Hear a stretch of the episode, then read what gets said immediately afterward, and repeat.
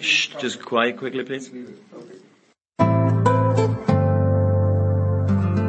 Das ist die Big Show, der zuverlässige Einfädler im Stangenwald der sonst so großartigen deutschsprachigen Sportpodcasts.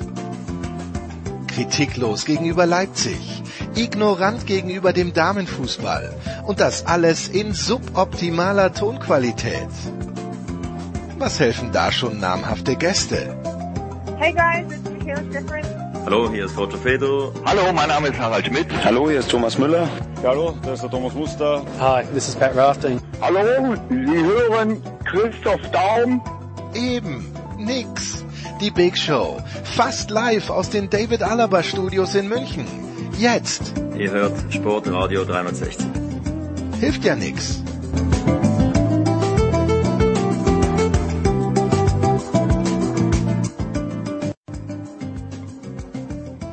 Big Show 422 bei Sportradio 360. Der Producer ist immer noch in den USA und in Teil 2 dann natürlich sehr aktiv. Wir fangen wieder an in den Außenstudios Malta und äh, fangen an traditionell mit Fußballthema. Soll Nationalmannschaft und Nationalspieler sein zum Einstieg. Und äh, ja, mit dabei äh, weder National, Ex-Nationalspieler noch Ex-Nationaltrainer, trotzdem berufen an diesem Gespräch teilzunehmen Christian Sprenger aus Köln. Hallo Christian. Freut mich sehr. Tag zusammen. Und äh, quasi äh, aus der Reisegruppe Nationalmannschaft fast schon nicht mehr wegzudenken, Peter Ahrens vom Spiegel. Hallo Peter. Hallo.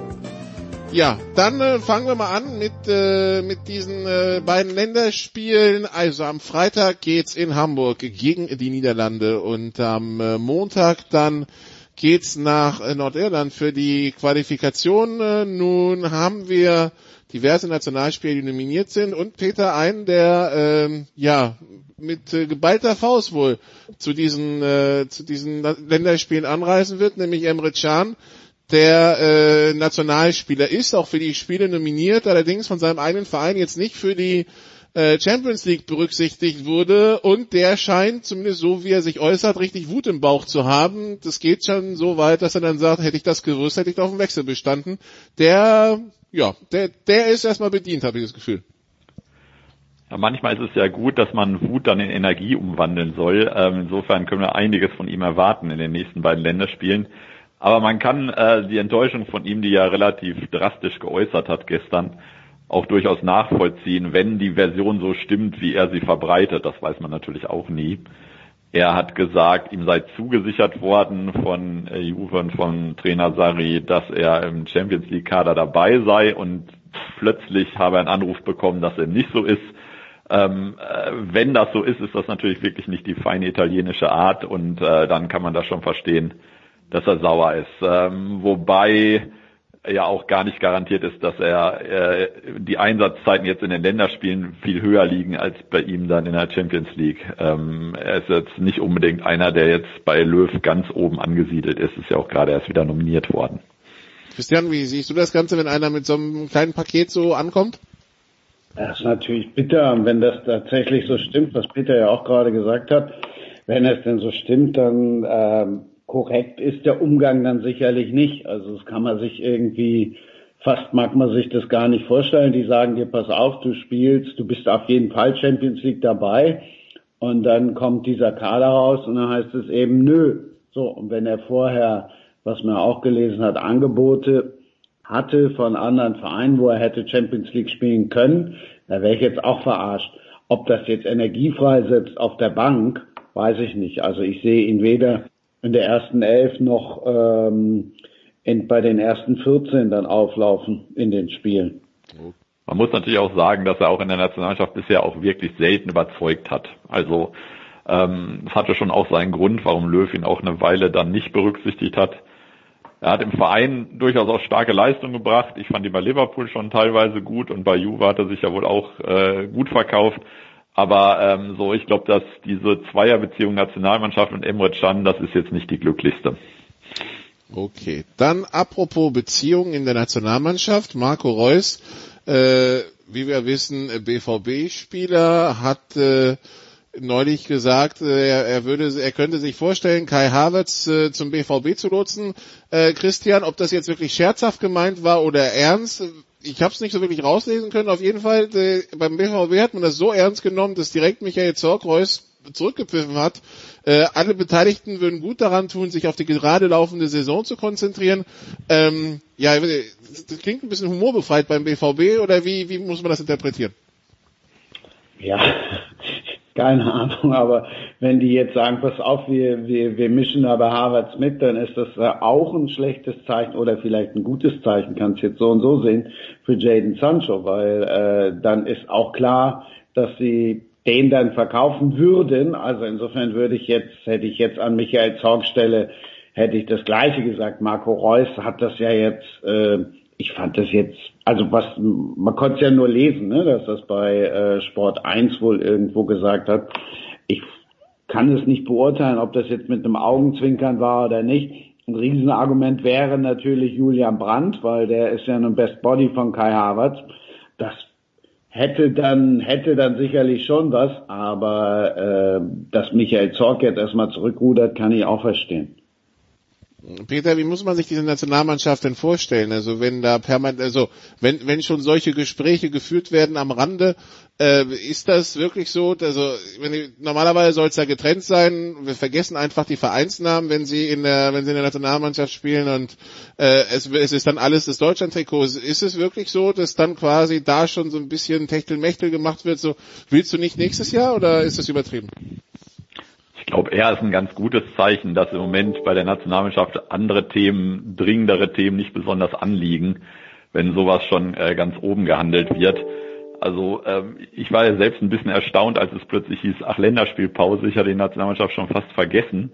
ähm, und das ist in dem Fall, glaube ich, einfach mal ein ganz gutes Zeichen nach diesem Desasterjahr 2018, dass es einfach auch so ruhig um die äh, Mannschaft geblieben ist. Also die haben ja auch quasi jetzt nach diesem 3-2 im März da in Amsterdam ich will nicht sagen, die Qualifikation schon so gut wie sicher, aber nach diesem Wochenende können sie sich ja sogar schon qualifiziert haben das ist ja so ein Zwischenjahr und ich glaube, äh, das tut der Mannschaft mal ganz gut und insofern kommen dann ja auch so ein bisschen so Verzweiflungsaktionen von Medien auf, dass man so ein Thema Harvard dann plötzlich mal hochhängt, äh, weil Reus da mal was gesagt hat.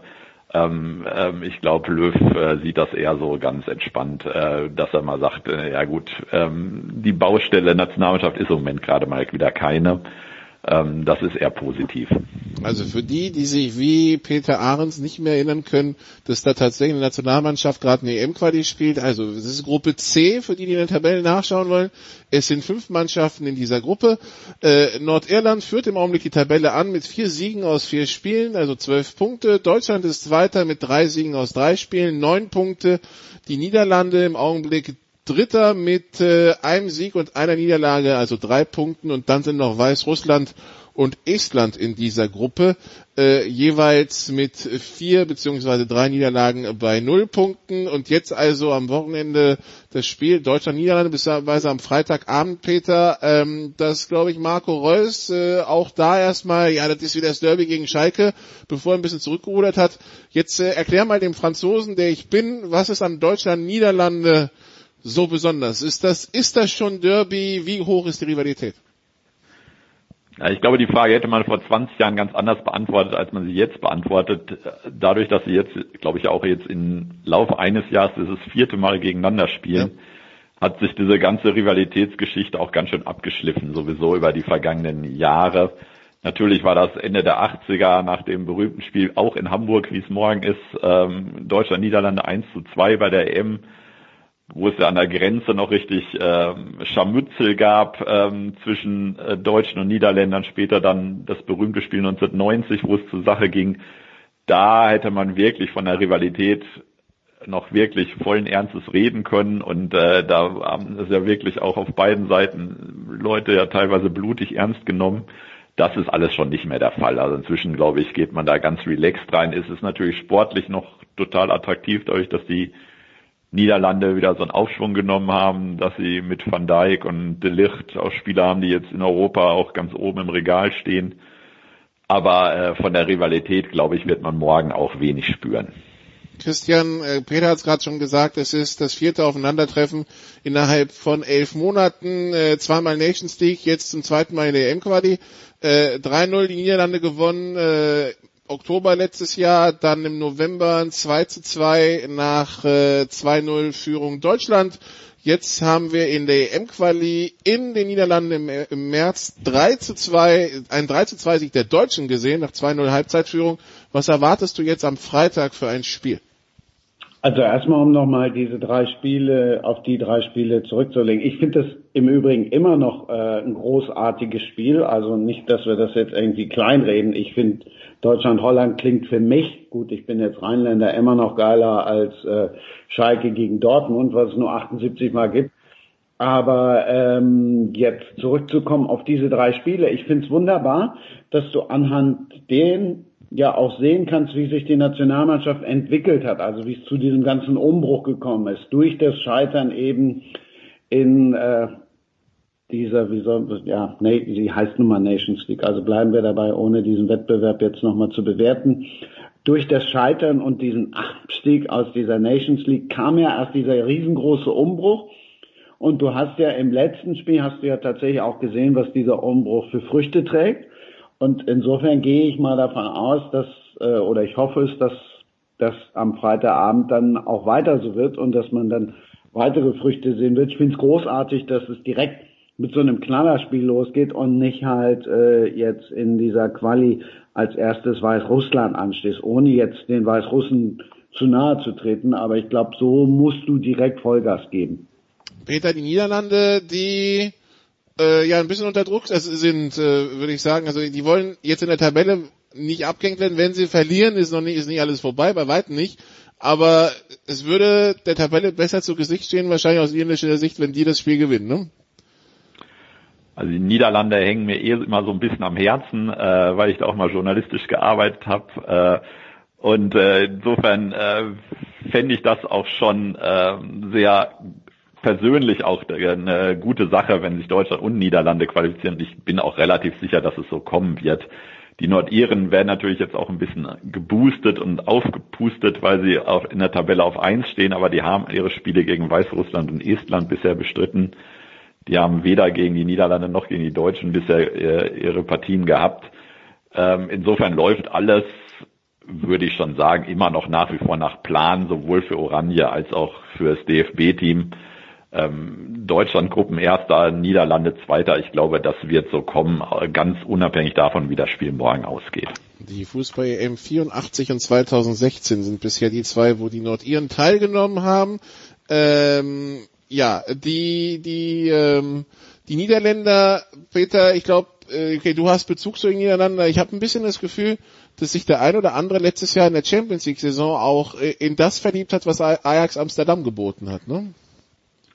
Ja, mit Sicherheit. Ähm, wobei man immer ein bisschen aufpassen muss, dass man Ajax und Oranje nicht zu sehr parallelisiert, weil ähm, äh, die sind personell ja schon sehr auseinander und ähm, man hat halt immer so ein bisschen aus deutscher Sicht diesen leicht nostalgischen Blick, dass man Ajax und die Niederlande dann so gleichsetzt. Ähm, zum Beispiel würde ich sagen, hat die Nationalmannschaft noch ein großes Problem in der Offensive. Also was Ajax jetzt nicht hat, weil sie die Leute haben wie Zierich, wie Neres, ähm, die Leute, die wirklich auch vorne was bewegen, das fehlt bei Oranje, finde ich, noch sehr. Also Memphis oder Bergwein oder wie auch immer sind für mich solide Spieler, aber sind keine Spieler, die europäische Klasse ausmachen. Insofern ist es diesmal mal so, dass äh, die dann da hinten ihre äh, Qualitäten haben, aber vorne mangelt es doch sehr. Und ich glaube, das ist auch noch der Punkt, der ihnen fehlt, um wirklich noch wieder so ein klasse Team zu bilden. Okay, ähm, es wird auch die Rückkehr auf die Bank, Christian, von Joachim Löw sein, der bei der letzten Länderspielpause aussetzen musste. Ähm, Löw, der, wir erinnern uns, äh, so bei, also in Erfolgszeiten geduldet und in nicht so erfolgreichen Zeiten permanent kritisiert wird. Wie siehst du seinen Status jetzt 2019? Ich bin ja immer ein großer Fan von Joachim Löw gewesen, aber um das jetzt dann auch nochmal an dieser Stelle loszuwerden, ich spreche ja auch immer von der Bundesliga-Pause. Wenn du sagst, dass Löw in der letzten Länderspielpause gefehlt hat, merkst du ja, stimmt irgendwas nicht. Ne? Aber das nur nebenbei. Ich wollte das endlich mal loswerden, weil ich das immer und überall sonst gerne auch loswerde. Äh, ich war immer schon großer Löw-Fan. Ich freue mich natürlich, dass er wieder da ist. Bin mir auch sicher, dass er den einen oder anderen Impuls setzen wird. Und äh, bin mir auch noch nicht so sicher, ob diese Aufstellung, die jetzt heute überall durchgeistert, ob die tatsächlich äh, dann auch so Bestand haben wird. Bei Joachim Löw weißt du nie. Also ich kann mir durchaus auch mal vorstellen, warum der nicht, warum er nicht jetzt plötzlich direkt Luca Waldschmidt vom Beginn an spielen lassen wird. Peter, wie siehst du das? Wie siehst du? Ich, äh, ich habe jetzt vorhin eine beim Kicker gesehen, aber ich weiß jetzt nicht, welche, welche, welche Aufstellung Christian meint. Ich meine die mit Gnabry und Werner auf Außen und Reus äh, als Mittelstürmer. Oder Zentralstürmer. Das, ist, das sieht sehr nach der aus, die ich auch beim Kicker gesehen habe. Ähm, meine ich ja. Peter, ähm, Waldschmidt? Also ich bin, ähm, ich glaube eher, dass er ein bisschen zurückschreckt, einen Debütanten von Anfang an zu bringen, weil er das ja selten getan hat. Ist so ein bisschen nicht so sein Stil. Ähm, nun fehlt ihm natürlich Sané, insofern wäre das natürlich eine Option. Ähm, andererseits ähm, habe ich so das Gefühl, setzt er auch gerne auf die Leute, die ihn zuletzt auch wirklich nicht im Stich gelassen haben, die wirklich ihre Leistung gebracht haben. Und da ist Gnabry zum Beispiel natürlich auch vorne mit dabei. Timo Werner hat letztes Wochenende gezeigt, dass er gut drauf ist. Also ich denke, ähm, dass er die beiden bringt. An Reus kommt er, denke ich, auch gar nicht vorbei. Also insofern äh, könnte der Kicker da nicht so ganz falsch liegen. Ähm, ich könnte mir vorstellen, dass Waldschmidt nach ähm, Spielstand irgendwann reinkommt, aber von Beginn an glaube ich weder am Morgen noch am Montag ähm, in Nordirland im Windsor Park weiß ja nicht, ob man dann so einem Debütanten Gefallen tut, wenn man ihn da von Anfang an bringt. Ähm, aber der Satz von Christian stimmt natürlich. Bei Löw weiß man nie. Ich weiß auch bis heute noch nicht, ob er wirklich so ein sehr guter Trainer ist oder ob die Kritik äh, nicht völlig übertrieben wird. Es ist so ein ganz merkwürdiges äh, Ding bei ihm. Ähm, irgendwie bin ich da nach über zwölf Jahren, die ich ihn jetzt beobachte, auch noch nicht so ganz schlau aus ihm geworden. Ähm, insofern ähm, kann er immer wieder überraschen, das stimmt auf jeden Fall. Wie schlau bist du so bisher aus diesem Umbruch gewor geworden, der seit Herbst läuft? Also der hat ja auch ganz viel mit diesem ersten Niederlandespiel, diesem ersten der vier, äh, zu tun gehabt. Also man merkte ja bis dahin jetzt nicht unbedingt den Willen des Bundestrainers, diesen Umbruch wirklich zu vollziehen. Und dieses 3 zu 0, das war so dermaßen schmerzlich und dermaßen prägnant, dass er dann, glaube ich, in, an diesem Abend noch den Entschluss gefasst hat, ja, so kann es auf keinen Fall weitergehen. Er hat ja dann auch, glaube ich, drei Tage später dann erstmals mit Gnabry und Sané äh, in Frankreich gespielt und hatte, man hatte gleich von Anfang an das Gefühl, da ist jetzt ein ganz anderer Zug drin, ein ganz anderer Wind. Und ähm, insofern ähm, habe ich im Moment das Gefühl, ist er da auf einer auf einem sehr guten Kurs, hat einfach eine gute Konstellation, einen guten Kader zusammen, der auch eben noch Jahre bleiben kann, mit dem einen Schwierigkeitspunkt, würde ich mal sagen, wie baut er Kai Havertz ein? Da ähm, weiß er wahrscheinlich auch noch nicht so genau und ähm, das ist so ein Punkt, wo ich sage, der ist so wertvoll, der hat so viele Fähigkeiten, aber er könnte trotzdem Spieler sein, der dann trotzdem nicht in der Nationalmannschaft die Bedeutung bekommt, die ihm eigentlich gebührt. Du musst ja nur Toni Groß rauslassen, schon bist du da. Genau, ja. Aber äh, Christian, meinst du, das passiert noch vor der noch vor der EM oder erst danach? Oh, ist auch äh, Toni Groß ist natürlich so der letzte der letzte große Pfeiler. Ne? Und er selber hat ja auch schon gesagt, er will erst dann aufhören. Spannend wäre natürlich mal äh, tatsächlich dann die Konstellation, aber das ist jetzt so absurd gegen Holland, müssen wir, oder Niederlande, müssen wir jetzt nicht drüber reden. Aber die, die beiden zusammen hätte sicherlich, äh, hätte sicherlich auch was. Ich bin gespannt. Also normalerweise kann er sich ja nicht erlauben, diesen, diesen Harvard irgendwie jetzt auf der Bank nicht versauern zu lassen, aber dem nicht genug Spielzeit zu geben, weil das ist ja, da sind wir uns ja alle einig, eines der größten Talente seit Jahren. Ja, also die, die Deutschen gegen die Niederlande dann am äh, Montag in Nordirland und dann äh, kann man sich übrigens schon notieren, äh, Anfang Oktober gegen Argentinien. Äh, das wird dann bestimmt auch interessant. Äh, Peter, ich vermute mal, die Reise geht nach Hamburg und nach Belfast oder nicht? Hamburg macht der Kollege, Belfast äh, bin ich dabei. Also quasi nochmal Nordirland vor Brexit, Backstop und was weiß ich alles. genau so ist es. Einmal noch dahin fahren. Genau. Christian, was sind deine Highlights am Wochenende? Normalerweise müsste ich ja auch nach Nordirland fahren, weil ich glaube, so preiswert kann man da nie wieder hinreisen wahrscheinlich. Ähm, keine Highlights. Eltern haben sechs, sind 66 Jahre, also keine sportlichen Highlights. Eltern sind 66 Jahre verheiratet. Das ist so mein Highlight.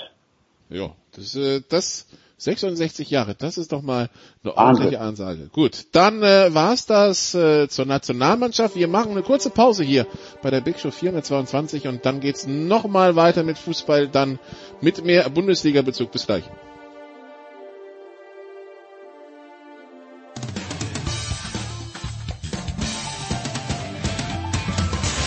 Ja, hallo, da ist Andi Herzog und ihr hört Sportradio 360.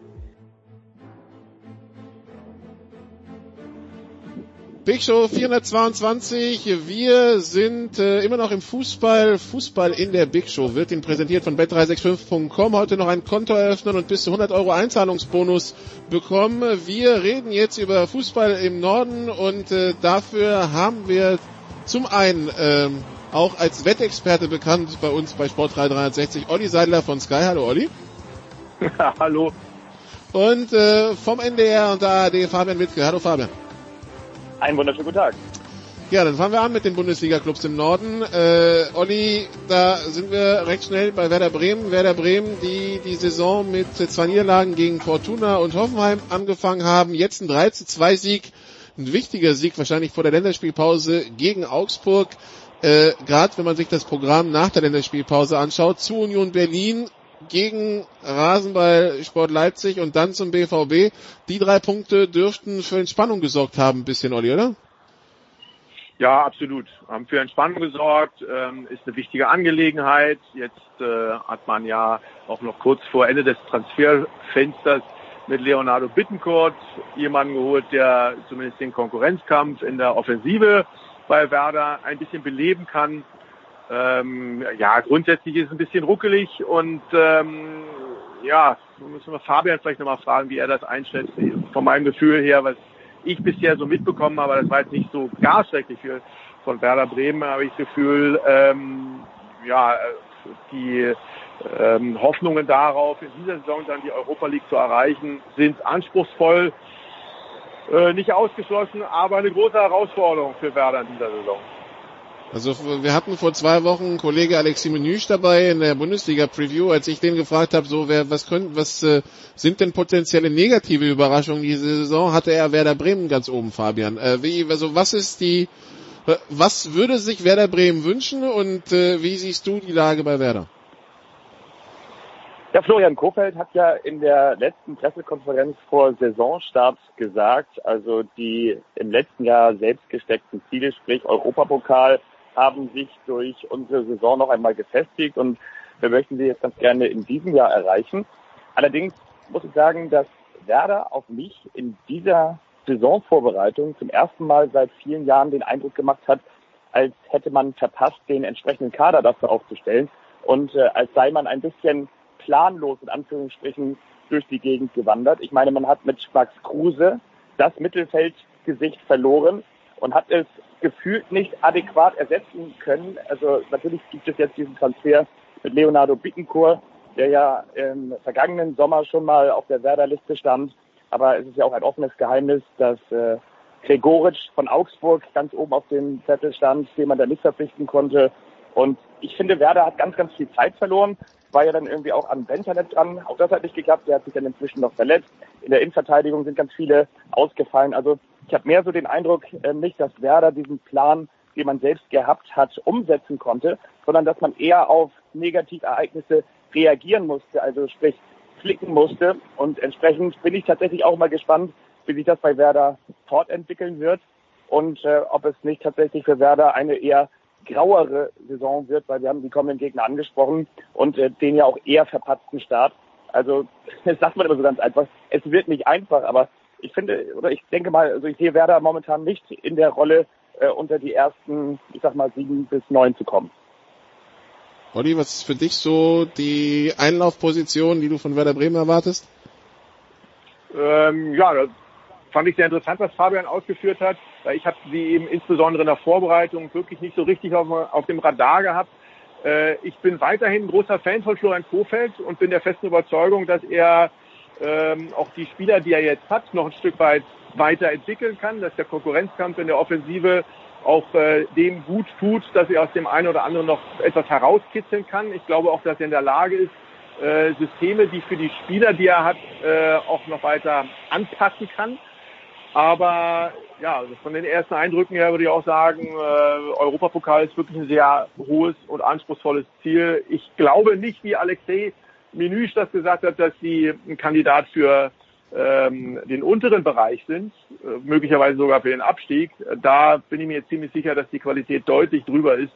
Aber also Europapokal sehe ich auch noch sehr undeutlich.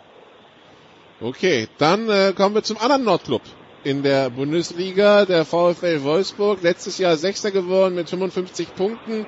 Äh, eine gute Rückrunde gespielt. Ähm, äh, die quasi die, also die, die, die, also die, eine gute Saison gespielt, die gute Vorrunde quasi dann noch bestätigt mit einer guten Rückrunde. Jetzt nach äh, drei Spieltagen, Fabian, ist man äh, Dritter mit sieben Punkten, punktgleich mit Bayern und Leverkusen. Die äh, Gegner äh, bisher waren ähm, Paderborn, da hat man 1 zu 1 gespielt, 3-0 bei Hertha gewonnen und 2-1 gegen Köln. Wie, ist, wie fällt deine Bilanz zu Wolfsburg bisher aus?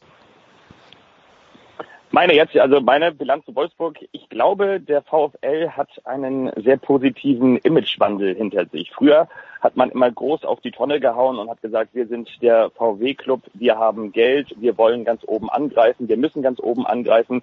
Und das hat sich in den letzten Jahren natürlich auch durch den sportlichen Negativtrend ein bisschen zurückentwickelt. Man ist ein bisschen auf dem Boden der Tatsachen angekommen, sagt man auch immer so einfach. Aber Bruno Labbadia hatte ja die ersten Samen, sag ich mal, gesät und äh, hat den VfL Wolfsburg in die Europa League geführt. Jetzt hat man mit Oliver Glasner, glaube ich, auch einen sehr fachkundigen und einen sehr bodenständigen Trainer. Und auch die, die Einheit beim VfL Wolfsburg ist da mehr und mehr zusammengewachsen. Ähm, viele Spieler sind geblieben, die auch ähm, in den Sommermonaten bei anderen, möglicherweise auch größeren Vereinen auf dem Zettel standen. Wechhorst, ein ganz wichtiger äh, Spieler gewesen, der Stürmer vorne äh, im, im, Zentrum oder Roussillon, einer meines Erachtens der, der besten Außenspieler und die sind ja immer wichtiger, immer interessanter in der heutigen Zeit, wenn man entweder Dreier oder dann im defensiven Spielverhalten Fünferkette spielt, hat auch verlängert beim VfL Wolfsburg. Ich glaube, dass gerade für Clubs wie den VfL Wolfsburg, wo man vermeintlich sagt, okay, das ist jetzt nicht in Deutschland die schönste Stadt, ähm, aber man kann viel Geld verdienen, ähm, dass man es schafft, ein Team zusammenzustellen und eben nicht nur in Anführungsstrichen Söldner zu haben. Das ist, glaube ich, in, in Städten wie Wolfsburg ganz besonders schwierig. Meines Erachtens ist das mit einer neuen Bodenständigkeit beim VfL gelungen. Und deshalb fahren sie so ein bisschen ähm, vielleicht auch unentdeckt durch die Liga. Und zwar deshalb, weil alle sprechen natürlich über Borussia Dortmund, Bayern München, RB Leipzig, Bayer Leverkusen, Borussia Mönchengladbach, aber keiner hat so richtig, richtig, richtig den VfL Wolfsburg auf dem Schirm. Und ich glaube, das tut dem VfL auch ganz gut. Olli, äh, der Imagewandel vom VfL Wolfsburg, ich meine, also für die, die es nicht wissen, Olli war Stadionsprecher beim VfL Wolfsburg, der kennt sich in dem Laden also höchstwahrscheinlich gut aus. Ähm, ist das so? Das, schon, das, ist, schon leider sehr, sehr, sehr, sehr lange her. Also insofern, ist, da äh, ist nichts mehr, woraus ich Nektar saugen könnte. Äh, das war Ende des vergangenen Jahrtausends. Aber ähm, ansonsten stell deine Frage erstmal. Okay, ja, also wie, wie, wie, wie siehst du die Entwicklung von Wolfsburg, die ja vor, wann war das? War das vor zwei Jahren, waren sie in der Relegation? Ja, ja, gegen Holstein. Äh, sie haben, sie haben äh, davor gegen Eintracht Braunschweig, also sie haben sich zwei Jahre lang im Grunde genommen so an der Sollbruchstelle der Liga äh, gerade noch so an der Kante festgehalten und es geschafft, drin zu bleiben. Und äh, natürlich sind sie da auch immer unter ihren Möglichkeiten gewesen, weil der Kader ja im Grunde genommen von der Qualität schon auch mal ein bisschen was anderes hergegeben hat. Aber sie haben unter Bruno Labbadia eben eine fantastische Entwicklung genommen. Sie haben unter Bruno ähm, einen äh, sehr guten Ballbesitzfußball gespielt und können das auch noch. Und haben jetzt mit Oliver Glasner einen Trainer, der eine ganz andere Philosophie hat, der aber ein Stück weit von dem profitiert, was Bruno Labbadia eingeführt hat. Also Oliver Glasner steht dafür, wie komme ich ganz schnell nach vorne, wie komme ich vor die letzte Linie des Gegners und wie komme ich sofort danach hinter die letzte Linie. Das geht auch gerne mal mit ähm, einem langen Schlag von hinten heraus. Da kümmert sich im zwingend nicht so unbedingt um das Aufbauspiel, eher über das Übergangsspiel und eben auf das Eindringen, äh, um das Eindringen ins letzte Drittel des Gegners. Äh, die Variante, die er spielt, praktisch mit der Dreierkette hinten, fast eine Vierer-Raute im Mittelfeld und vorne wieder drei Spieler mit den beiden sehr starken Außen, Flügelverteidigern, die fast vorne mit reingehen, die die Breite halten, die sehr gute Positionen haben, auch bei Ballverlust immer wieder Überzahl in der Nähe des Gegners, um sofort da äh, zuzustechen und sich die Kugel wieder zurückzuholen und mit den drei Verteidigern auch jeweils, den drei Innenverteidigern, auch jeweils gute Rückzugsbewegungen. Also der VfL Wolfsburg ist sowohl inhaltlich als auch taktisch als auch personell richtig gut aufgestellt. Auch die Verletzung von Kuhn Castells und von Schlager, das sind zwar Schmerzen, die ähm, dem VfL Wolfsburg da bereitet worden sind, aber Pavo Perwan äh, ist ein richtig guter Torhüter, der auch das ganze System Oliver Glasner ja vom Last kennt, hat ja früher beim Linzer ASK äh, trainiert unter ihm und da gespielt. Und Schlager, ja, sie haben halt momentan auch im Zentrum, auch mit dem Yannick Gerhardt, jemand, der das dann schnell äh, auch mit ersetzen kann. Die sind richtig gut und ähm, ich traue dem VfL Wolfsburg in dieser Saison ähm, auch zu, eine richtige Überraschung zu schaffen. Lass mich einen Satz noch dazu sagen, also vielleicht sogar Champions League anzuklopfen. Sie haben auch einen Vorteil mit dem Spielplan. Sie spielen jetzt dann nach der Länderspielpause gegen Düsseldorf, gegen Hoffenheim, das ich in dieser Saison als noch nicht gefestigt einschätze, dann gegen Mainz, dann gegen Union. Also du kannst erstmal unheimlich viel Selbstbewusstsein aufbauen, wenn du da durchmarschierst und vorne drin bleibst. Wie, wie siehst du, Olli, die Europapokalgruppe von äh, vom VfL? Da sind in einer Gruppe mit KH Gent, mit AS Saint-Etienne und äh, mit dem äh, ukrainischen Vertreter PFK Alexandria, den ich auch erstmal googeln musste, als ich den Namen gelesen habe. Äh, ich, ich kann Gent und Saint-Etienne schwer einschätzen. Ist, muss, da, muss da der Anspruch sein, für Wolfsburg rauszukommen aus der Gruppe? Ja, der Anspruch ist ganz klar, da aus dieser Gruppe rauszukommen. Der Anspruch vor allen Dingen ist ganz klar, diesen Wettbewerb auch zu 100 Prozent anzunehmen, so wie das Eintracht Frankfurt in der vergangenen Saison in überragender Art und Weise gezeigt hat, so wie die Hessen das auch in der Europa League Qualifikation in dieser Saison in sensationeller Art und Weise gezeigt haben. Wenn der VfL Wolfsburg diese Gruppe annimmt, dann werden sie sich für die Zwischenrunde oder erste K.O.-Runde qualifizieren, keine Frage.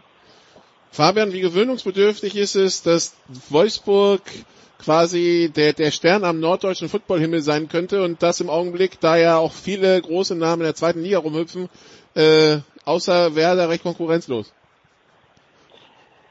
Ja, vielleicht noch ein Satz für Olli. Ich fand das ganz schön, dass er gesagt hat, äh, wie das Eintracht Frankfurt im vergangenen Jahr gemacht hat. Also vor allen Dingen auch bei den Gegnern aus der Wolfsburg-Gruppe freue ich mich natürlich auf riesengroße Europapokalnächte, wenn wieder um die 50 bis 100.000 Menschen der, der, der, die VfL die Wolfsburger Innenstadt äh, da wieder in ein, ein Fahnenmeer versetzen werden. Nein, das ist natürlich da ein bisschen anders, aber ich weiß natürlich auch genau, was, was Olli meint. Also und auf der anderen Seite klar, also das klingt jetzt so abgedroschen, aber jeder ist ja seines Glückes Schmied und der VfL Wolfsburg steht ja eben nicht umsonst da, weil er eine Lotterie gegen Hannover 96 und den Hamburger Sportverein gewonnen hat, sondern äh, ich glaube, der, der VfL Wolfsburg äh, hat es äh, eben geschafft, aus diesen Negativerfahrungen ähnlich wie beim Hamburger SV mit der Doppelrelegation zu lernen und eben wirklich die Ansprüche runterzuschrauben. Natürlich hat der VfL auch ein anderes und natürlich deutlich defensiveres mediales Umfeld. Aber ähm, man hat eben gesagt, okay, wir müssen jetzt an den Kern ran und wir müssen im Kern etwas aufbauen. Wir müssen es schaffen, dass wir hier eine Einheit äh, generieren. Und das, das, haben, das haben sie eindrucksvoll geschafft mit, mit Schmatzke und mit Labadia, auch wenn wir alle wissen, dass das unterm Strich in der Zusammenarbeit mit den beiden nicht geklappt hat. Aber beide haben auf ihren ähm, Arbeitsplätzen entsprechend äh, ihre, ihre Aufgaben sehr, sehr gut erledigt. Der eine, der den Kader zusammengestellt hat und der andere, der mit der Mannschaft trainiert hat. Dann ging es eben aber darüber hinaus nicht weiter. Und von daher ähm, geht es ja gar nicht darum, dass ich mich daran gewöhnen muss, dass der VfL Wolfsburg jetzt das Aushängeschild im Norden ist, sondern der VfL hat sich das erarbeitet, dass er das ist. Und ich finde, das muss man dann auch einfach anerkennen. Wir, das, äh, da spricht auch absolut nichts gegen.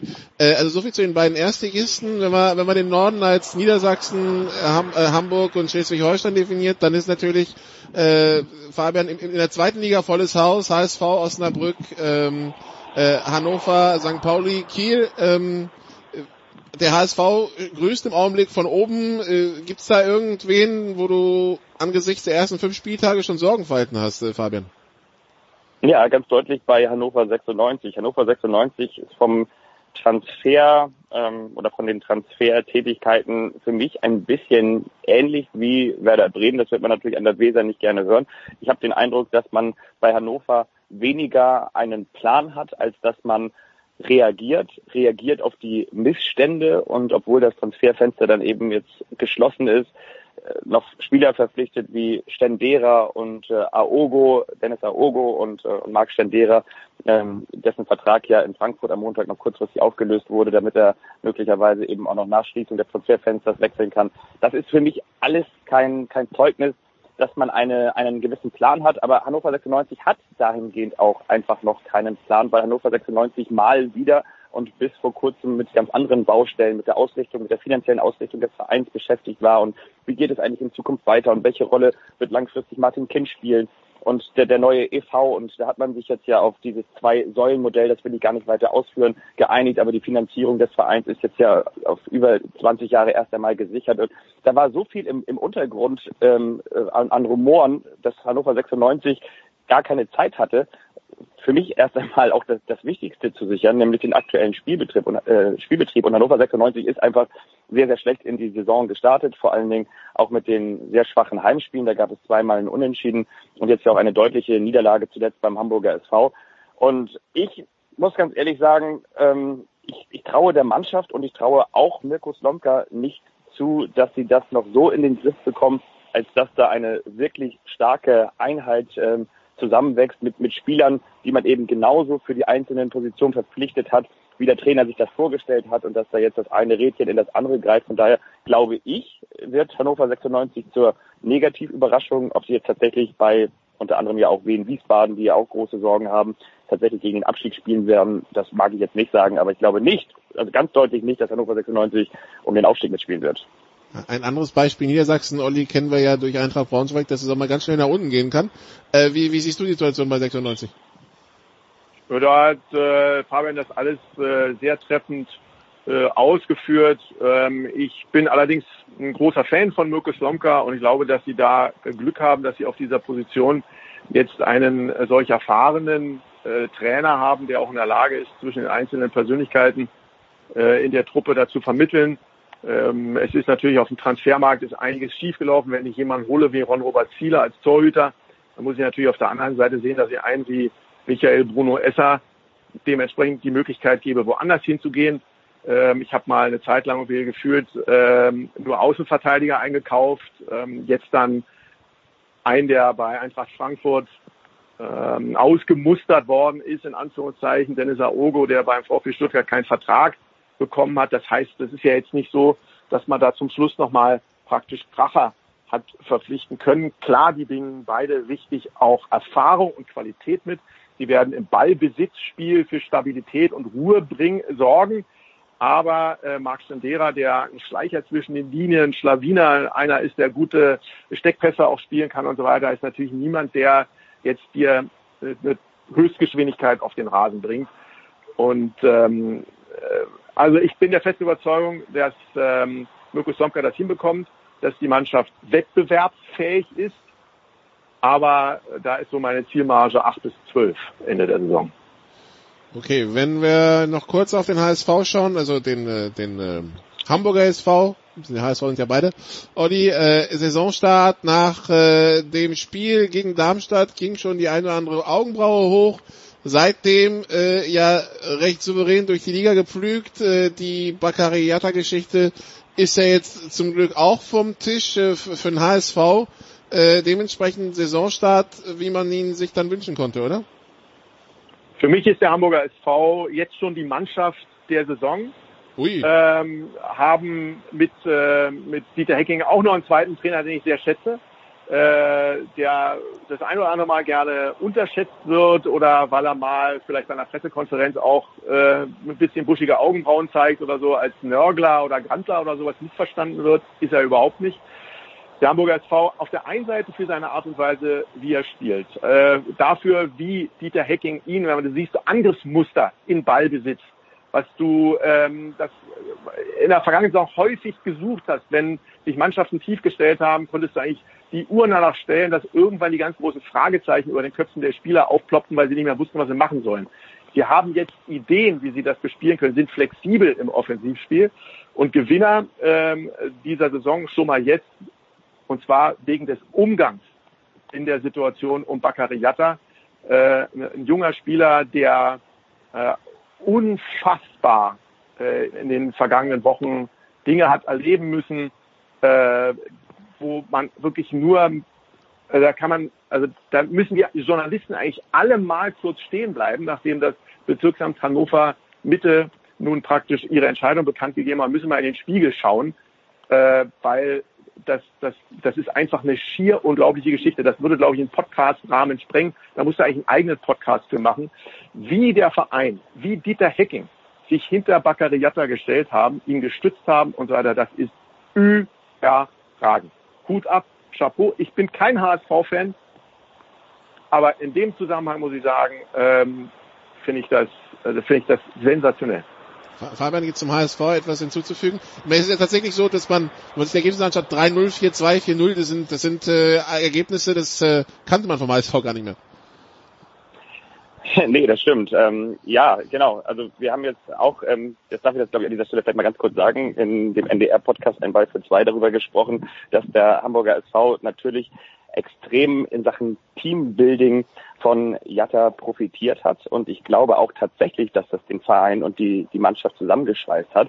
Aber was man natürlich auch ausdrücklich sagen muss, und das ist auch meine persönliche Meinung, ähm, es ist doch grausam und es ist doch furchtbar und es ist doch ein Armutszeugnis, dass es dazu erst kommen muss, dass äh, jemand anhand von Indizien in der Öffentlichkeit vorverurteilt wird, ähm, in eine Enge gedrängt wird, dass er sich rechtfertigen muss und so weiter und so fort, ähm, in fremden Stadien äh, bei Auswärtsspielen ausgepfiffen wird. Und ähm, ich gebe Olli da recht, ich finde das sensationell, wie der HSV das gemacht hat. Aber ich finde, auf der anderen Seite sollte uns das auch nochmal wieder vor Augen führen, ähm, wie schnell in der heutigen Zeit äh, jemand der Öffentlichkeit und in Anführungsstrichen schon auch was, was die Ehre und die Würde angeht, zur Plünderung freigegeben wird. Und ähm, unterm Strich, ja, finde ich das gut als, äh, als, als beiläufigen Erfolg, aber tatsächlich nur als beiläufigen Erfolg, dass der Hamburger SV davon profitiert. Aber das wird er tun und das hat er auch schon getan. Und deshalb glaube ich auch, dass der Hamburger SV und natürlich auch mit den, mit den Einkäufen und mit der Zusammenstellung des gesamten Kaders und mit Dieter Hacking als derjenige, der es dann einstellt, äh, eine herausragende Saison spielen wird. Und ich bin mir auch ziemlich sicher, dass er wieder aufsteigen wird. Okay. Dann, äh, ähm, Fabian, noch ein kurzes Wort. Der Producer meinte, ich soll dich unbedingt auf Beachvolleyball letzte Woche ansprechen. Also spreche ich auf Beachvolleyball letzte Woche an. Bitte sehr. Ja, was möchtest du ganz gerne wissen? Also ich war bei den deutschen Meisterschaften in Timmendorfer Strand und habe gesehen, dass was viele vermutet haben oder auch schon vielleicht anhand der World Tour Ergebnisse ablesen konnten, dass Laura Ludwig mit ihrer neuen Partnerin, mit der Spielerin nach Kira Walkenhorst, mit Margareta Kosuch als Blockspielerin vorne am Netz, ähm, sich noch nicht so entwickeln konnte, als dass sie ernsthaft eine Medaillenkandidatin sein könnte, A, auf der World Tour in diesem Jahr und B, aller Voraussicht okay, nach, und so wird es auch sein, ähm, sich möglicherweise im, im nächsten Jahr dann nicht für die Olympischen Spiele entwickeln wird. Und äh, entsprechend war es nicht überraschend, dass Ludwig mit ihrer neuen Partnerin gegen Borger, Borger äh, Sude äh, das Finale bei den deutschen Meisterschaften verloren hat. Ansonsten gab es einen neuen Zuschauerrekord. Ähm, über 72.000 Leute waren am Ostseestrand von Timmendorf und das hat äh, schon ganz viel Spaß gemacht. Das klingt doch durchaus positiv. Ähm, Olli, äh, wo werden wir dich am Wochenende erleben? Was sind die Highlights? Naja, Wochenende, ähm, da Sky ja keine Rechte jetzt an der äh, EM-Qualifikation hat, Übertragungsrechte, mhm. ähm, ist praktisch da dann mal Fußballpause. Gucke ich mir die Länderspiele der deutschen Nationalmannschaft unter anderem an, morgen gegen die Niederlande und dann gegen Nordirland. Das sind ja auch sehr, sehr spannende Angelegenheiten. Und mein nächster Einsatz in der Fußball-Bundesliga wird dann am nächsten Spieltag, das Sonntagsspiel des SC Paderborn gegen Schalke 04 sein. Okay, Fabian, was ist dein Highlight am Wochenende? Kann das die, die Beachvolleyball-Meisterschaften toppen? ähm, ich, nee, ich glaube nicht. Also ich persönlich habe am Wochenende frei, ähm, weil wir ja auch am Wochenende keine Bundesliga haben, kein Beachvolleyball ist. Äh, falls es euch interessiert, ich laufe am Sonntag selber bei einem Wiederlauf mit. Na, dann wünschen wir alles Gute und dann hoffentlich. Toi, toi, toi. Und dann hoffentlich nicht allzu argen Muskelkater am Tag nach dem Rennen. Dann danke Olli, danke Fabian, kurze Pause, dann geht's ja weiter mit Football in der Big Show 422.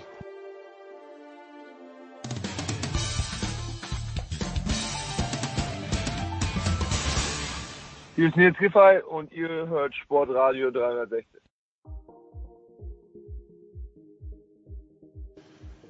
Big Show 422. Wir sind beim Football angekommen. Wir sprechen über den über die German Football League und äh, ja zwei äh, GFL-Veteranen quasi am Start, zumindest was die Berichterstattung betrifft. Zum einen Andreas Renner von der Zone. Hallo Andreas. Hallo. Und Christian Schimmel von der Draft.de. Hallo Christian. Vom Praktikant zum Rookie zum Veteran. Bei in der GFL steigt man schnell auf. Ich hoffe, dass ich nicht Left Tackle in den Playoffs für irgendjemanden spielen muss. Das würde ich nicht ganz ausschließen. Es ist, äh, es herrscht in den Playoffs immer Personalnot. Also, äh, also Left Tackle oder Corner, du solltest dir verschiedene Optionen offen halten, Christian. Corner bin ich definitiv zu langsam, es sei denn, wir spielen eine Cover 2 und ich bleib nur in den ersten fünf Yards stehen. Gut, okay. Dann kommen wir zu den Themen, die die Liga beschäftigen, Andreas. Und äh, ja, am Samstag hatten wir ein Spiel in Dresden zwischen den Dresden Monarchs und den Hildesheim Invaders. Das haben die Dresden Monarchs relativ klar gewonnen. Am Donnerstagnachmittag überraschten uns die Hildesheim Invaders mit der Nachricht, dass sowohl Head Coach Matt Lefevre als Offensive Coordinator Matt Crockett als auch Defensive Coordinator Winston Huggins alle drei freigestellt wurden und jetzt bis zum Saisonende O-Line-Coach Gerrit Meister ähm, als Interims-Head-Coach übernehmen soll. Der Geschäftsführer der Hildesheim Invaders, den wir in unserer Saison-Preview auch zu Gast hatten, Frank Meyer, begründet den Schritt mit, äh, ja, ähm, es, es gibt halt, äh, es gibt die Rückrunde, aber auch in der Hinrunde war nicht alles toll und äh, äh, es fehlt an Struktur und Disziplin Jetzt sagen viele Schnellschuss, wie siehst du es? Also ich glaube, nur um das äh, nochmal ganz kurz zu korrigieren, du hast jetzt gesagt, am Donnerstag kam die Nachricht. Die Nachricht kam ja, am, am Sonntag, Sonntag. Am Sonntag, genau. Ja, ja. Am Sonntag, ja, ja. Am Sonntag kam die Nachricht und ähm, äh, wir sind da fein raus, Nicola, weil wir haben in der Saison-Preview schon über das Konstrukt Hildesheim geredet und äh, haben gesagt, in dem Verhältnis zwischen ähm, Coaching-Staff, Cheftrainer und der Mannschaft könnte es das ein oder andere Problem geben, weil da sehr viele starke oder auch ähm, schwierige Persönlichkeiten auf einem Haufen alle in Braunschweig ähm, äh, vereint sind und der Head Coach in den letzten Jahren nicht den Eindruck gemacht hat, als wäre er, wär er sonderlich zupackend oder durchsetzungsfähig. Und äh, ich glaube, man kann schlicht und einfach sagen, das, was wir befürchtet haben, ist passiert. Ja, also dass die, ähm, die die Mannschaft keine Strukturen, keine Führung bekommen hat, äh, dass es mittlerweile äh, unterschiedliche Fraktionen in der Mannschaft gibt, dass die sich äh, auch untereinander dann nicht grün sind und irgendjemand da halt mal äh, Blöcke einschlagen müsste und sagen müsste, Leute hier bis hierhin und nicht weiter. Und das ist halt in der Vergangenheit nicht passiert. Insofern nachvollziehbar, wenn dieser Schritt jetzt passiert, wer jetzt dann da, also wie sehr da die Schuld zum Beispiel äh, Offensive und Defensive Coordinator trifft, das kann ich aus der Entfernung nicht, äh, nicht beurteilen. Der einzige, von dem ich ein bisschen Eindruck hatte, war der Head Coach Matt LeFever und der hat auf mich, wie gesagt, nicht unbedingt den Eindruck gemacht, als wäre er in der Lage, äh, irgendjemand Disziplin beizubringen. Und ja, das äh, ist im Prinzip äh, das angekündigte, äh, ange das im Voraus schon angekündigte und befürchtete Ende von der ganzen Sache. Christian, du bist ja nur quasi so lang dabei, wie die Hildesheim in der Liga, in der Liga wieder sind. Äh, dein Eindruck von den Invaders 2019 bisher jetzt äh, mit dieser, mit dieser Trainerentlassung? Also es hat halt am Anfang der Saison so ausgesehen, ähm, so ein bisschen krampfhaft äh, in die Spitze zu kommen. Das hat ja auch funktioniert. Man hat ja sehr viele Spiele gewonnen ähm, und ist ja nach wie vor in der Spitze mit dabei und hat einen Spieltag vor Schluss noch die Chance auf Platz zwei und damit ein Heimspiel in den Playoffs.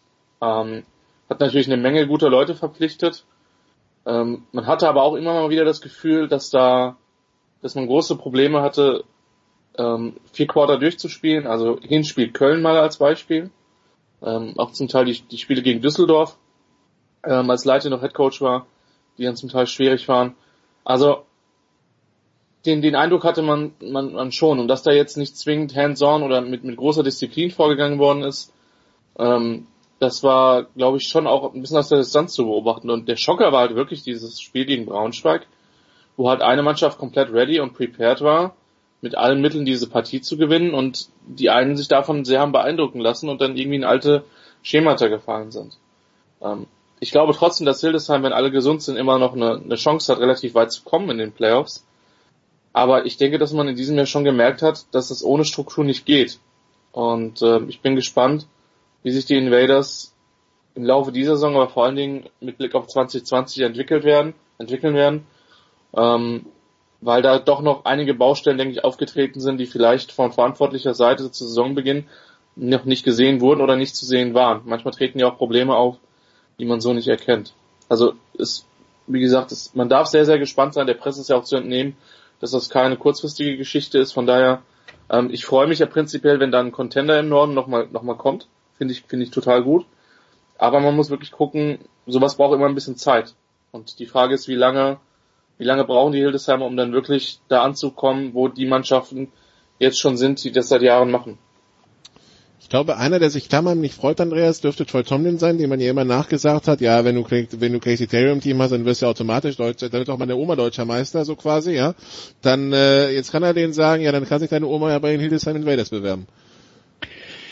Ja, und äh, ich, ich glaube, das, das Besondere bei Troy Tomlin ist halt etwas, was man dann nicht so in der Öffentlichkeit sieht, nämlich, dass er den Laden in Braunschweig im Griff hat. Also äh, dem tanzt so schnell keiner auf der Nase rum und das ist halt das, was in Hildesheim jetzt dann doch passiert ist. Deswegen, ja, ist es äh, aus meiner Sicht, äh, ja, ich weiß nicht, ob das jetzt ein, ein, ein innerer Triumphzug ist für Troy Tomlin, aber äh, klar ist natürlich auch die Hildesheimer, das ist ja der Lokalrivale von Braunschweig, die haben jetzt Braunschweig herausgefordert und äh, die Herausforderung hat Braunschweig jetzt erstmal zurückgeschlagen. Und das ist natürlich auch ein Verdienst des Headcoaches. Also die Hildesheimer, die äh, noch Zweiter werden können, das setzt voraus, dass die Rebels äh, gegen Dresden gewinnen am, äh, am Samstag. Die Rebels dann zu Gast in Dresden. Vor zwei Wochen haben die Dresdner ja in, äh, bei den Rebels verloren, also vor zehn Tagen. Nun ist es so, Christian, dass äh, in diesem Spiel in äh, Berlin dann äh, zur zweiten Halbzeit ein Quarterback-Wechsel vollzogen wurde mit Glenn Coyette, der jetzt, äh, der dann für Zach Greenley übernommen hat und gegen Hildesheim jetzt auch äh, Glenn Coyette gestartet hat. Ähm, persönliche Meinung, ich finde, er gibt der, der Offense einen anderen Schwung als Zach Greenley. Wie siehst du das? Also, das war ja schon damals sehr bemerkenswert, was er, was er in Hildesheim gespielt hat. Quasi bei seinem ersten Auftritt komplett kalt. Ähm, ist ein guter Läufer, ist ein toller Athlet, was sich Greeny tatsächlich auch nicht abs absprechen will, aber ähm, das Create glaube ich schon nochmal auf einem, auf einem anderen Level. Und wenn du jetzt, wenn man jetzt aufs Wochenende schaut und Hildesheim ist halt trotz der ganzen Verletzungen bei weitem keine schlechte Mannschaft und du siehst dann 22 von 33, vier Touchdowns, knapp 300 Yards, ähm, das ist schon eine Messlatte, wo du erstmal hinkommen musst. Und ich habe ja gesagt, wenn Dresden ähm, also ich glaube, mit dem Laufspiel müssen wir dieses Jahr nicht mehr, brauchen wir dieses Jahr nicht mehr kommen. Das ist aber gegen die Top-Süd-Teams eh egal, weil gegen die kannst du sowieso nicht laufen. Ähm, wenn, wenn die diese Dimension des Passspiels hinbekommen, wie gesagt, Maben ist ja, ist ja, ist ja offensichtlich wieder, äh, wieder fit. 11 für 159, drei Touchdowns ist, glaube ich, selbsterklärend, ja. Ähm, den kann in der Liga einen gesunden Maben kann, glaube ich, nur weniger halten, vielleicht die Braunschweiger, vielleicht vielleicht Hall, vielleicht Frankfurt. Aber da hört es dann, glaube ich, auch schon auf.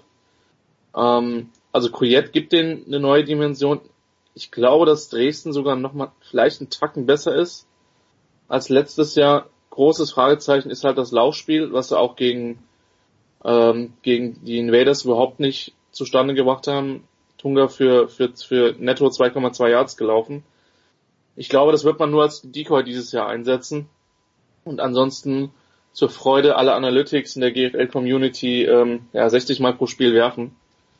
Und äh, ich denke, dann hat man eine Chance. Defense ist ja ohnehin nicht schlecht. Eine Defense, die mir 19 Punkte in Braunschweig gibt, ähm, und jetzt entsprechend auch so dominant gegen Hildesheim, gleichwohl auch gegen einen sehr angeschlagenen Casey Terrio, ähm, gibt ihr in den meisten Spielen eine Chance. Von daher Dresden ist definitiv eine Mannschaft, mit der vielleicht noch eher zu rechnen ist als vor drei, vier Wochen. Hi, man könnte sagen, gegen Dresden war, also in einem Spielzug hat Dresden halt mit zwölf Mann auf dem Feld in der Defense gestanden, als sich nämlich auf dem Weg zum Touchdown Nate Morris umdreht und das Victory-Zeichen macht und der Touchdown dementsprechend vom Board kommt. Ähm, aber das nur am Rande. Also die Situation ist äh, klar. Wir wissen, Braunschweig, Dresden, Hildesheim und Berlin sind die Qualifizierten im Norden. Es geht noch um die Position 2, 3, 4. Hildesheim kann nur noch Zweiter und Dritter werden, Berlin nur noch Dritter und Vierter. Nur für Dresden geht's um die volle Palette. Äh, ja, ähm, und dann dementsprechend um die Playoff-Gegner im, im Süden. Der vierte muss nach Schwäbisch Hall, der dritte muss nach Frankfurt und der zweite empfängt dann Marburg. Das wissen wir schon. Was wir auch höchst vermuten können, Chris, äh, Andreas, ist, dass äh, Stuttgart es in die Playoffs schaffen will, wird, weil sie brauchen entweder ein Unentschieden in Ingolstadt oder einen, eine Niederlage der Comets oder nee, oder kein Sieg der Comets in Schwäbisch Hall, nachdem die Comets äh, zu Hause gegen Schwäbisch Hall 26-71 verloren haben, sehen wir jetzt nicht, wie das gedreht werden soll, ne? Ja, vor allen Dingen, weil äh, das Ergebnis dann noch über die, die Kräfteverhältnisse hinwegtauscht, weil zur Halbzeitpause stand es 0 zu 50. Und äh, die Comets haben da tatsächlich dann in der Schlussphase, als äh, Schwäbisch Hall komplett durchgewechselt hat, noch ein bisschen was auf die Beine gestellt. Ähm, die große Frage ist natürlich auch bei den Allgäu Comets, ihre beiden Quarterbacks Nummer eins und zwei sind verletzt und die haben dann äh, improvisiert mit einem Quarterback, der aus der Jugend gekommen ist und der wurde dann ersetzt durch den ähm, amerikanischen Safety, der dann äh, Quarterback gespielt hat. Also das wird, das funktioniert halt auch in der GFL nicht. Ja, also äh, dafür ist das Niveau äh, viel zu hoch und ähm, ja, die Fantasie fehlt, ähm, wie das funktionieren soll bei den Allgäu Comets. Was mich schon ein bisschen schockiert hat in dem Spiel ist äh, die 71 Punkte für Schwäbisch Hall, weil die Kemptner äh, die Kemptner Verteidigung war eigentlich ziemlich gut in den äh, letzten Wochen und gerade gegen den Lauf ist es die zweitbeste Verteidigung der Liga und die die Haller sind da durchgelaufen, als wäre es gar nichts. Also was da genau passiert ist, kann ich äh, kann ich mir auch noch nicht so richtig erklären. Oder der Hallerlauf ist überragend gut. Das wäre die andere Erklärung, aber das äh, sehen wir dann vielleicht in den Also ich glaube, ich glaube, der Hallerlauf ist gut, ja, aber so überragend gut, dass die für 193 Yards und 5,5 äh, Yards pro Lauf äh, gegen die äh, Kemptner agieren, so gut sind die nicht. Das glaube ich nicht. Okay, dann äh, das und äh, wenn wir schon in Bayern sind, dann bleiben wir gleich da, Christian. Wir haben eine Entscheidung im Kampf gegen die Relegationsplätze. Also wir wussten, Ingolstadt und Allgäu haben den Klassenerhalt gesichert. Wir, wir wussten, München muss unbedingt punkten gegen Ingolstadt und sie haben es getan, unter anderem mit einem Trickspielzug äh, bei einem Fehlkohl Robert Werner mit einem Touchdown-Pass.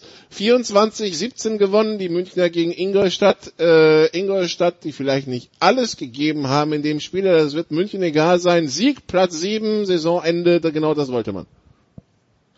Ja, ich glaube, Schlüssel war tatsächlich, dass Brady Bowles in dem Spiel wieder, wieder spielen konnte.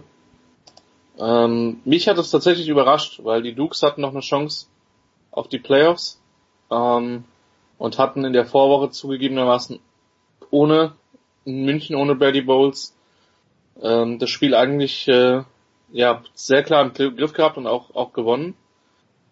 Ähm, aber man muss sagen, dass die Münchner da vermutlich eine ihrer besseren Saisonleistungen abgeliefert haben und dann auch letztlich verdient gewonnen haben.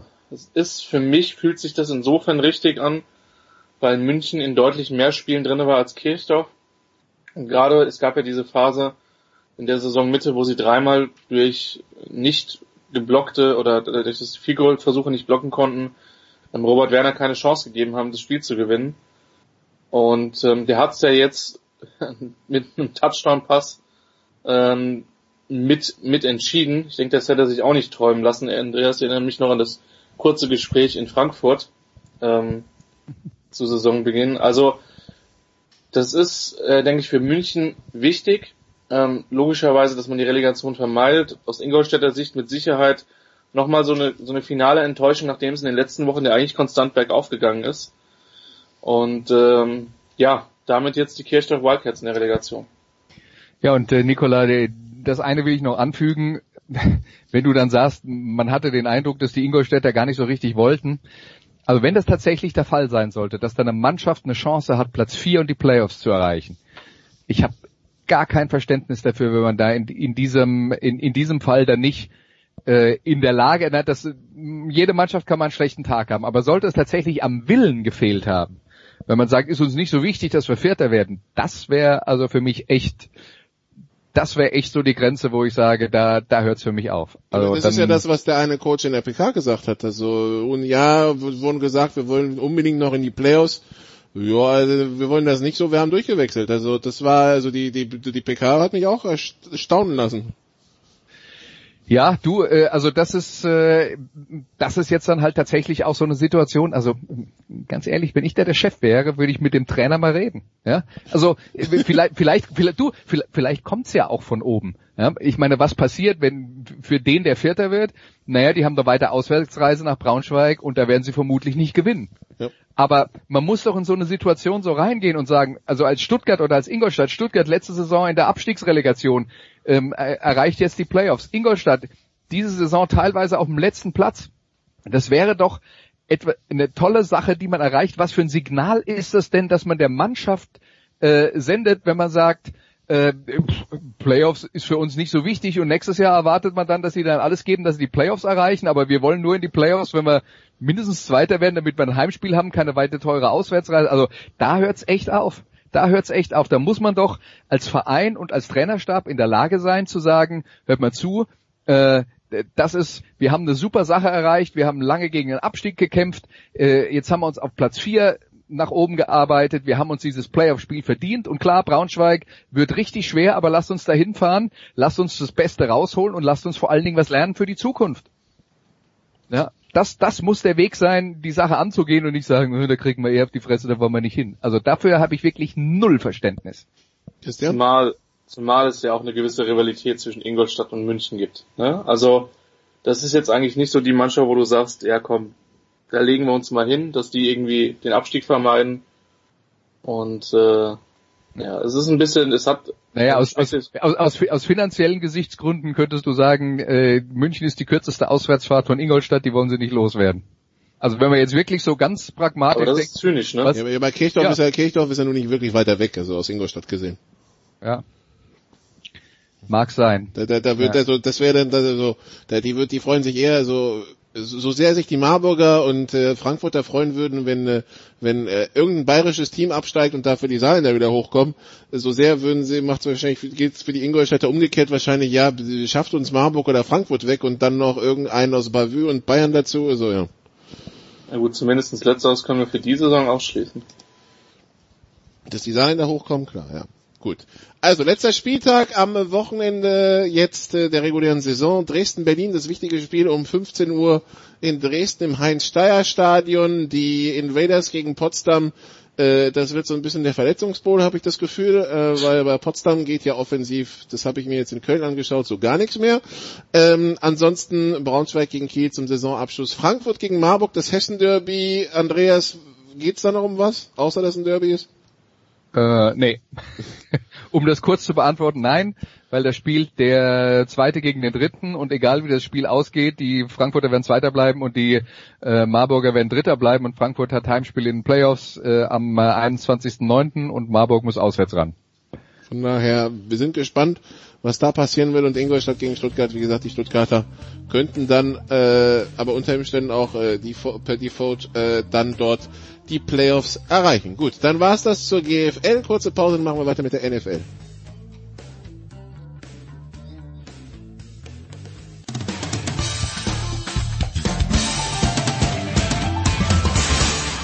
Hallo, hier ist Nick Heidfeld und ihr hört Sportradio 360.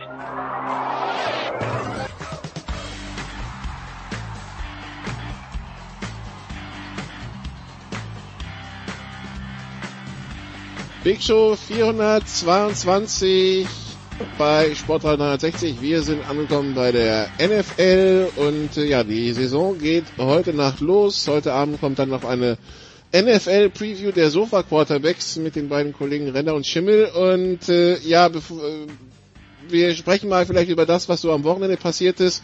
Ähm, Christian, die, die Trades der Houston Texans waren ein ganz großes Thema. Also ähm, Jadavian Clowney ist jetzt von Houston nach Seattle getradet worden für einen Drittrunden-Pick 2020 und die Linebacker Bakevius Mingo und Jacob Martin. Dazu hat man sich von den Dolphins Laramie Tunsil und Wide Receiver Kenny Stills geholt, also Laramie Tunsil Left Tackle für äh, zwei Erstrunden-Picks und ich habe das Gefühl, die, das äh, unisono Feedback aus diversen NFL-Kreisen war, hättet ihr ein GM, wäre euch das nicht passiert, Christian. Ähm, wie siehst du die Trades? Ja, also gerade diesen, diesen, diesen Clowny-Trade hat, glaube ich, aus Texans Perspektive kaum einer verstanden. Also außer, dass man sagt, Clowny will halt unter allen Umständen raus und getradet werden. Wobei ich auch nicht weiß, ob das zwingend jetzt von ihm gekommen ist. Ähm, das, das war mir, das ist mir ein Rätsel. Also äh, Drittrunden-Picks schön und gut. Ähm, für, für einen, der letztes Jahr 20 Sex hatte, ne? Ja, Vakivius Mingo ist noch nie in der Liga angekommen. Jacob Martin ist ein Backup-Linebacker. Ähm, dann gab es Gerüchte über, warum man Martinas Ranking getradet hat für Carlos Hyde. Das war mal ein Second- oder ein Third-Rounder Offensive Tackle von Mississippi State, ähm, der meiner Meinung nach auch letztes Jahr nicht so schlecht ausgesehen hat. Ähm, für, für einen Running Back, der es halt in der Liga überhaupt noch nicht geschafft hat mit Carlos Hyde. Und dann kam halt noch dieses dicke Ding mit, mit, mit Tunzel und Stills. Ähm, plus einen Viert Viertrunder, den man bekommt gegen zwei First Rounder, einen Second Rounder, einen Special Teamer und mit Julian Davenport eigentlich noch einen sehr, sehr interessanten Development Offensive Tackle, der meiner Meinung nach früher oder später tatsächlich links hätte übernehmen können. Der ist nicht so schlecht. Ähm, das ist halt wir wollen unserem Quarterback Waffen und Zeit geben und ja, die Offensive Line Situation ist, äh, ist eine Katastrophe und Tanzel ist einer der besten Offensive Tackle oder jungen Offensive Tackle auf jeden Fall der Liga. Ähm, trotzdem glaube ich, dass man da eher ein Net Loss gemacht hat. Ähm, und es gibt halt doch noch durchaus andere Positionsgruppen in der Defense, vor allen Dingen das Defensive Backfield, was meiner Meinung nach eher schwierig ist. Also es ist hochspannend, was da passiert und ich weiß jetzt nicht, ob das Panikmoves sind, aber ich glaube schon, dass, dass O'Brien Vereins- oder Clubintern da schon unter einem gewissen Druck steht. Okay, also die, die Texans äh, mit mit diesen Trades. Äh, es gab äh, natürlich, äh, es ist, äh, es passiert ja öfters, dass in dieser Woche vor dem ersten Spiel dann doch noch äh, Verträge verlängert wurden und man sich dann in letzter Sekunde einigt. So geschehen, äh, Andreas in Dallas wo jetzt Ezekiel Elliott äh, eine 90 Millionen Dollar Vertragsverlängerung unterschrieben hat. Was ich spannend finde, ist, dass der Deal anscheinend so aufgebaut ist, dass es für die Cowboys überhaupt keinen Sinn macht, äh, geldtechnisch diesen Vertrag vor 2023 in irgendeiner Fassung wieder anzufassen. Also weder um noch äh, um am Salary Cap Sachen zu arbeiten, noch äh, ihn zu entlassen. Das wird alles sehr sehr teuer. Äh, in Zeiten, wo Running Backs in ja doch zügig ausgetauscht werden, finde ich ein mutiger Move von den äh, von den Cowboys. Ja, das ist so ein bisschen alte Schule, das stimmt, wobei man natürlich auch sagen muss, dass die Vorgehensweise und, und die Herangehensweise an den Football insgesamt bei den äh, Dallas Cowboys ein bisschen alte Schule ist, weil sie eben sagen, äh, das ist die Stärke unseres Teams, die Offensive Line, das Laufspiel, wir bauen das um äh, Ezekiel Elliott herum. Da kann man dann eben auch nur sagen, Ezekiel Elliott ist für die Sorte vom Vertrag, von Vertrag beim richtigen Team, denn nur dann, wenn man so denkt, dass äh, dass der, der Running Back die zentrale Figur in der Offense ist und tatsächlich wichtiger als der Quarterback, nur dann ergibt diese Sorte von Vertrag äh, Sinn. Und wie gesagt, äh, Offensive Line ist herausragend, der Running Back ist herausragend, der Quarterback ist so okay. Ja? Und äh, insofern finde ich es nachvollziehbar, dass man ihn äh, da so behandelt. Klar ist, in ungefähr 29 äh, anderen NFL-Teams äh, hätte er diesen Vertrag nicht bekommen. Christian, als du es gestern gehört hast, was war dein Eindruck? Also prinzipiell ist es schon so, dass ich hier kein großer Fan davon bin, ähm, Running Backs dicke Verträge zu geben. Und also man muss dazu sagen, dass das Elliott halt in einer anderen Liga ist als Melvin Gordon. Das, das nur mal, als, weil jetzt immer, ja, jetzt ist Elliott extern, jetzt muss ich es mit Gordon auch machen. Nein. Elliott und Bell sind für mich dann nochmal in einer anderen Liga. Das Problem, was ich mit dem Vertrag habe, ist, dass die Cowboys aus Capgründen erst, ich glaube, 2023 das erste Mal gescheit aus diesem Vertrag rauskommen. Genau, ja. Ähm, und das ist das, was ich halt in eine Cap-Hölle bringen kann.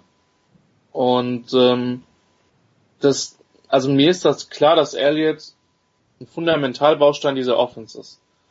Ähm, offensiv wissen wir halt nicht wirklich, was passiert mit, mit Kellen Moore, der neuer OC ist und also es war ja auch bis jetzt sehr, also jetzt nicht so, dass es einen massiven Informationsfluss gab, was das jetzt für eine Offense sein soll. Zumindest ist der nicht bis zu mir durchgedrungen. Ähm, ich kann nachvollziehen, Elliott ist einer der besten Spieler der, der Cowboys, wenn nicht der beste. Aber auf einer Position, wenn man jetzt gesehen was hat, was, was, was Pollard in der Preseason für die gemacht hat, wo man sagen muss, das ist halt auch eine der Positionen, die am leichtesten ersetzbar ist. Von daher, ich kann nachvollziehen, warum sie das gemacht haben. Ähm, aber ich bin, bin halt kein Fan von diesen riesen Running Back Verträgen. Also wir sind nicht mehr in den 80ern und ja, weiß ich nicht. Also das braucht nicht, zumal man halt nicht vergessen darf, wir hatten Dak Prescott, der irgendwie 38 Millionen oder 40 Millionen im Jahr gefordert hat. Ähm, gut, mit, mit äh, Smith hatten sie jetzt schon verlängert. Aber da, da gibt's noch so viele Kandidaten, die auf eine Extension warten. Und das ist jetzt schon extrem viel Geld, was man jetzt für eine Position entsprechend äh, fix macht. Und das könnte, könnte zu Saints schon Problemen führen, was, was die Cap-Problematik betrifft.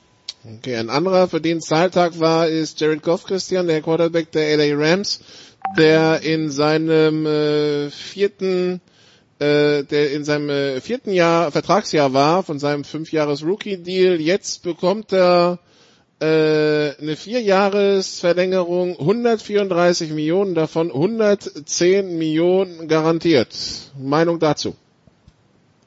Das ist viel Geld seht zu, dass ihr euren Kindern beibringt, Quarterback zu sein, am besten Backup Quarterback. Die kriegen zwar nicht ganz so viel Geld, bleiben aber länger in der Liga. Ähm, Verletzen sich nicht so oft. Genau. Ja. Ähm, also Goff hat massive Schritte gemacht letztes Jahr. Er ist für mich noch nicht unter den Top 10 Quarterbacks in der, in der Liga, aber ist noch ein sehr junger Spielmacher. Man hat bei ihm dann wunderbar, wunderbar gesehen, was es denn ausmacht, wenn man dann einen kompetenten Playcaller und Schema an der Seitenlinie hat. Ähm, Im Gegensatz zu dem in die Situation, die halt vorher geworfen worden ist. Und ich kann das verstehen, dass die Rams sich committen, weil wenn du halt keinen Quarterback hast, dann hast du hast du ein riesiges Problem und Goff ist auf der äh, auf der Skala definitiv einer der besseren Quarterbacks der Liga und ist halt noch jung und entwicklungsfähig. Von daher viel Geld, aber es ist ein Quarterback. Von daher und, und die Cap, äh, also das Cap wird halt in den nächsten Jahren eher steigen von daher sieht der Deal dann auch, sag ich mal, rein vom, vom prozentualen Geld dann nochmal besser aus. Äh, Andreas Meinung zu Jared Goff. Wir wissen ja, äh, er hat es im ersten Jahr schwer gehabt. Das war aber noch die Jeff Fisher Offense. Äh, seitdem McVay da ist, scheint ja auch die Entwicklung von Jared Goff steil nach oben zu gehen. Also der, sowohl der Schritt vom Rookie zum NFL-Spieler als auch der Schritt in ja in diese Rams Offense rein scheint ja gut zu funktionieren die letzten zwei Jahre. Ja, er hat eben auch äh, einen Coach, der, der der Quarterbacks wirklich was beibringt. Äh, er hat eine Quarterback-freundliche Offense. Äh, das passt alles. Ist, Christian hat vollkommen recht. Der gehört jetzt ähm, nicht zum absoluten Top-Niveau in der in der NFL, aber man muss sich halt auch darüber im Klaren sein, ähm, dass einen zu finden, äh, der sagen wir mal äh, in, irgendwo zwischen Platz 10 und Platz 15 in der Quarterback-Rangliste der NFL äh, landet, so einen zu finden, auch in einer Draft mit dem ersten Pick überhaupt, ist keine Selbstverständlichkeit. Und ähm, es ist immer, immer, immer so ein bisschen das Problem, dass äh, viele Menschen glauben, wenn einer der erste Pick äh, äh in der Draft ist, äh, dass, äh, dass er dann äh, zwangsläufig ein Hall of Fame Kandidat ist. Nein, Quarterback ist eine Position, die so außergewöhnlich wichtig ist, dass es vollkommen okay ist, an so einer Position jemand zu finden, der gut genug ist, um den Super Bowl zu gewinnen. Das reicht. Der muss ihn nicht alleine gewinnen, weil von der Sorte, die das Ding vielleicht im nicht, nicht alleine, aber so halbwegs ähm, im, im Alleingang gewinnen könnten, von der Sorte gibt's eh nur fünf oder so. Ja, und äh, die sind so selten, äh, da kann man kann nicht jedes Jahr irgendeiner einen von draften. Davon gibt's nicht genug. Okay. Die Saison geht los heute Nacht mit dem Spiel äh, Chicago Bears gegen die Green Bay Packers. Es ist die die hundertste NFL-Saison. Es ist die hundertste äh, Saison in der Geschichte der, der, der Chicago Bears, deshalb äh, ausnahmsweise nicht der Super Bowl Champion, äh, der, der Host des äh, Season Openers, sondern die Chicago Bears. Ähm, ja, Andreas, die, die Bears, die also die Packers empfangen, die mit Aaron Rodgers immer noch ihren Quarterback haben, neuen Coach haben. Wir hatten ja das Gefühl, die letzten Jahre zwischen Aaron Rodgers und Mike McCarthy stimmt's nicht. Ähm, das heißt aber auch jetzt neuer Headcoach, jetzt äh, auf Seiten der Packers könnte man jetzt sagen, gut, dann äh, gibt's ja jetzt im Grunde genommen für Rodgers keine Gründe mehr, dass es jetzt nicht mehr laufen soll, oder?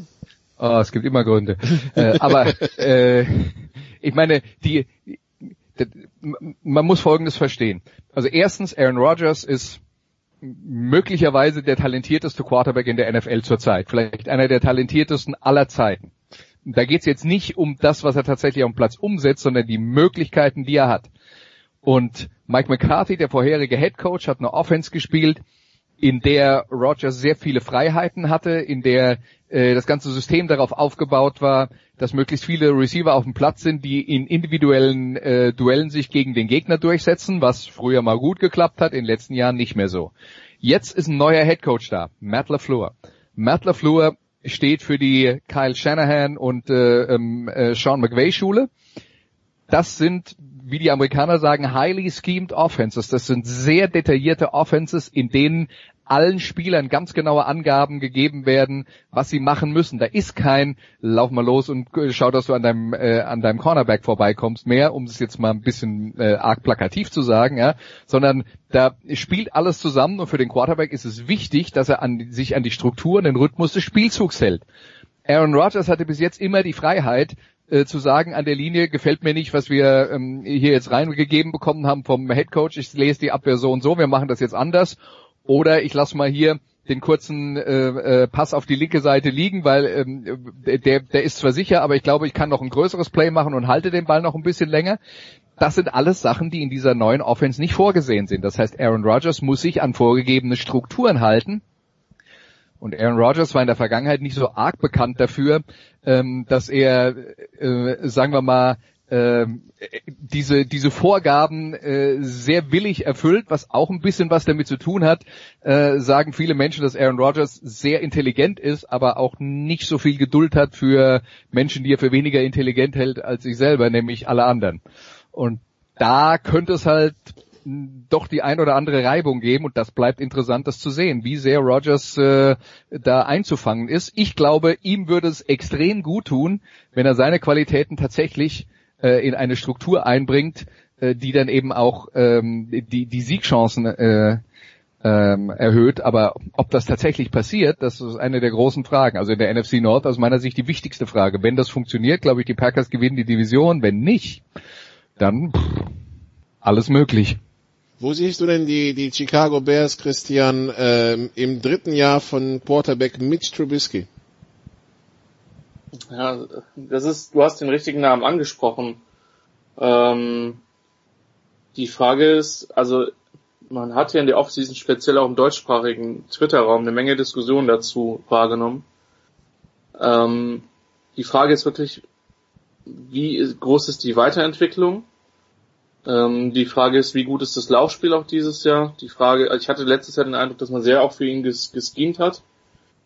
Ähm, die Frage ist, wie groß bei den Bears, und das ist die zweite, die zweite Baustelle, die eine Baustelle ist Trubisky, die andere Baustelle ist, wie groß ist der, der Verlust des DCs, der von allen in der Liga sehr, sehr, sehr, sehr geschätzt wird.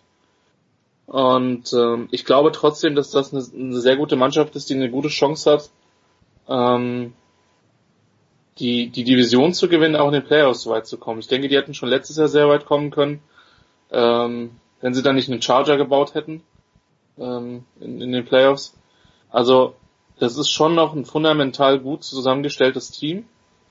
Und ich bin sehr gespannt. Ich denke, man kann sich da sehr darauf freuen und vor allen Dingen auch auf dieses Eröffnungsspiel ähm, zwischen zwei Erzrivalen. Und äh, ich denke, dass die heute auf jeden Fall auf der defensiven Seite äh, Roger, Rogers wirklich einheizen werden. Andreas, und wenn die Division schauen, die Vikings sind ja auch noch dabei. Ähm, äh, ja, wie, wie, also das, wenn du sagst, wenn das funktioniert in Green Bay, dann wären sie Divisionssieger. Was ist denn, wie ist denn für dich das Kräfteverhältnis in dieser Division? Also Detroit wahrscheinlich hinten und dann ja. Also insgesamt glaube ich, dass das Niveau in der NFC sehr ausgeglichen ist. Ich glaube, es gibt viele Mannschaften, die viel erreichen können, wenn es passt. Und ganz ehrlich, ich würde sogar Detroit nicht aus der Gleichung komplett rausnehmen.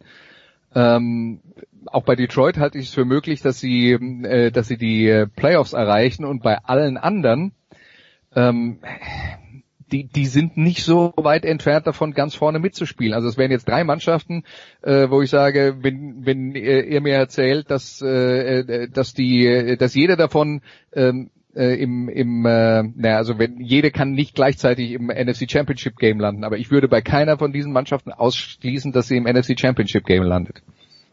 So rum. So rum. Gut.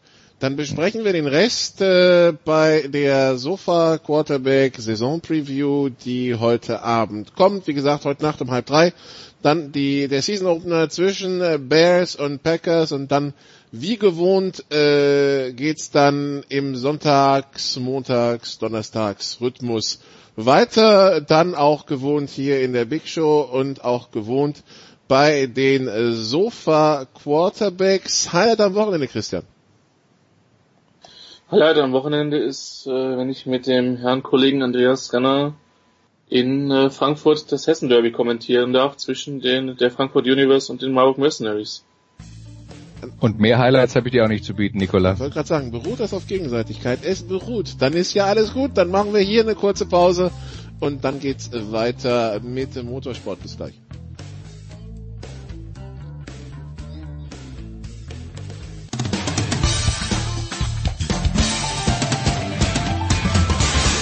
Hallo, hier ist Sven Hannewald und mir hört Sportradio 360.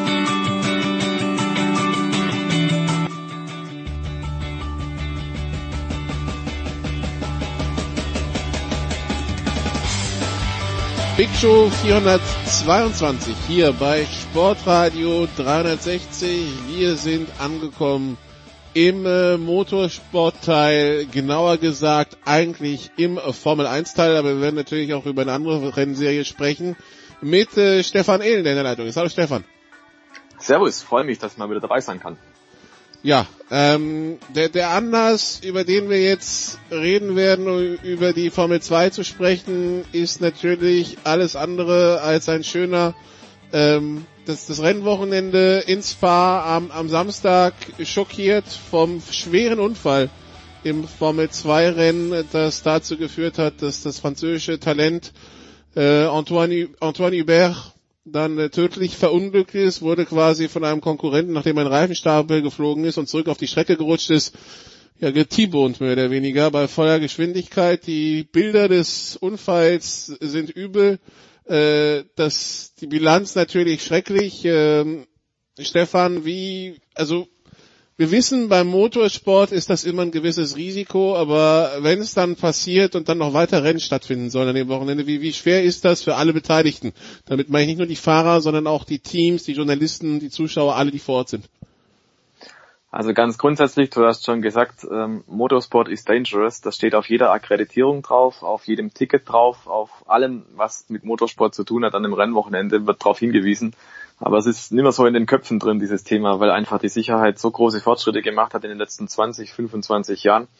Früher war das Thema Tod äh, allgegenwärtig. Da muss man nur mal die Generation von Helmut Marko oder der inzwischen verstorbene Niki Lauda fragen ähm, die wussten das. Da ist quasi jede Woche oder jeden Monat, um es mal überspitzt zu sagen, einer aus der Rennfahrerriege tödlich verunglückt bei irgendeinem Rennen, ob Tourenwagen, Sportwagen, Formelauto oder dergleichen mehr. Ähm, das war einfach so, ja. Und seither hat die Sicherheit um Welten Fortschritte gemacht. Also die Autos sind viel sicherer geworden, die Rennstrecken sind viel sicherer geworden. Ähm, hat auch dazu geführt, dass viele schwere Unfälle auf einmal überlebbar waren. Ähm, das, du hast das Phänomen dann auf einmal gehabt, die steigen aus. So war es auch 1994 ähm, zu Beginn des schwarzen Wochenends in Imola beispielsweise Rubens Barrichello. Fürchterlicher Unfall, der ist in die Reifenstapel geknallt, hat sich überschlagen, steigt aus, hat eine kleine Nasenverletzung und sich ein bisschen was am Arm getan und das war's. Und auch da, an diesem Tag, da hat man dann gesagt in der Formel 1, boah, schaut her, so sicher sind unsere Auto. Tags drauf äh, stirbt Roland Ratzenberger, noch einen Tag später stirbt Ayrton Senna. Und das hat die ganze Szenerie, glaube ich, geerdet ist der falsche Ausdruck, aber das hat ein bisschen die Aufmerksamkeit dahin gelegt, ja, es ist immer noch verdammt gefährlich. Und so ist es jetzt auch an diesem Wochenende gewesen. Ähm, man hat sich da wirklich in falscher Sicherheit gewiegt, weil die Formel 2 im Prinzip so die kleine Formel 1 ähm, mit ähnlich sicheren Autos, mit ähnlich guten Strukturen unterwegs ist. Man hat aber dann auf einmal gesehen, hoppla, ähm, wenn so ein Freak-Accident passiert, und das ist es natürlich, Freak-Accident. Das, Freak, das war ein Freak-Unfall, ja klar. Völlig, weil so viele Umstände, die da zusammengekommen sind, das ist in höchstem Maße unglücklich ähm, dass er ausgerechnet dann zurück auf die Rennstrecke geschleudert wird und dass er dann ausgerechnet, das ist das wirklich Blödeste, was passieren kann, ähm, dass er wirklich quer zur Fahrbahn kommt und dann auf Höhe des Cockpits von der Fahrzeugnase des anderen Fahrzeugs erwischt wird. Schlimmer geht's nicht. Das ist bewusst, dass das der Schwachpunkt ist von diesen Fahrzeugen. Die haben überall Crashstrukturen und dergleichen mehr. Aber eben dieser seitliche Aufprall ist der Horror schlechthin. Es geht nicht. Diesen, diesen seitlichen Aufprall kann man so nicht minimieren, dass es gewissermaßen überlebbar wäre. Ansonsten müsste man im Prinzip einen Sportwagen fahren und da eben die Knautschzone bauen. Das heißt, diese Formelautos haben also diesen Schwachpunkt, das ist bewusst, das ist klar. Ähm, was aber nicht klar ist, ähm, wie schnell es dann gehen kann. Und äh, es war im Prinzip auch, wenn man so will, einerseits ein Freak-Accident, andererseits völlig normal, dass ein Auto auch aus den Reifenstapeln zurückgeworfen werden kann auf die Rennstrecke. Ähm, das hätte auf jeder anderen Rennstrecke vielleicht auch passieren können. Also es ist jetzt nicht so, dass es einfach heißt, so, ist halt Spaß, ist halt gefährlich, ähm, sondern nee, das ist tatsächlich eine Situation, die kann auch wieder auftreten. Und ich glaube, das ist das, ähm, was den ganzen Herrschaften im Fahrerlager tatsächlich auch durch den Kopf ging. Ähm, einfach die Situation zu haben, wir fahren hier mit Höllengeschwindigkeiten und wir können das im Grenzbereich nicht so kontrollieren, dass wir die Sicherheit garantieren können. Und ich glaube gerade auch die junge Generation, ähm, Antoine Hubert war ja tatsächlich 22 Jahre alt bei seinem Tod. Ähm, wir nehmen Pierre Gasly, wir nehmen Charles Leclerc aus der Formel 1. Äh, die sind lange, lange Jahre, ich glaube, die haben ihr halbes Leben mit Antoine Hubert im französischen Verband verbracht, haben teilweise gemeinsam gewohnt, ähm, waren in der gleichen Klasse auf einem speziellen Sportgymnasium und dergleichen mehr.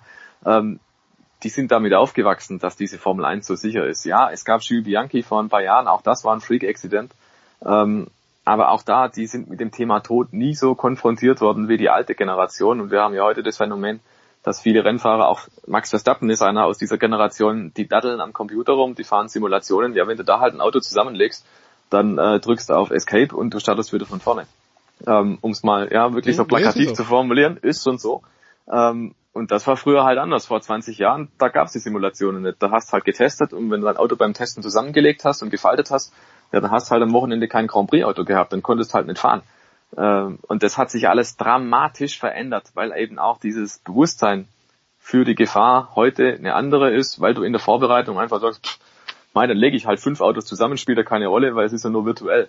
Und äh, von diesem Gedanken musste man sich ein Stück weit verabschieden und hat halt dann einfach gemerkt, gerade die jungen Fahrer, die ich gerade angesprochen habe, hey, das ist echt scheiß gefährlich, was wir da eigentlich machen. Und insofern war es nur konsequent zu sagen, dass die Formel 2 erstens dieses Rennen nicht zu Ende fährt, vollkommen richtig, und äh, dass sie auch dieses Sonntagsrennen nicht fährt. Im ganz, in einer ganz großen Konsequenz hätte man wahrscheinlich sagen müssen, sogar auch die Formel 3 sollte am Sonntag nicht fahren. Die ist dann gefahren, mit Schweigeminute und allem drum und dran. Ähm, das hätte man wahrscheinlich den, den noch jüngeren Kids dann ersparen können und vielleicht auch müssen ähm, weil ich glaube, mental ist das schon extrem äh, fordernd für einen Rennfahrer. Wir reden da von einer Generation auch, in der Mick Schumacher unterwegs ist. Ähm, die alle sind dann am Samstagabend dagestanden und haben gesagt, Mensch, hätte auch ich sein können. Weil in so einer Situation, ich glaube, es war die zweite Rennrunde, das ist Fahren im Pulk. Ähm, und wenn da wirklich irgendwas passiert, dann kann es wirklich jeden treffen. Und ich glaube, das ich ist glaub, das, er ist was ja nur jemand ausgewichen, der, also er ist ja nur jemand ausgewichen, genau. der sich gedreht hat und das hat ihn, glaube ich, in ja. die Reifenstapel geschickt, ne? Korrekt. Ich glaube, die, die Untersuchung, was jetzt genau wie passiert ist und was für, äh, was für eine Kettenreaktion das dann ergeben hat, die, die läuft jetzt, die hat jetzt angefangen. Ich glaube, da braucht man jetzt gar nicht groß spekulieren, was jetzt hier wie die Auslöser waren, ähm, sondern muss da einfach warten, was die Experten dann da rausfinden. Aber ja, ähm, das ist momentan, glaube ich, so die Stimmung bei den, bei den Nachwuchsfahrern auch. Die werden jetzt dann nach Monza fahren. Und Monza ist ähnlich wie Spa auch eine Strecke, wo man sehr, sehr hohe Geschwindigkeiten erreicht. Und ähm, da glaube ich, werden die alle mit einer gehörigen Portion Demut antreten. Ähm, interessant bei der ganzen Sache finde ich noch, das möchte ich noch hinzufügen, ähm, unter anderem auch Daniel Ricciardo hat nach dem Rennen der Formel 1 dann gesagt, die sind ja auch gefahren. Ähm, ich habe mir ernsthaft überlegt, ob ich es überhaupt tun soll, ähm, ob ich überhaupt fahren soll oder nicht oder wie das ist. Und ich glaube tatsächlich auch, dass der ein oder andere Formel 2-Fahrer, Formel 3-Fahrer äh, ähnliche Gedanken gehabt hat und vielleicht auch äh, sich hingesetzt hat und gesagt hat, Mensch, warum mache ich das überhaupt? Und Ja, ähm, das ist wirklich von der Realität eingeholt, muss man so sagen. Ähm, du wirst es nie ausschalten können, dieses Risiko. Es ist nun mal Motorsport, es ist nun mal Fahren im Grenzbereich und du kannst nur das kontrollieren, was zwischen deinen Händen hängt und das ist das Lenkrad. Ähm, dein eigenes Auto und teilweise wird auch dein eigenes Auto zum Geschoss und was dann dabei passieren kann, das haben wir jetzt leider, leider am Wochenende wieder gesehen.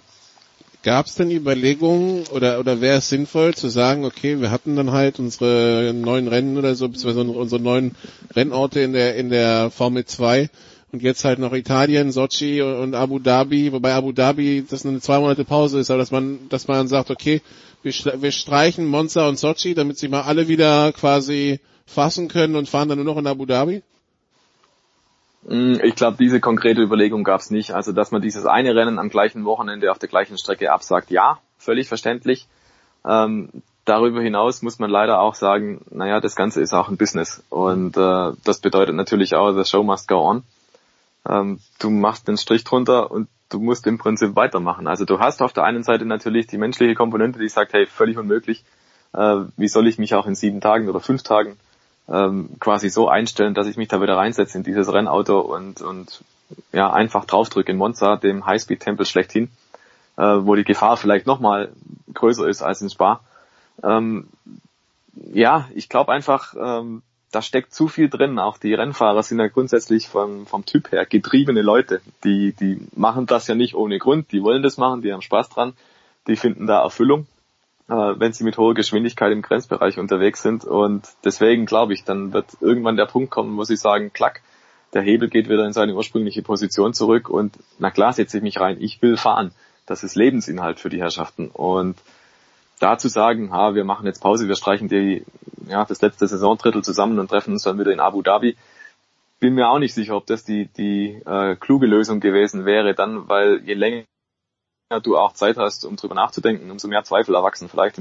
Und äh, wenn du im Cockpit Zweifel hast oder wenn du im, als Rennfahrer da sitzt und irgendwie das Gefühl hast, hm, bin mir nicht so ganz sicher, was ich hier mache, ähm, dann wäre es wahrscheinlich wirklich ratsam zu sagen, du lässt es gleich bleiben, weil im Cockpit irgendwelche andere Gedanken zu haben, wenn du mit 300 km durch den italienischen Wald schießt, bin ich mir nicht so sicher, ob das das Beste ist überhaupt. Deswegen glaube ich, wahrscheinlich ist es für viele die beste Medizin, einfach jetzt am Wochenende wieder reinzusitzen in die Kiste und wieder zu fahren.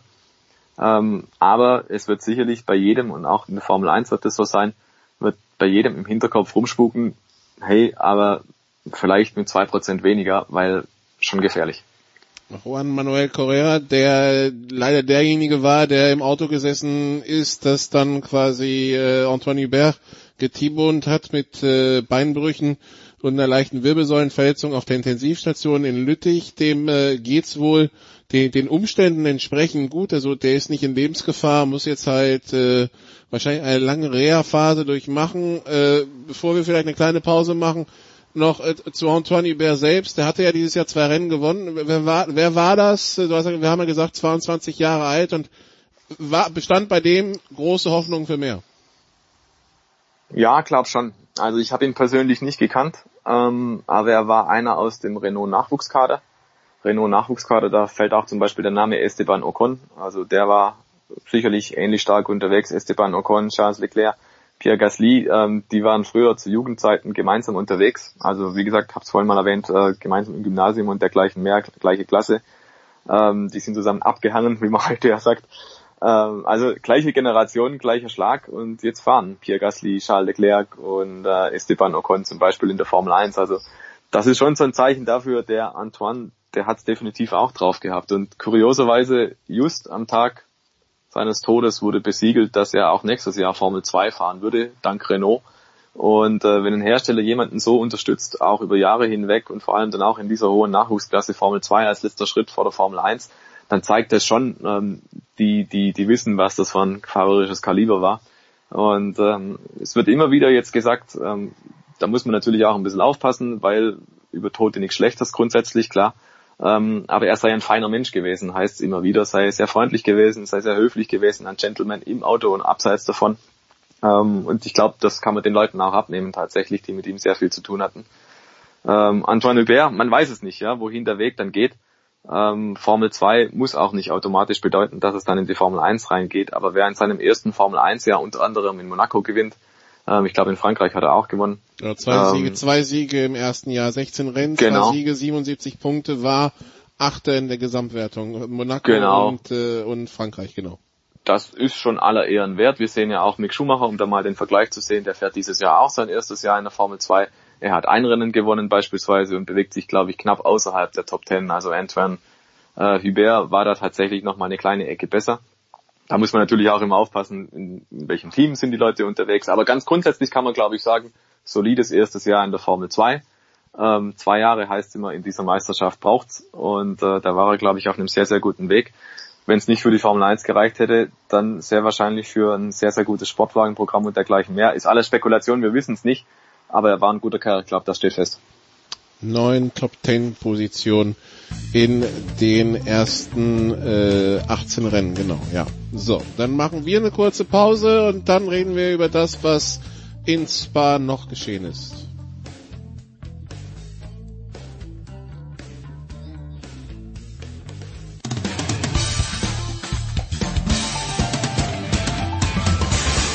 Hallo, hier ist Fabian Hamwischen und Sie hören Sportradio 360.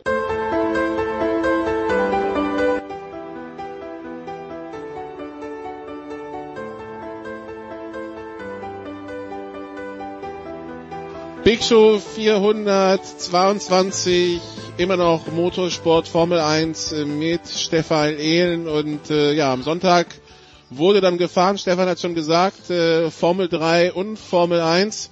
Und weil wir schon im ersten Teil so oft über Charles Leclerc gesprochen haben, es passte dann, dass ausgerechnet er dann das Rennen am Sonntag gewonnen, gewinnen konnte, sein erster Formel 1 Sieg, Stefan. Ja, längst überfällig, muss man dazu auch sagen. Wir hatten ja schon zweimal die Situation in diesem Jahr, dass er auf der Pole Position stand, in Bahrain und in Österreich. Beides Mal hat er das Rennen angeführt, beides Mal ging's schief. In Bahrain war es die Technik, in äh, Österreich kam ihm Max, Max Verstappen dazwischen in der letzten Runde, glaube ich sogar.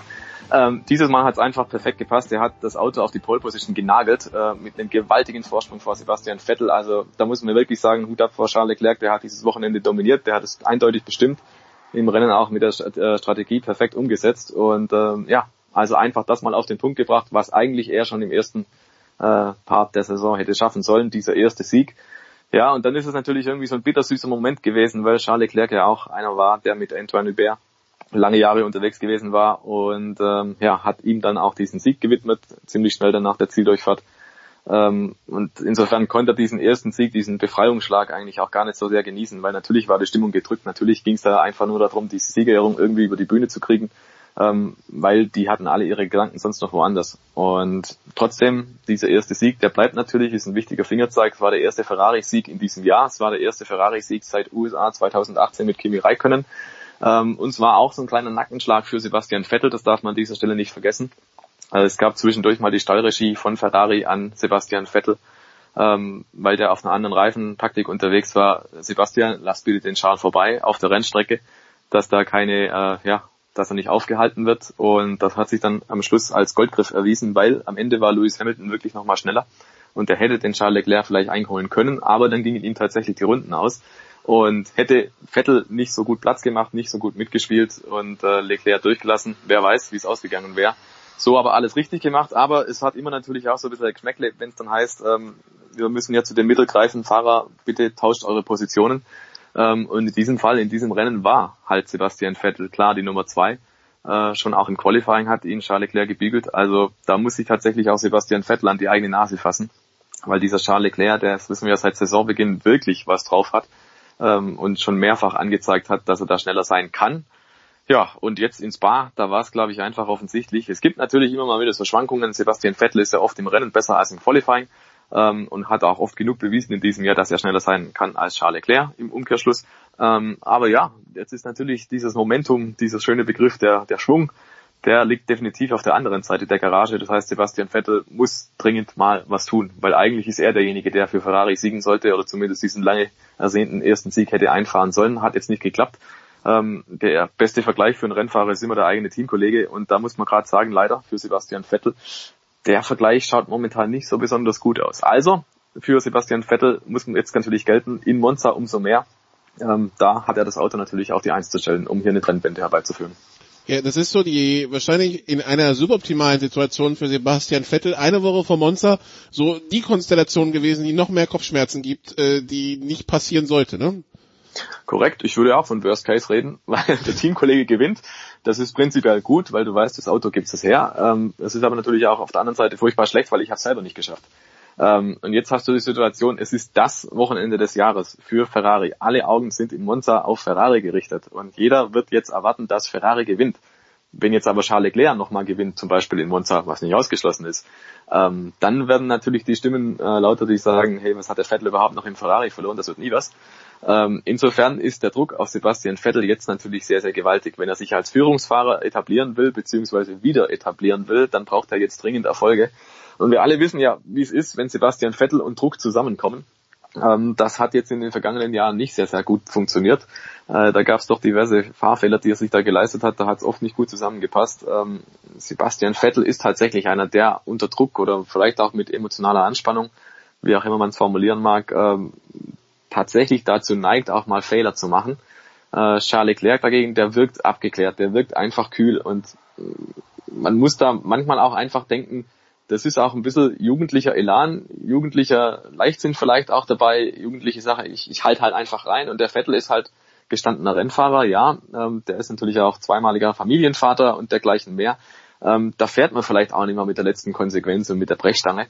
Ähm, deswegen bin ich jetzt gespannt, da prallen halt zwei Welten aufeinander. Äh, Charles Leclerc, der will es allen und jeden beweisen. Und der ist ungeheuer selbstkritisch. Und auf der anderen Seite Sebastian Vettel, ja, der kriegt jetzt diesen jungen Mann vor die Nase gesetzt und der junge Mann, der fährt ihn tatsächlich jetzt davon und äh, fährt auch so ein bisschen die Sympathien ein, die eigentlich der Vettel einfahren wollte. Und da bin ich jetzt sehr gespannt auf die Dynamik in Monza, was da passieren wird mit den Ferraris, weil ich kann mir auch sehr gut vorstellen, dass dann im Team tatsächlich die Stimmung so ein bisschen kippt und dass es da mehr kitzelt und mehr kriselt. Ähm, kann der ganzen Sache nur gut tun, wenn da zwei sind, die wirklich äh, ans Limit gehen bei Ferrari. Hat es über viele Jahre oder Jahrzehnte nicht gegeben, dass da wirklich Konkurrenz herrscht. Und wenn das jetzt so sein sollte, dass Ferrari ähm, die beiden Kollegen frei fahren lässt, dann glaube ich, dann steht uns ein spannendes Rennen bevor. Apropos jung und wild und Brechstange, der Unfall von Max Verstappen in Runde 1, was sagen wir dazu? ähm, wenn du Kimi Räikkönen fragst, dann wird er sagen, naja, ich habe ihn halt nicht gesehen. Und wenn du Max Verstappen fragst, dann wird er sagen, ja, ähm, war ein optimistisches Überholmanöver. Also klar, ähm, es ist eine der engsten Ecken in der Formel 1, diese Haarnadelkurve La Source direkt nach dem Start. Äh, was er da probiert hat, kann eigentlich hier nicht funktionieren. Wenn er sich nicht in irgendeiner Form beim anderen anlehnt, dann kriegt er die Kurve nicht. Also so spitz wie Max Verstappen da reingefahren ist, ähm, um darauf zu hoffen, dass Kimi Räikkönen ihn sieht und die Tür aufmacht, ähm, das war schon so ein bisschen naiv und schon so ein bisschen Verzweiflung vielleicht auch dabei. Er hat den Start äh, etwas verhauen, der Max Verstappen, und wollte natürlich auf den ersten Metern, das ist die Gelegenheit, um Positionen gut zu machen, halt noch was rausreißen. Ähm, das ging jetzt ziemlich in die Hose, aber da muss man auch dazu sagen, das hätte er wissen können. Er fährt dann innen auf diese Haarnadelkurve zu und äh, du hast mindestens noch zwei oder vielleicht sogar drei Autos links neben dir, dass der Raikönnen nicht unendlich Platz hat zum Ausweichen. Selbst wenn er ihn sieht, liegt eigentlich auf der Hand. Und äh, ja, also ich glaube, in dem Manöver war im Prinzip schon klar, dass das konnte nicht gut gehen. Und insofern muss man vielleicht sogar noch von Glück reden, ähm, dass dieser Abflug, den er da hatte in Eau Rouge, dass der glimpflich ausging, dass er da einfach nur in die Reifenstabe geknallt ist. Ähm, das hätte ja auch durchaus äh, schlimmer ausgehen können. Tatsächlich, äh, da sind die Jungs ja durchaus unterwegs mit knapp 300 kmh. Ähm, also Glück im Unglück, dass er da so gut rausgekommen ist. Ähm, man fragt sich da auch immer wieder, finde ich, jetzt hat er da einen Unfall gehabt mit Raikkonen. Raikkonen war ja kurzzeitig sogar in der Luft, ist dann wieder gelandet. Und äh, Verstappen hätte vielleicht sogar vorher spüren können, dass sein Auto einfach im Eimer ist und hätte das dann abstellen können. Aber er hat draufgehalten. Ähm, das ist so ein bisschen was, was wir im ersten Teil auch äh, skizziert haben mit dieser Generation Simulator. Ähm, Auto kaputt, ja, macht ja nichts, ich fahre halt mal weiter und guck, was passiert. Ähm, ja, bin mir nicht sicher, ob das auf die Dauer gesund ist, aber es ging dieses Mal tatsächlich gut. Er hat eine sehr, sehr gute Gelegenheit auf einen weiteren Podestplatz weggeworfen durch diese Aktion in Kurve 1, weil ich glaube vom Speed her wäre Max Verstappen definitiv in der Lage gewesen, den äh, zum Schluss schwächelnden Vettel da noch zu gefährden. Vettel wurde Vierter. Vierter wäre auch drin gewesen für Verstappen mindestens. Ähm, insofern ist natürlich schade, dass das nicht geklappt hat, weil ich glaube, in der Weltmeisterschaft, und so ehrlich muss man sein, ähm, ja, war es das dann allmählich. Max Verstappen war vielleicht noch die letzte Hoffnung darauf, dass es für Lewis Hamilton ein bisschen eng werden könnte. Ähm, ja, ich glaube, von der Hoffnung dürfen wir uns verabschieden. Ich glaube, es bleibt weiter recht spannend, recht lebhaft, weil Ferrari scheint jetzt dran zu sein. Red Bull scheint phasenweise auch wirklich dran zu sein an der Spitze. Vielleicht sehen wir hinten raus in der Weltmeisterschaft noch ein paar spannende Rennen, aber in der Fahrerweltmeisterschaft und auch in der Konstrukteurs-WM. Ich glaube, die Positionen ganz vorne sind bezogen. Lewis Hamilton wird's machen und Mercedes wird's natürlich auch machen. Ähm, ja, dass es so deutlich ist, hätte vielleicht nicht sein müssen, aber das hatte unterschiedliche Gründe. Ähm, ja, mit denen muss sich hauptsächlich Ferrari befassen. Das wäre jetzt die Frage gewesen. Entschuldigung, was, was ist mit äh, was ist mit Mercedes? Wie, was machen die für eine Bilanz für, für dieses Wochenende? Weil alle haben im Vorfeld gesagt, gut, das ist jetzt nicht zwingend die Mercedes-Strecke, Ferrari könnte schneller sein, dann äh, gewinnt nicht Vettel, sondern Leclerc, Verstappen schießt sich in Runde 1 raus, Hamilton wird Zweiter, Bottas Dritter. Äh, eigentlich ja ideal gelaufen für Mercedes, oder? Ja, und die hätten das Rennen ja fast noch gewonnen mit Hamilton. Also eigentlich ideal gelaufen, das stimmt schon. Ähm, man hat auf einer, in Anführungszeichen, schwachen Piste für Mercedes zwei Podestplätze rausgeholt. Ähm, also im Prinzip, die Gegner haben sich mal wieder selber in den Fuß geschossen. Ähm, weil Max Verstappen hat, wie gesagt, eine goldene Gelegenheit oder zumindest eine silberne Gelegenheit weggeworfen. Und äh, auch bei Vettel lief es einfach nicht rund. Der hat, wie gesagt, den siegreichen Ferrari nicht aufs Podium gebracht. Ähm, das ist, das ist nicht, nicht gut. Die Ausbeute, das reicht einfach nicht. Und äh, Mercedes fährt einfach ein grundsolides Wochenende, ja, fährt einfach durch und äh, ohne, ohne groß Spektakel zu machen und nimmt halt dann die Punkte auch mit. Und das ist so ein bisschen auch ein Sinnbild in diesem Jahr. Ferrari hatte oft gute Gelegenheiten. Ähm, sie hatten nicht dieses große Spitzenauto von Anfang an, das stimmt auch. Ähm, aber wenn man da zum Beispiel denkt an Bahrain, ähm, das hätte ein, zum Beispiel ein Doppelsieg sein müssen. Ja, und da gab es noch weitere Gelegenheiten. In Österreich haben wir vorhin schon gehört, dass äh, Charles Leclerc das Rennen eigentlich hätte gewinnen müssen. Ja, und ja, am Ende steht halt dann da, diese Punkte sind halt nicht geholt worden und das macht Mercedes natürlich auch einfach. Ähm, insofern die Bilanz heißt eigentlich, und das ist ja auch was, was Toto Wolf seit Jahren betont, äh, Zuverlässigkeit ist wichtig, wir müssen ankommen, darfst nicht nachlassen ähm, und das, es kommt halt immer darauf an, dass du an jedem Wochenende deine Leistung bringst. Und da muss man einfach neidlos anerkennen, Mercedes macht das. Die maximieren wirklich das, was sie hinkriegen. Äh, und bei Ferrari hat man immer das Gefühl, ja, die binden sich die Schuhe nicht richtig, ja. Ähm, und bei Mercedes, die kriegen einfach halt diese, diese Leistung so kontinuierlich hin, dass sie seit 2014 Spitze sind. Das, das ist wirklich Wahnsinn. Das ist eine, eine Ära, die wir da miterleben an Perfektion. Und da kann man nur den Hut ziehen vor Mercedes. Weil, wie gesagt, die ganzen anderen Teams, die stolpern immer wieder. Jeder hat mal irgendwo einen Schwachpunkt drin. Ähm, bei Ferrari zugegebenermaßen häuft sich das in letzter Zeit wieder, in den letzten Jahren. Aber Mercedes hat man irgendwie das Gefühl, die kriegen keinen Kratzer. Die haben eine weiße Weste mit zwei kleinen Stecknadeln, großen schwarzen Punkten vielleicht drin. Aber ansonsten ist das erste Sahne. Also großes Kompliment. Mercedes macht einen verdammt guten Job. Und Mercedes, wie ich das auch ganz entspannt angucken kann, selbst wenn sie in Monza nicht Favorit sind, selbst ein Doppelsieg von Ferrari, solange man die Plätze 3, 4 dahinter belegt, es passiert ja eigentlich gar nichts. Ja, also Hamilton hat jetzt äh, 87 Punkte Vorsprung auf Verstappen, 99 Punkte Vorsprung auf Vettel und 111 auf Leclerc. Da könnte man mit dem dritten Platz leben. Ne? man könnte mit einem dritten Platz leben, also blöd formuliert, der Hamilton muss einfach nur noch ins Ziel kommen und er wird Weltmeister. Und also auch das hat man gesehen in den vergangenen Wochen. Ja, es gibt ja immer noch einen Titelkampf auf dem Papier, Hamilton gegen Bottas, ähm, aber ich glaube, der Saisonverlauf bisher hat einfach gezeigt, nö, ist nicht. Wenn es drauf ankommt, kann der Hamilton immer noch eine Schippe nachlegen und auch da, Hamilton ist einfach ein Muster an Konstanz und Valtteri Bottas, der hat halt Formschwankungen drin.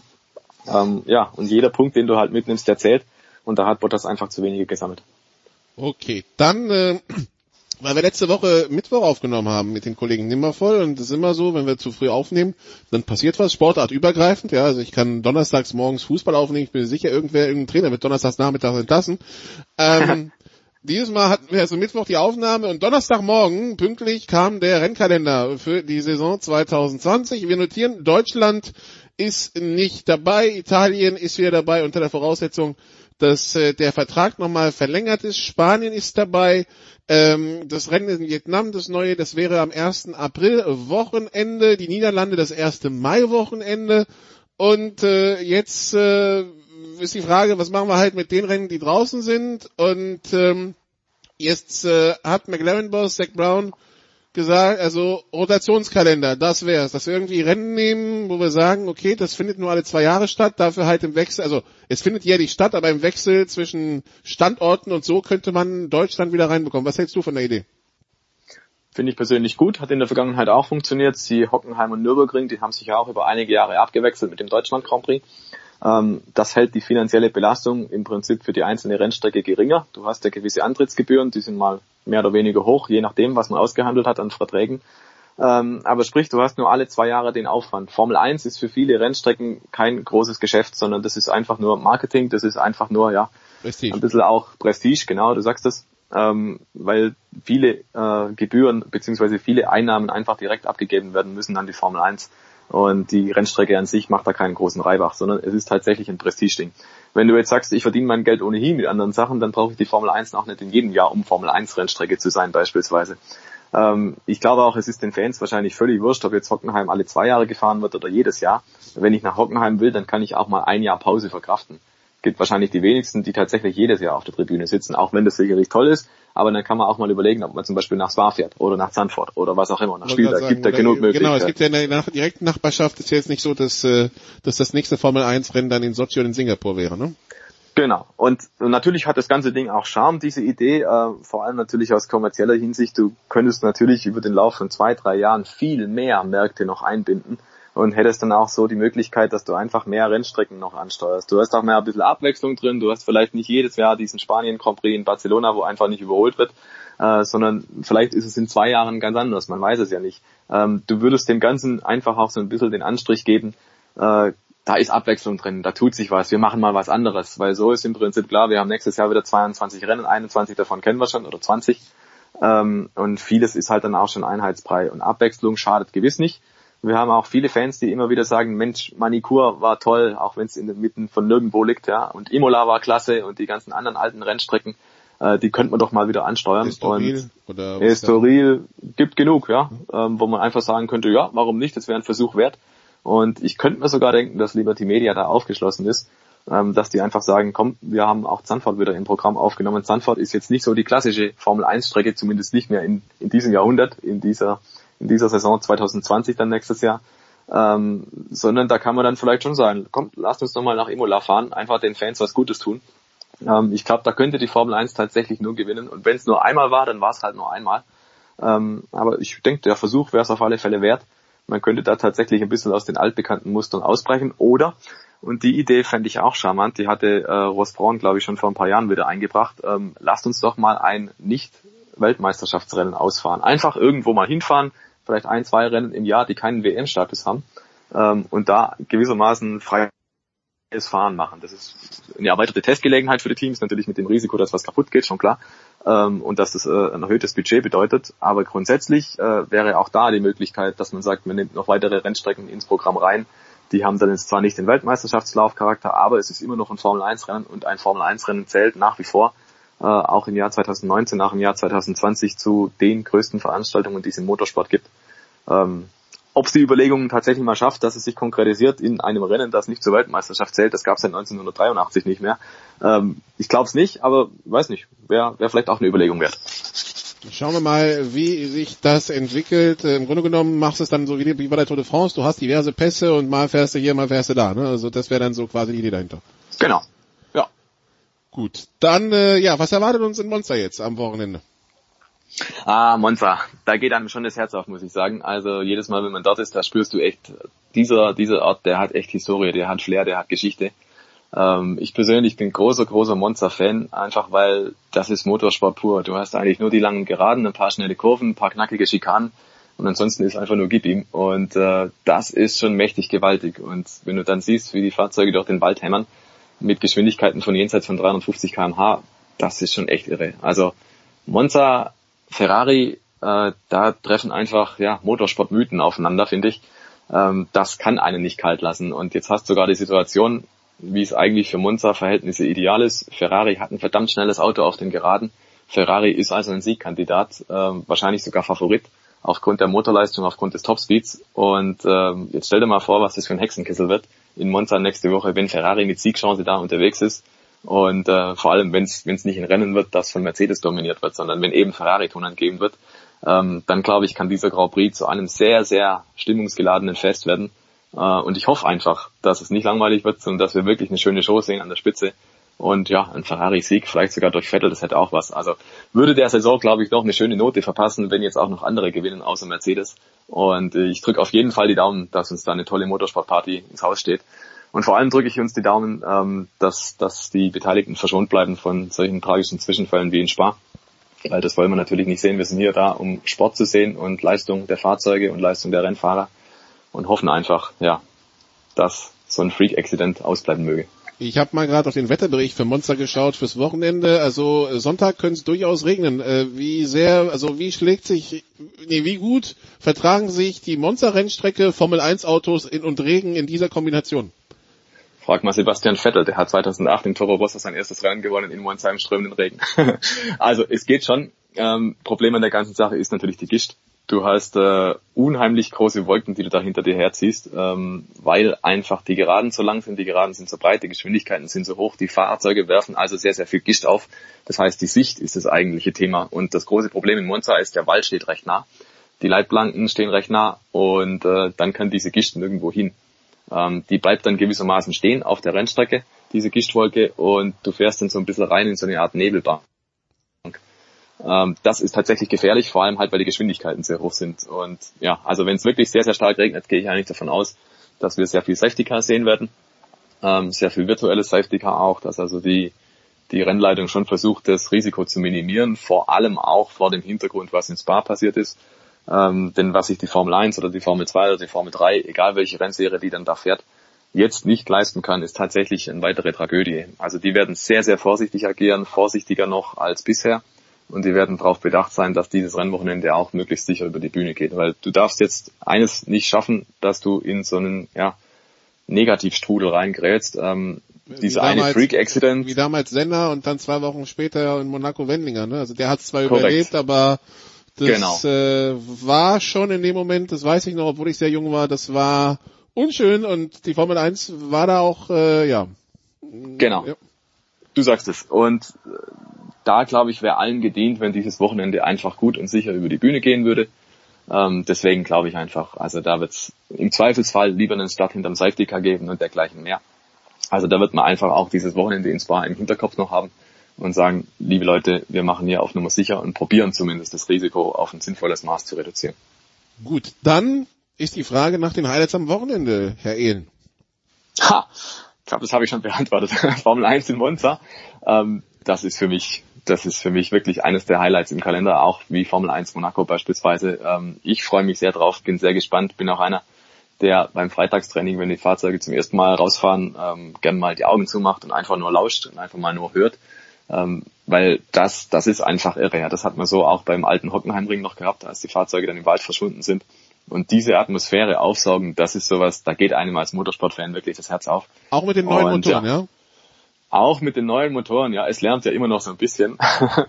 ähm, vielleicht mache ich nebenher auch noch ein bisschen den Staubsauger an. Ähm, dann habe ich auch noch ein bisschen mehr Soundkulisse. Mal gucken. Aber nein, ich freue mich tatsächlich drauf auf Monza und ansonsten glaube ich, ähm, ja, wettertechnisch wird es nicht mehr so toll. Mein Fahrrad bleibt jetzt erstmal in der Garage. Das heißt, ich werde mich schon darauf konzentrieren, was in Monza passiert. Ja, und dann gucken wir mal, lass uns überraschen und hoffen auf ein schönes Wochenende. Gut. Dann äh, danke Stefan, dass du die Zeit genommen hast äh, für, für uns und natürlich auch die Zeit genommen hast, über die, dieses furchtbare Ereignis in Spa zu reden. Ja, das war's äh, für den Motorsport in der Big Show 422. Das war's auch von mir in der Big Show 422. Ich gebe jetzt ab an den Producer nach New York. Äh, denken Sie dran, Football-Saison geht wieder los. Äh, NFL und natürlich äh, College Football, GFL in die Playoffs. Das heißt, da hören wir uns wieder. Ab nächster Woche sollte der Producer die Big Show übernehmen. Deshalb also erstmal weg von Malta, rüber nach New York. Äh, Jens, du bist dran.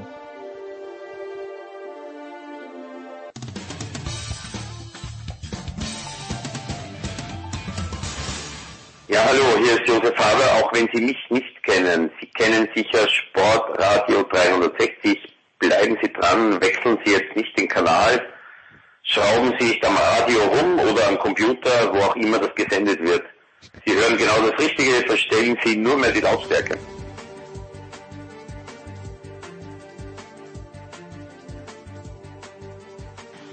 Ja, danke Nicola fantastisch, wie immer, der große Nicolas Martin. Jetzt äh, gehen wir nicht, noch nicht in die USA, das machen wir gleich, sondern wir gehen rüber nach China gewissermaßen, aber wir tun das hier aus den USA und gehen zu Sepp Dumitro von der Five, der NBA-Chefkoch. Servus Sepp. Hi Jens. Sepp, ich rede wieder blinde von der Farbe. Ich habe nur die Ergebnisse gesehen. Das äh, knappe Ergebnis gegen Frankreich, okay, verschmerzbar, das auch knappe Ergebnis gegen die Dominikanische Republik nicht verschmerzbar und dann der hohe Sieg heute in der Nacht US-Zeit gegen Jordanien. Ist es wirklich so schlimm, wie es gemacht wird, oder wird es für den deutschen Basketball, also der, der, der Fakt, dass Deutschland hier bei dieser WM die Vorrunde nicht überstanden hat, wird dieser Fakt ein bisschen überbewertet? Werden in, in Jena, in München, in Berlin trotzdem gleich viele Leute in die Basketballhalle kommen? Hat das eine mit dem anderen überhaupt etwas zu tun? Zehn Fragen auf einmal. Wie schlimm war es wirklich, Sepp? Es war schlimm, Jens. Es war vor allem gegen die Dominikanische Republik eine katastrophale Vorstellung der meisten deutschen Spieler. Und ich glaube, die Art und Weise, wie der ähm, Endstand zustande kam, ähm, die Lethargie im Spiel und der Mangel auch an, an Anpassungen und, und an, an Feuer in der Performance. Ich glaube, das war viel schlimmer als nur zu verlieren. Du kannst immer verlieren, auch gegen ein Team wie die Dominikanische Republik, eine Mannschaft, die im FIBA World Ranking vor Beginn dieses Turniers aus, ja, aus, sagen wir mal, ähm, algorithmischen Gründen, denn niemand weiß wirklich, wie der ähm, Algorithmus der Fieber da aussieht, letzten Endes äh, anhand dessen die Teams dann gerankt werden vor diesen Turnieren oder nach diesen Turnieren. Ich bin mir sicher, da gibt es eine gewisse Überlegung, aber ich glaube, wenn du irgendjemandem erzählen wollen würdest, dass die Dominikanische Republik definitiv besser dasteht als Deutschland im Jahr 2019 im internationalen Basketball, dann äh, würden sich viele erstmal an den Kopf fassen. Fakt ist aber auch, dass die Dominikaner in Al Horford und Carl Anthony Towns zum Beispiel, die zwei besten Typen überhaupt nicht dabei hatten. Das sind ja. zwei gestandene NBA-Spieler, All-Star-Spieler, All-Star-Bigmen. Ähm, nichtsdestotrotz ähm, war Deutschland der hohe Favorit. Ich glaube mit äh, minus 17 ähm, für die Wetter da draußen in dieses Spiel gegangen. Und nochmal, die Niederlage ist, glaube ich, schlimm genug, aber die Art und Weise, wie die dann zustande kam, ähm, das, das ist letzten Endes das, was auch das Messer so ganz tief in die Wunde reingelegt hat. Und äh, dass danach wieder die Analyse, Analysen und diese ganzen äh, Couch Scouts und diese ganzen Couch Coaches dann natürlich anhand von Sachen wie Körpersprache und so weiter in die Köpfe der Spieler, Protagonisten, Coaches auch äh, Henry Grödel reingucken wollten. Das ist dann irgendwo auch typisch für diese, für diese Lärmerei anno 2019 und jeder mit einem Internetzugang ist auch ein Experte. Andererseits ähm, ist, glaube ich, festzuhalten, Deutschland war einer der Favoriten in dieser Gruppe zusammen mit Frankreich und das Weiterkommen war mehr oder weniger eingeplant. Das Weiterkommen nicht nur in dieser Runde, sondern dann auch in der, in der nächsten Runde. Das wäre dann die, äh, die Gruppe äh, L, glaube ich, gewesen. Ne? Ähm, und äh, dann vielleicht gegen Gegner wie äh, wie Litauen. Ähm, Australien war, glaube ich, in der Verlosung. Australien, oder? genau. Australien, Litauen, Kanada, die Monstergruppe da hinten. Äh, dass man da vielleicht sogar sich ähm, Hoffnung gemacht hatte, ins Achtelfinale einzustoßen. Also Minimalziel verpasst und äh, vor allem die Art und Weise, wie gespielt wurde, ähm, die Ideenlosigkeit, auch der Mangel an ja, an, an Willen so ein bisschen. Also da, da hat's, da hat's so an der Garstigkeit gefehlt und, und an der Galligkeit und irgendwie hat man sich da ins Schicksal gefügt und vielleicht konnten die Jungs auch nicht wirklich begreifen, wie ihnen geschieht und, und, und dann wird auch der Arm ganz, ganz schwer und wenn man sich mal die, äh, die Trefferquoten so über die ersten beiden Partien anschaut, nochmal gegen Frankreich kannst du sicherlich verlieren, auch wenn es knapp war, ähm, aber gegen die Dominikanische Republik darfst du nicht verlieren, nicht bei so einem Turnier und nicht mit dieser Mannschaft. Ähm, deswegen, herbe Enttäuschung und ich glaube auch zu Recht irgendwo kritisiert in der Art und Weise. Ähm, aber ja, so ist es halt im Sport und ähm, Deutschland muss jetzt, glaube ich, die richtigen Lehren daraus ziehen mit Blick auf äh, 2021. Dann. Ja, also ich, ich finde es auf der einen Seite ja gut, dass man sich überhaupt aufregt, dass man sich beschäftigt damit, aber in meiner Twitter-Blase, wo du drinnen bist, wo Trey drin ist, wo Bushi drinnen ist, Körny, das sind ja lauter Leute, die sich im Basketball auskennen.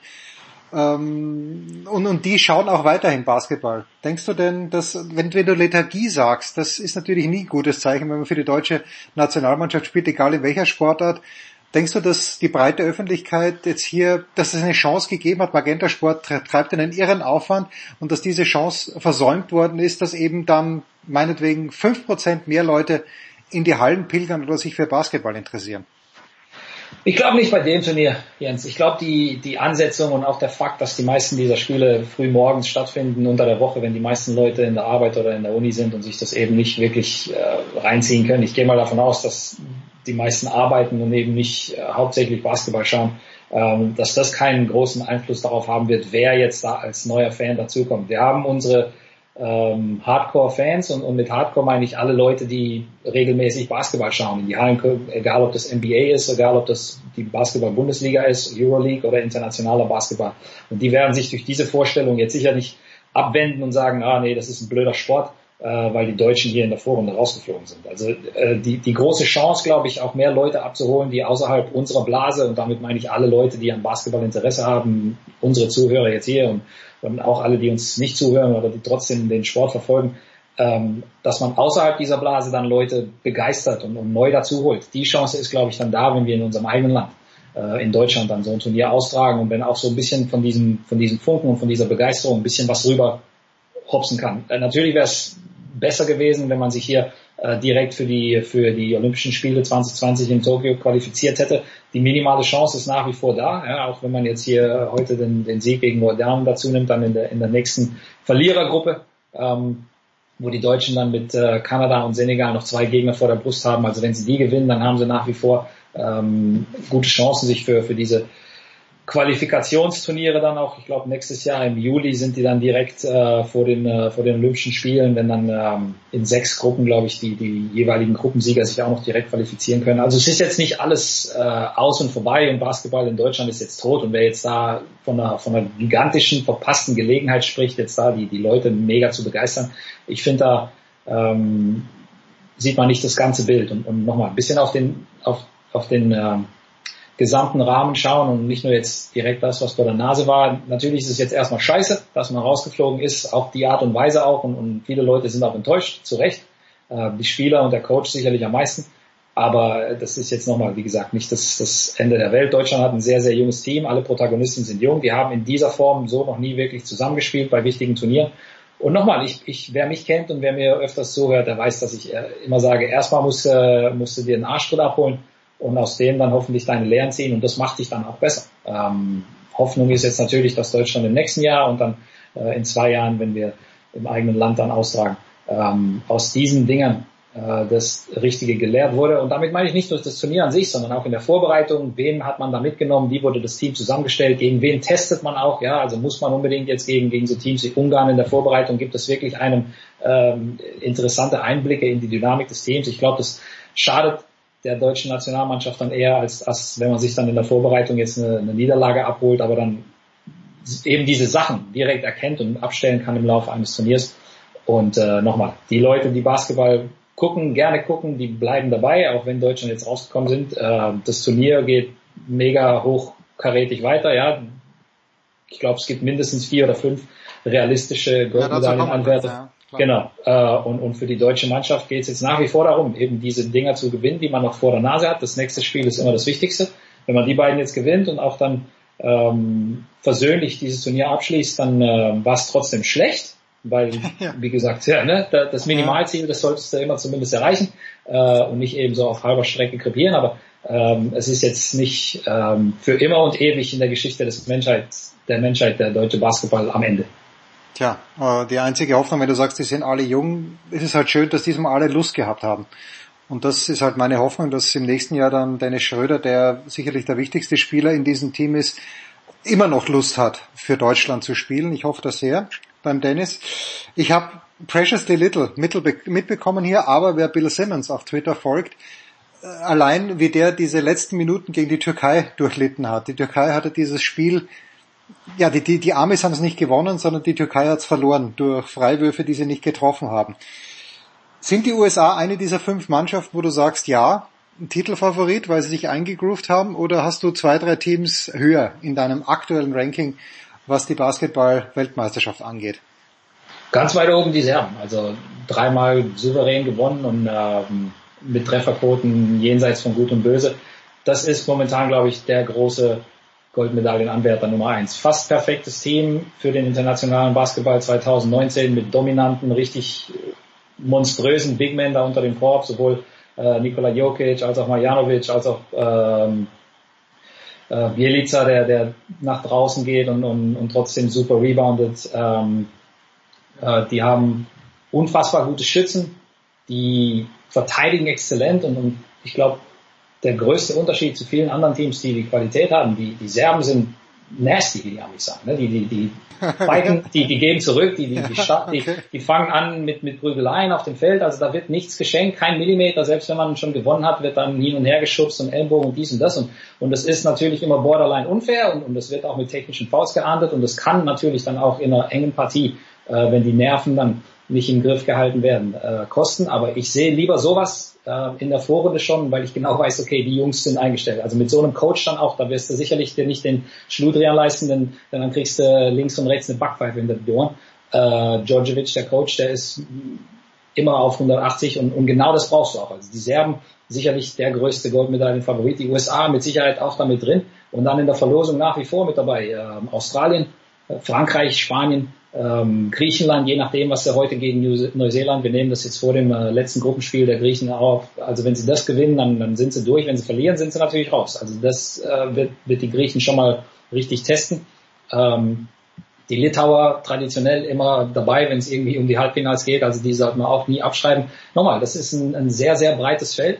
Und äh, wer heute jetzt das Geld auf die USA setzt, der ähm, kann sich nicht hundertprozentig sicher sein. Und, und das macht dieses Turnier in meinen Augen auch sehr, sehr spannend.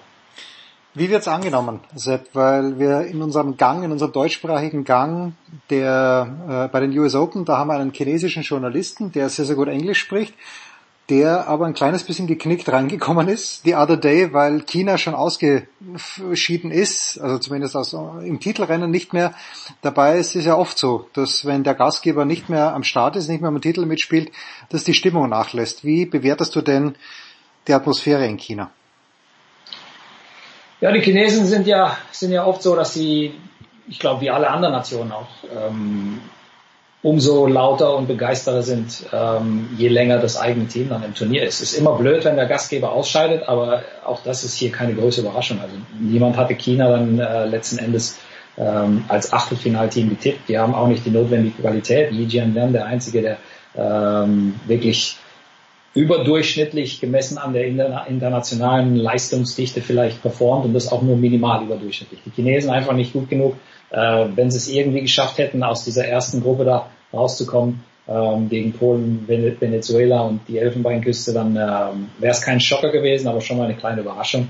Und äh, so sind die Polen, die Venezuelaner weiter. Ähm, die sind auch besser im Basketball als China. Also da, da braucht man, braucht man nicht diskutieren. Ich kann die Stimmung nicht wirklich einschätzen von hier in den Arenen. Das, das weiß man auch nie wirklich, welche Leute da ähm, mehr oder weniger freiwillig dahin gekommen sind und wer, wer da reingefragt wurde, um genau. die Halle zu füllen. Das haben wir ja auch bei den, bei den Olympischen Spielen schon gesehen. Ja, da wird auch immer gerne getrickst. Ähm, für mich geht es ums Sportliche und, und das kann ich von hier aus bewerten. China ist sportlich nicht gut genug für Runde zwei, erst recht nicht fürs Achtelfinale. Dann äh, lass uns noch ganz schnell den Bogen wieder zurück zu den Deutschen spannen. Äh, Henrik Rödel, der Bundestrainer, wenn du sagst Lethargie im Team, kann man prozentuell festmachen, kann man natürlich nicht, aber ist das auch Schuld des Cheftrainers? Ist es große Schuld? Ist es Mitschuld? Steht Henrik Rödel in Frage? Ich glaube, man sollte ihn nicht in Frage stellen, weil er sicherlich nicht schuld ist am, am Ausscheiden. Also er, er trägt natürlich als, als Head Coach immer die Hauptverantwortung, aber er spielt ja selbst nicht. Also wir können von hier aus nochmal, wer nicht in dem Huddle sitzt, wer nicht Teil dieser Umkleide ist, der kann nicht genau beurteilen, was war der Gameplan, wie hat man sich eingestellt, ähm, Henrik Rödels Coaching-Style ist ja auch immer viel, viel ruhiger und abgeklärter und, und er lässt die Jungs auch mal machen und es ist eben kein Vulkan, der da jetzt auf einmal äh, Stühle durch die Gegend schmeißt wie Bob Knight.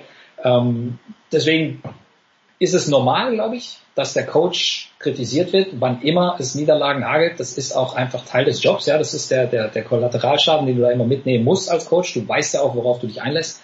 Ähm, ich finde es nur blöd, wenn es dann irgendwie persönlich wird und wenn man sagt, ja, ich habe ja immer gewusst, dass das nicht der richtige Mann ist. Alle haben gejubelt, alle haben geklatscht, alle haben gratuliert, als Henry Grödel der Nachfolger wurde und äh, das Amt übernommen hat. Jetzt lass den Mann doch ein paar, paar Jährchen mal arbeiten. Also ähm, dass es hier, wie gesagt, nicht geklappt hat und dass man vielleicht auch ein paar fragwürdige Entscheidungen getroffen hat während der ganzen Vorbereitung auf dieses Turnier und auch dann im Turnier selbst das sind auch Lernerfahrungen, die, glaube ich, auch Henrik Rödel braucht als Head Coach, um dann vielleicht beim nächsten Mal eben die richtigen Schlüsse zu ziehen, die richtigen, die besseren Entscheidungen zu treffen. Vielleicht wird er beim nächsten Mal eben ein bisschen deutlicher, ein bisschen lauter, vielleicht ändert er ein bisschen die Rotation, vielleicht nimmt er einen Spieler mal früher vom Parkett oder schickt jemand anderen früher rein. Nochmal, äh, Wachstumsschmerzen, die, die sind von außen immer als absolute äh, ja, absoluter Supergau sehr, sehr leicht zu interpretieren, aber intern geht es darum, die Leute erstmal arbeiten zu lassen. Sonst, sonst braucht man überhaupt gar keine Jobsicherheit mehr, sonst können wir ja jeden immer einstellen und nach jedem Turnier dann quasi wieder rausschmeißen, wenn es nicht funktioniert hat. Also ähm, ich glaube, dass Henrik Rödel der richtige Coach ist für dieses Team. Ich glaube, dass da punktuell ein paar Sachen anders gehandhabt werden könnten und sollten. Gerade wenn dann ähm, es, es kritisch wird, so wie gegen äh, die Dominikanische Republik zum Beispiel. Aber ähm, jetzt da sofort von Feuern und neuer Coach und, und wen Alternativen stehen die parat, wird es dadurch automatisch besser, schmeißt man damit nicht automatisch über Bord, was man bisher schon erreicht hat. Also lieber ein bisschen arbeiten und sich durch die Probleme auch durcharbeiten lassen in meinen Augen, ähm, als da jetzt hier sofort das Damoklesschwert zu schwingen. Das ist mir fast ein bisschen zu sachlich, Sepp. Raus mit dir. Nein, fantastisch. Fantastische Analyse. Wunderbar. Wer mehr wissen möchte, der hört sich bitte den Sepp mit André Vogt an. Gut Next. Die haben gerade aufgenommen. Ich weiß nicht, wann es online geht, aber sicherlich bald. Also wenn wir dann ausstrahlen. Außerdem auf jeden Fall hörenswert der Podcast mit Michael Körner, der ja in China ist. Hört euch das an. Hier der große Überblick äh, dort für die Leute, die sich wirklich im Basketball auskennen und ganz tief rein wühlen wollen. Sepp, ich danke dir ganz, ganz herzlich. Wir machen eine kurze Pause in der Big Show 422 und dann widmen wir uns mal dem Older. Der sitzt im Fenway Park, erstaunlicherweise.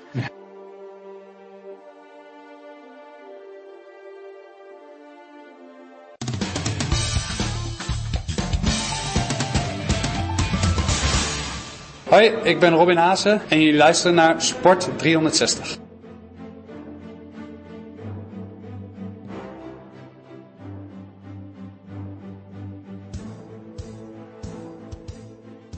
So, Big Show 422, weil wir gerade in the US of A sind, äh, der eine in New York, nämlich ich, und der andere aber in Boston im Fenway Park, müssen wir mit Heiko Older wieder plaudern. Servus Heiko. Hallo. Heiko, du bist nicht grundlos aus New York abgereist, sondern weil Max Kepler mit den Minnesota Twins für drei Tage Station macht, 36 Home Runs, waren es Stand Dienstag. Wie hast du den Jungen erlebt? Wie läuft's in diesen Tagen von Boston für Max? Äh, also gestern war nichts im ersten Spiel, obwohl Minnesota ja 6-5 gewonnen hat. Äh, da ist er leer ausgegangen und er sagt auch, er hasst nichts mehr als äh, Strikeouts. War dennoch ganz äh, redselig, als wir uns danach getroffen haben. Schleckte noch ein Eis nebenbei. Ähm, sowieso immer ganz interessant, finde ich, so wenn man mal so ein, so ein Clubhouse heißt es ja in der Major League Baseball mal von innen sieht. Ähm, Gerade so am ersten Tag hatte ich vorher noch nie gemacht. Also die bleiben ja hier und äh, da, äh, ja, also ich glaube, Zeit spielt da keine Rolle. Bei vielen anderen, ich meine, das hast du ja sonst bei keinem anderen Team, es sei denn, du spielst NBA oder NHL Playoffs. Aber so in der Regular Season, da sind ja in der NBA sind die Teams ja eine Stunde nach dem Abpfiff sind die schon wieder auf dem Weg Richtung Flughafen und der NHL, in der NHL genauso. Aber hier hast du echt mal schön Zeit und da guckt auch irgendwie keiner auf die Uhr. Und ähm, aber wie gesagt, gestern am Dienstag ist er leer ausgegangen. Heute, er ist ja auch der Lead-Off-Fitter. Das also der erste am Schlag mal. Ähm, und äh, heute wurde er auch äh, Strikeout beim ersten Mal. Und jetzt ist Moment, wir sind im zweiten Inning, 1-0 für Boston, drücken Home von Mookie Betts. Max äh, müsste gleich wieder dran sein. Heute habe ich mich äh, mal im Formspiel länger mit ihm unterhalten. Und das war ganz interessant, weil das hieß, okay, um 3 Uhr, 15.30 komm mal her, damals macht das, äh, wird das Clubhouse geöffnet, okay, war ich hier, Clubhouse war noch nicht offen, 16 Uhr ging es ja los. Und dann kommst du da rein und es war so ein bisschen wie bei den Patriots, finde ich, wenn es dann heißt Open Locker Room. Du kommst rein, das heißt aber nicht, dass die Spieler da sind, und das heißt auch nicht, dass die Spieler, die dann da sind, mit dir reden. Also da hier, das ist wohl, ich habe natürlich null Vergleiche, aber hier in Boston im Fenway Park ist das Clubhouse des Gästeteams sehr, sehr klein, sehr, sehr eng. Steht in der Mitte im Tisch, da haben die ganzen Latinos Karten gespielt, habe ich gelernt gleich, okay, dann darfst du sie nicht stören. Ähm, andere, also Max war überhaupt nicht zu sehen. Äh, da habe ich auch gehört dann, dass der also sich in dem Teil, in diesem Teil vom Locker Room gar nicht so aufhält. Ähm, dann stehst du ungefähr 45 Minuten, hast du Zeit. Dann äh, ist, kannst du mit dem Trainer sprechen und danach geht's dann raus für die Spieler zur Hitting Practice. Äh, und ich hatte Zeit zwischen Interview-Trainer, das hat mich nämlich nicht interessiert heute, und Hitting Practice kam Max seine Hand, stellte sich vor seinen vor seinen Sprinter und haben uns zehn Minuten fürs Fernsehen unterhalten und es war ganz nett und ähm, hat halt erzählt, also äh, diese, er ist eigentlich kein Mensch der Zahlen, aber natürlich 36 Home Runs, diese Statistik. Das müssen 40 ähm, werden. Also 40 ist ja so eine Schwelle, wo man sagt, äh, da, da wird man sehr aufmerksam. 30 war früher mal, war toll. Die, ja, nee, aber was ich sagen, was ich sagen will, ist also, auch wenn er da gar keinen Wert drauf legen würde, die, die Statistiken siehst du halt überall. Ja, und die, die kann man gar nicht übersehen, sagte er. Und äh, er ist ja im Moment an neunter Stelle, was, also wenn du dir mal anguckst, die Top Ten Home Runs, das sind sechs Amis, zwei Venezuelaner, ein Kubaner und halt, halt einer aus Berlin. Und da muss man irgendwie lachen, weil ich meine, Deutschland hat in der Geschichte der MLB zwei Baseballspieler produziert. Das war einmal Donald Lutz, der es nie richtig geschafft hat, und jetzt halt Max Kepler. Und Kepler wiederum hat in den letzten beiden Saisons zusammen waren es 37, 38, 39 Home Runs und jetzt hat er alleine 36 und wir haben noch vier Wochen zu spielen. Also es ist schon Wahnsinn. Und es war auch interessant zu sehen, dass einige, ich habe ja immer wieder erwähnt, die Bostoner Sportjournalistenwelt ist ziemlich klein. Ja. Fast, fast, fast dieselben Leute überall. Und ich habe ja mit den Red Sox nichts zu tun, aber vorhin sitze ich hier und dann gucke ich so und sitzt da ein paar Meter weiter einer, den ich von den Patriots kenne, von den Bruins und von, von den von den Celtics. Und er sagt, hey, was machst du denn hier? Was treibt dich hierher? Ich sage, Junge, was? Du bist schlecht vorbereitet. Weißt du nicht, dass derjenige von beiden Teams, sowohl von den Red Sox und von den Twins, mit den meisten Home Runs ein Deutscher ist? Und er sagt, ah, stimmt. Ich weiß nicht, ob die Amis, vielleicht ist es da auch bei denen auch gar nicht so wichtig, wo, je, wo einer herkommt, aber das haben die scheinbar nicht so auf dem Zettel, dass Max Kepler ein Deutscher ist. Wie, also ich stelle mir so ein Clubhouse vor, du sagst, da spielen die Leute Karten, und dann stellt er sich vor seinen Spind, aber ist da auch ein Buffet, wo sich alle laden, und zwar die Spieler? Nee, also nee, nee, nee, nee, nee, nee, also zumindest in dem Teil nicht, wo die Medien rein können. Da war, das kenne ich aus der das kenne ich aus der NBA vor allen Dingen bei den Celtics. Da wird dann direkt nach dem Essen immer warme Mahlzeiten, wird dann ein kleines Buffet war nichts zu sehen. Ey, äh, nur ein Kühlschrank, ganz normal mit Wasser. Äh, und das war's. Aber es ist äh, sehr klein. Also der Teil, wo wir hier hinkommen, bei den Red Sox, ähm, beziehungsweise in der Gästekabine ist vielleicht zwölf mal sieben, acht Meter. Und wie gesagt, ich habe keinerlei Vergleiche, aber Kollegen aus Minnesota sagten, das sei schon sehr eng, weil du hast ja, da sind da eine Couchen, sind da dann, was ist so eine Sitz, äh, so eine Sitzecke quasi, da natürlich überall Fernseher an, da wird neben Baseball und, und äh, anderen Sportkanälen läuft da unter anderem derzeit auch ähm, US Open, sehr interessant, habe ich da vorhin das Match, weil ich halt 15 Minuten warten konnte von Game of Fields gegen äh, Berrettini gesehen. Wahnsinn, ähm, Wahnsinn. Und, äh, ich habe mich wieder neu in Tennis verliebt in diesem Match. Es war so großartig, vor allem die letzten 10 Minuten.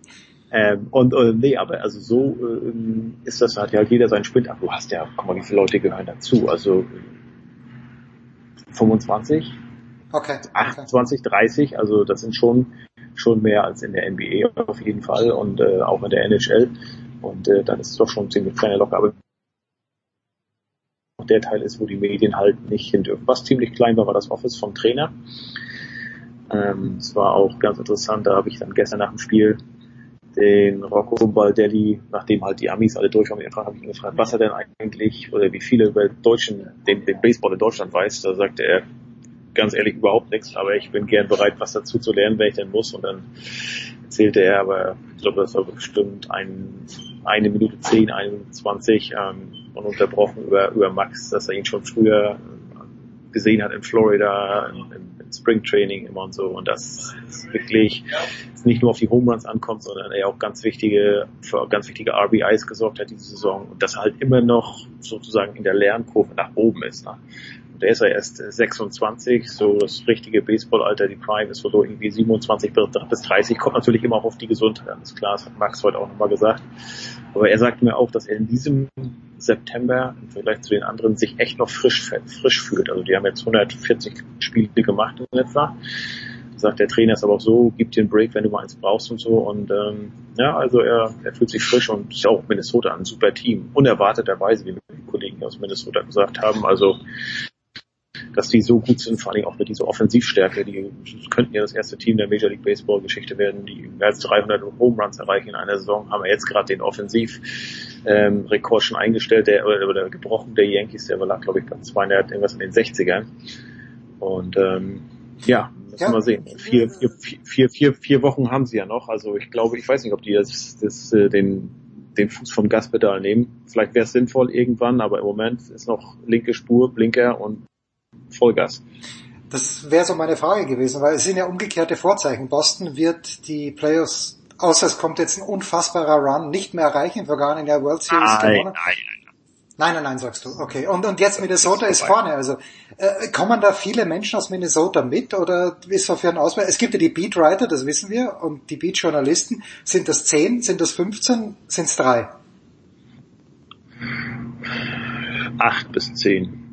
Schon, also die, die wirklich jedes ich, Spiel aber, aber, aber ja, ja, aber auch da. Ich habe leider keine Vergleiche, weil ich Major League Baseball sonst nicht darüber berichte. Ich habe keine Ahnung, ob das viel ist, ob das wenig ist, kann ich dir nicht sagen. Also ich habe mich aber natürlich mit den Jungs unterhalten und dann ähm, die haben auch erzählt, da also dass auf jeden Fall es auffällig ist in Minnesota viel mehr Fans mit Kepler-Trikots jetzt. Max hat gesagt, er macht da auch lokale Werbung für Auto, für Versicherung war es, glaube ich, auch und so. Also der ist schon eine, eine kleine Größe da und der Trainer sagte auch selbst, und hat er benutzt das Wort, also der ist echt ein Star geworden da. Und ganz interessant war auch gestern gleich, als ich den Pressesprecher gesehen hatte, den hatte ich vor zwei Jahren kennengelernt, als ich das erste Mal hier war, als Max hier war. Ähm, und seitdem hatten wir uns halt nicht mehr gesehen und damals war Max ja einer von vielen, ne? Centerfielder und hatte da so mal ja, ab und zu mal einen Home Run und dann sagte der Pressesprecher sofort, ja, Max ist echt ein Star geworden. Und ich sage, ja, aber keiner, keiner kennt ihn trotzdem in Deutschland. Ne? Und dann sagt er, ja, wir müssen da echt was machen, wir müssen das ändern. Keine Ahnung, was sie da vorhaben, ob man es ändern kann. Also ich, ich habe dann natürlich auch mit einigen hier beim Media Dinner, kann man ja mal sich wunderbar unterhalten, so uns unterhalten und äh, dann kommt natürlich nicht der Vergleich zu Nowitzki, aber dann sagst du, okay, Nowitzki kennt jeder in Deutschland und Eishockey ist auch noch so ein bisschen und NFL, naja, aber, aber Baseball, ich sag natürlich hast du ein paar Bekloppte, die sich auch jetzt nachts die Spiele angucken, aber du kriegst da kein Baseball im, im Free TV, also, also von, von diesen typischen amerikanischen Sportarten ist, die ja generell schon Nischensportarten sind, ist Baseball ja, also die in der allerkleinsten Nische. Oder nicht? Also würde Nee, würd, absolut, ich sagen. absolut, von, da von überhaupt kein Thema. Football, Basketball und Eishockey ist äh, weitaus mehr beachtet und auch noch nicht viel im Vergleich zu anderen, zu Fußball natürlich. Ähm, aber Baseball ist doch mit Abstand am geringsten, oder?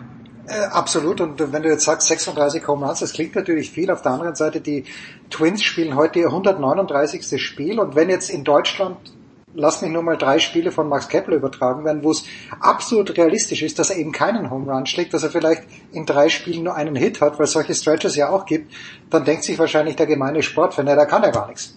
Weil aufs Jahr gerechnet sind 36 Ja, Home Runs auch natürlich viel. Aber hier, naja. Ähm, jetzt hatte ich noch eine fantastische abschließende Frage, Heiko, aber die habe ich zu deinem Glück absolut vergessen. Doch, Rocco Baldelli, weil den, den kannte ich ja auch als, also ich kannte ihn, aber ich wusste, wer er ist, äh, wie er noch gespielt hat. Ist ein ganz junger Manager. Wie, wie redet der mit einem? Ist das mehr kumpelhaft oder ist das... defensive changes for the Twins. Max Kepler moves from center field to right field. Jake Cave moves from center, Jetzt moves from right höre field ich to dich center. leider gar nicht mehr. Hörst du mich Again, noch? Kepler Ja, ich höre dich from center field to right field. Cave from right field to center field. Die haben gerade erzählt, dass Max ist noch ins right, right Field gewechselt, ja, habe ich gehört. Genau, genau. Ähm, äh, also wie er mit mir redet oder wie er mit den Nein, Spielern nein, redet? einfach, einfach generell. Ist das, das ist auch ein ganz junger Manager. Ist das was anderes? Genau, als also das, das, ja. ja, das sagte Max, Max ja auch. Also er ist ein absoluter Spielercoach, spricht die Sprache der Spieler und äh, natürlich äh, könnte auch noch einer von denen sein. Ich habe jetzt sein Alter nicht im Kopf, aber klar, wenn du ihn jetzt sehen würdest und er würde nicht da in seinem Coaches Office sitzen, sondern im, im, im Clubhouse, äh, dann würdest du sagen, ja klar, ist auch ein Spieler. Also damals, als ich Donald Lutz gemacht hatte, das war beim Gastspiel der Mets, wie hieß der Trainer damals? Dusty, was Dusty Dusty Baker, Baker? Dusty Baker, aber doch, wo hat Lutz gestochen? In Cincinnati, ja genau, Dusty Baker. Genau, Muss gewesen sein. genau. Also das war jetzt eine, genau, der war irgendwie in seinen 60ern, glaube ich. Das ist natürlich eine komplett andere Generation. Ähm, aber nee, also Baldelli, der ist, glaube ich, also wie gesagt, Max äh, hatte auch erwähnt, er spricht die Sprache der Spieler und immer ein offenes Ohr und dem geht es auch wirklich darum, ähm, die Kräfte über so eine lange Saison sinnvoll einzuteilen. Also nö, das ist das, was ich so gehört habe und ja, mehr Schön. kann ich dazu nicht. Lä- Längere Antwort kann ich dazu nicht geben. alles gut, alles gut, ausgezeichnet. Ich danke dir ganz, ganz herzlich, Heiko. Äh, wie, wie hat sich das Spiel entwickelt, weil ich zweimal jetzt Lärm im Hintergrund gehört habe? Führen die Red Sox jetzt 2-0 oder höher? Ähm, warte mal. Jetzt muss ich gerade. Einer ist raus. Es ist 1-0 immer noch. Immer noch Ähm, 1-0, okay. Zweiten, genau, äh, einer, einer raus. Und ähm, ja, gestern war Minnesota ne, 6-0 vorne, dann kommen die Red Sox so typisch für diese Saison. Kämpfen sich zurück, 6 zu 5, geben dir nochmal Hoffnung. und treten dir dann voll in die Eier. Und äh, ja, typisch halt so, ne? Ähm, aber gut, wir wollen nicht meckern. Wir haben, wir haben die World Series gehabt letztes Jahr. Und, ja, aber ist schon erstaunlich. Also man muss auch immer sehen. Wir haben ja auch in New York drüber gesprochen. Ich meine, du hast die das höchste, die highest Payroll hier und hast eigentlich schon gefühlt seit einem Monat rennst du aussichtslos hinterher im Kampf um die Playoff-Plätze. Aber klar, wenn dir die Arme halt fehlen, ne? Chris Sale verletzt, äh, Eovaldi lange verletzt und ähm, David Price auch nicht immer gesund gewesen. Da ja, kann man nicht so machen. Übrigens, Pitching soll auch, könnte so, wie sagt man, der X-Faktor sein für, oder die Schwachstelle der, der Twins, was ich mich so umgehört habe. Offensive hat keine Sorgen, aber äh, Pitching könnte in den Playoffs vielleicht ein bisschen wackelig sein. Wir schauen es uns an. Sechseinhalb Spiele sind im Moment Vorsprung auf Cleveland. Heiko, ich danke dir ganz, ganz herzlich. Kurze Pause, dann geht's weiter in der Big Show 422.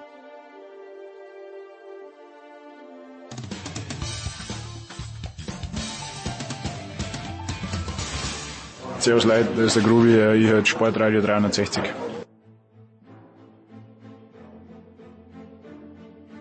Okay. So, Big Show 422, weiter geht's, danke. Äh, nein, man muss anfangen. Big Show 422, weiter geht's. Wir fangen jetzt schon langsam an, nicht nur Roger Federer zu betrauern, sondern auch Marcel Hirscher. Es geht mir gut. Danke der Nachfragen auf Twitter. Was soll auch sein? Ein Skifahrer hört auf. Vielleicht der beste aller Zeiten. Man weiß es nicht. Aber in Österreich hat einen Mordsauflauf gegeben. Am Mittwochabend sogar eine Live-Sendung in ORF 1. Und Roman Stelzl von der Tiroler Tageszeitung ist dabei. Servus Roman, warst du auch live vor Ort oder hast du das Ganze im Fernsehen angeschaut? Äh, ich war live vor Ort, aber ich habe mir nur den ersten Teil der Pressekonferenz angesehen, weil ich schon während dem zweiten Teil äh, eine, wie du dir vorstellen kannst, recht langen Text füllen musste. Äh, also ich, aber ich war, glaube ich, hm, glaube ich, eine halbe Stunde habe ich es mir angeschaut, dann habe ich eine, eine halbe Stunde noch oder Viertelstunde noch am Fernsehen mitverfolgt äh, ja, im Pressezentrum, aber ich, ich war dort und habe das alles, alles aussaugen dürfen, diesen historischen Moment für uns. Ja. Keine Überraschungen, oder? Hat irgendjemand damit gerechnet, Nein, dass er sich hinsetzt und sagt, wisst was, äh, ich fahr doch weiter? Nein, wirklich gerechnet hat keiner damit. Man hat dann schon noch etwas spekuliert, weil er dann schlussendlich dann doch gar nichts mehr äh, gekommen ist. Also sein Team, äh, Mike Bircher, Papa sowieso und, und, Stefan Ilek, die haben alle einen, einen Maulkorb sich selbst verpasst, wollten gar nichts sagen. Äh, irgendwo ist dann doch was durchgesickert. Das war dann ja in, äh, in, äh, in, bei uns, also in österreichischen Zeitungen zu lesen. Und da war es dann schon so, also es wurden keine Namen genannt und keine Stimmen oder irgendjemand zitiert, aber es war dann schon so massiv aufgefahren. Also waren schon wirklich dann äh, wirkliche, äh, wirkliche äh, arrivierte Journalisten, die sich dann auch ihr Gesicht gezeigt haben, also in Kommentaren auch mit dem Ganzen, da war dann schon klar, es ist irgendwo so durchgesickert, dass es dann nicht schon fix ist. Also die Überraschung war gering und er selber ist ja auch gekommen und gesagt, eine wirkliche Überraschung ist jetzt nicht mehr, was ich jetzt erzähle. Ja. Jetzt ähm, denkt man sich vielleicht in Deutschland oder anderswo, wenn man sich denn für Skisport interessiert, ist ein bisschen viel Aufwand, oder? Beste Sendezeit im, im österreichischen Fernsehen, ist das aus deiner Sicht gerechtfertigt? Ähm, insofern gerechtfertigt natürlich, wenn, wenn man überlegt, was er alles erreicht hat. Äh, ist es gerechtfertigt? Meiner Meinung nach ist es überzogen. Also wenn man also aus meiner persönlichen Sicht äh, sehen darf, man 20.15 Uhr ist natürlich auch immer, immer für, für schreibende Journalisten oder überhaupt für Journalisten natürlich immer eine äh, so oder so eine schlechte Zeit. Natürlich ja. ist es Hauptabendprogramm und natürlich ist es, eine, ist es eine Zeit, wo halt die meisten Leute zuschauen. Aber ob es wirklich so in diesem Maße notwendig ist, man, es sei dahingestellt. Also es ist natürlich eine, eine Riesenshow, die da, die da aufgezogen worden ist. Und er hat ja, glaube ich, zehn Tage davor oder zwei Tage oder, oder um, um den Dreh herum, zwei Wochen davor, äh, die, die, die Einladung ausgesendet und da war dann schon eine Hysterie, wer hat jetzt wer, und da haben sich alle dann schon überschlagen, wer jetzt, wer jetzt noch diese Meldung noch schneller verkünden kann und, und, und alles ja. Mögliche. Und ob man natürlich, irgendwann muss man den Termin bekannt geben und man kann nicht sagen, du morgen ist, morgen rede ich, weil dann, dann kommt keiner, weil er keine Zeit hat. ja. Ähm, ja, aber, aber so ist natürlich schon eine Riesenshow, ein Riesenspektakel und Veranstaltungszentrum und so. Also äh, kann ich mir aber bei Hermann Mayer, wenn ich mich jetzt zurückerinnere, das war glaube ich in, in Wien, glaube ich, vor Raiffeisen aus dem Termin, ja, bitte. Ja. Ich hoffe, ich hoffe, es war richtig, aber es war natürlich ein Vormittagtermin und natürlich war da jetzt auch, auch weniger Spektakel. Also da ist schon sehr, sehr viel inszeniert worden. Aber natürlich hängt auch damit zusammen, dass er einen Sponsor hat, der sehr an Inszenierungen hängt, muss man ja auch sagen. Also mit Red Bull hat er jemand, der, der einfach der einfach da, da, dafür steht, dass das, das groß inszeniert wird. Und insofern, man, es war, war ein schöner Rahmen. Der, Raum war vielleicht etwas zu klein für den Auflauf. Aber ansonsten war das, na, ja, es war einfach, es war so ein Eventzentrum, wo halt einfach der Platz gering war. Also, aber es waren eh wenig, die, die hektisch schreiben mussten, also war es dann eh wieder, eh wieder egal. Ähm, ja, aber große Show, Big Show, Marcel Hirscher. Na ist halt, so der acht äh, Weltcup-Gesamtsiege hat er, dann hätte er vielleicht, was ich nicht glaube, den Stanmark einholen können. Ähm, und das ist ja diese Diskussion, die man nicht führen darf. Man darf Hirscher nicht mit Stenmark vergleichen, man darf ihn mit Meyer nicht vergleichen. Mit wem darf man den Hirscher vergleichen? Nur mit den, mit Christoffersen und mit Bertero und mit Neureuter, gegen die er gleichzeitig gefahren ist. Wo ziehst, du, wo, wo ziehst du die Grenze? Das ist mir jetzt neu, ich glaube, man darf ihn mit jedem vergleichen. Also er möchte sich mit selber natürlich mit niemandem vergleichen. Mhm. Ähm, aber ich glaube, wenn auf Dänemark fehlen ihm 19 Siege, ich glaube, seine beste Saison, das war, glaube ich, 17, 18 oder 13 Siege gefeiert. Also er hätte noch zwei Jahre definitiv anhängen müssen, damit er das schafft. Also das, das so gut kann er nicht, hätte er nicht fahren können. Also ich glaube, die Schiffrin hat es mal auf 15 gebracht und ich glaube, jede letzte Saison, die vergangene jetzt. Äh, also hätte er schon noch, hätte er schon noch was gebraucht. Äh, mal vergleichen kann man mit jedem, glaube ich. Man mit Hermann Mayer hinkt der Vergleich natürlich, weil erstmal ist der, der, der, der Hermann Mayer viel später eingestiegen. Aber der, ist ja, der, der, das hat ja dann auch, auch bei ihm einfach einen längeren Weg gebraucht, bis er dann wirklich, äh, wirklich so weit war, dass er dann, dass dann zum Seriensieger geworden ist. Und er ist ganz woanders auch unterwegs gewesen. Ich meine, dass die Technikdisziplinen mehr zugenommen haben und und, und, und dass, dass, dass es äh, Technikrennen äh, zur Genüge gibt im Gegensatz, im Gegensatz zu Speed, dass das jetzt dass da eine Handvoll mhm. richtig dominiert im Technikbereich, das ist schon, man, das hat schon zugenommen, aber es war beim Stenmark genauso. Also mit Stenmark kann man auf jeden Fall vergleichen, das ist schon in Ordnung. Und ansonsten ist es schwierig, ihn mit irgendjemandem zu vergleichen. Also man mag Girardelli Rekord mit fünf Gesamtweltcup-Siegen hat er schon, bei den Herren hat er jetzt schon länger eingestellt. Also, du, vergleichen, er ist eh der Unvergleichliche. Und, äh, wie man gerne nennt, den Außerirdischen und was er auch alles immer für Beinamen hat. Also ich, ich glaube, man muss keine Messlatte legen. Er hat eine neue Messlatte gelegt. Das ist, das ist eindeutig. Also ja, es gibt äh, gerade mit Stenmark und dem Vergleich, da gibt es natürlich mehrere Ansätze, weil bei Stenmark gab es diese Streichresultate, sonst hätte er öfter den Gesamtweltcup gewonnen. Anders, äh, mhm. äh, auf der anderen Seite hat es bei Stenmark die 30er-Regel zum Beispiel nicht gegeben. Wer da im ersten Durchgang gut genau. gefahren ist, der hat im Grunde genommen, also der, teilweise hat er der Erste des ersten Durchgangs den zweiten beginnen dürfen, was völlig mhm. undenkbar ist. Ja, wie geht's weiter? mit äh, dem österreichischen Skisport. Der Schröcksnadel wird auch nicht mehr ewig Präsident sein, aber äh, mhm. die ganzen Hoffnungen ruhen jetzt, ruhen jetzt auf jemanden, der vor einem halben Jahr sich das Kreuzband gerissen hat mit Marco Schwarz oder auf jemanden wie Manuel Feller, der sehr schnell fahren kann, aber halt nicht zwei Durchgänge lang. Wird es die österreichische Skination verkraften, Roman, wenn in den nächsten zwei, drei, vier Jahren Henrik Christoffersen oder Alexis Pointerot den Gesamtweltcup gewinnen? Wir haben eh keine Wahl, glaube ich. Nein, ja, verkraften werden wir es werden wir's nicht. Wir werden, sicher kritische, kritische Geschichten und kritische Stimmen hören und wird immer natürlich der Beisatz sein, damals vor zwei Jahren, als Marcel Hirscher gewann, Beistrich, Punkt, Punkt, Punkt.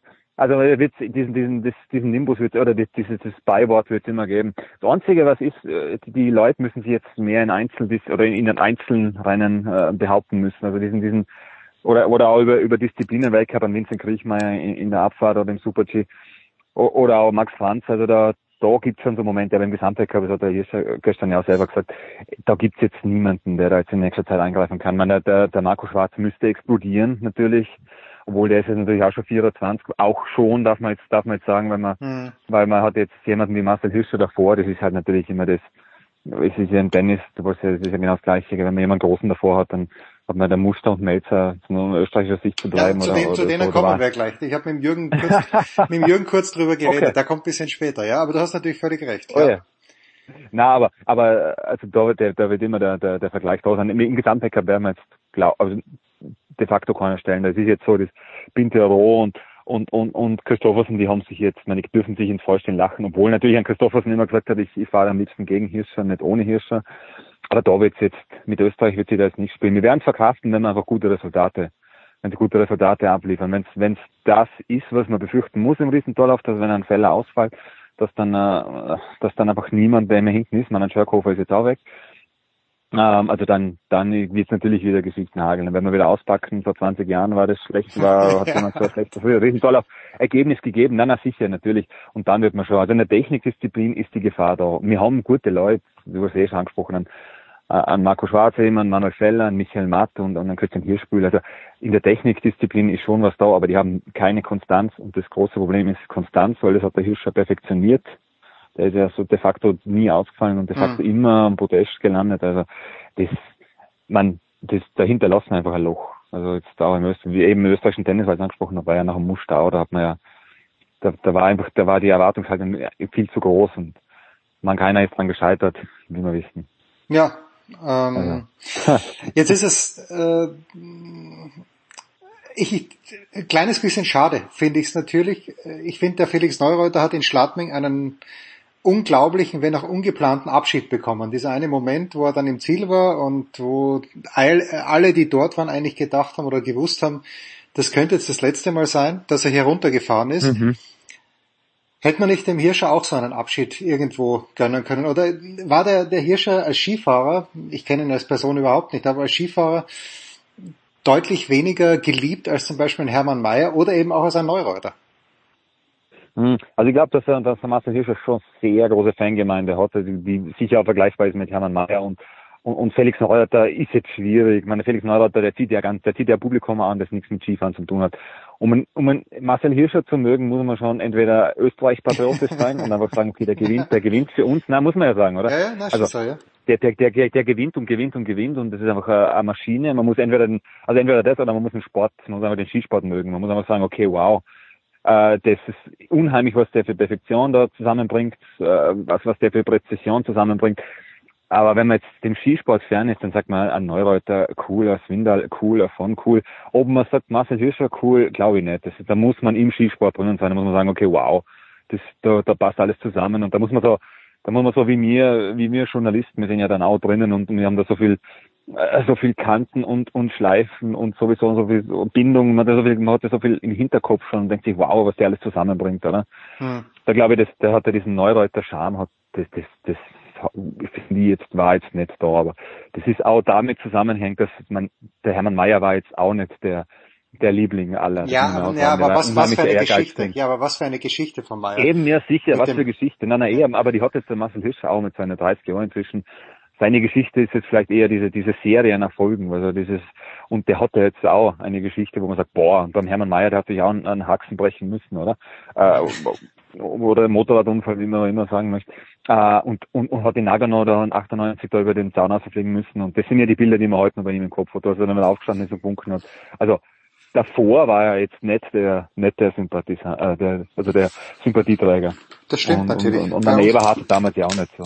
Ja, ja bei, das ist bei uns nämlich so. Der Österreicher liebt sehr selektiv und dann nicht, äh, hm. dann nicht äh, unumfänglich. Da gibt's sofort wieder einen, eine kleine kritische Anmerkung, wenn was nicht läuft. Roman, du hast jetzt einen Namen nicht genannt, das ist die letzte Frage.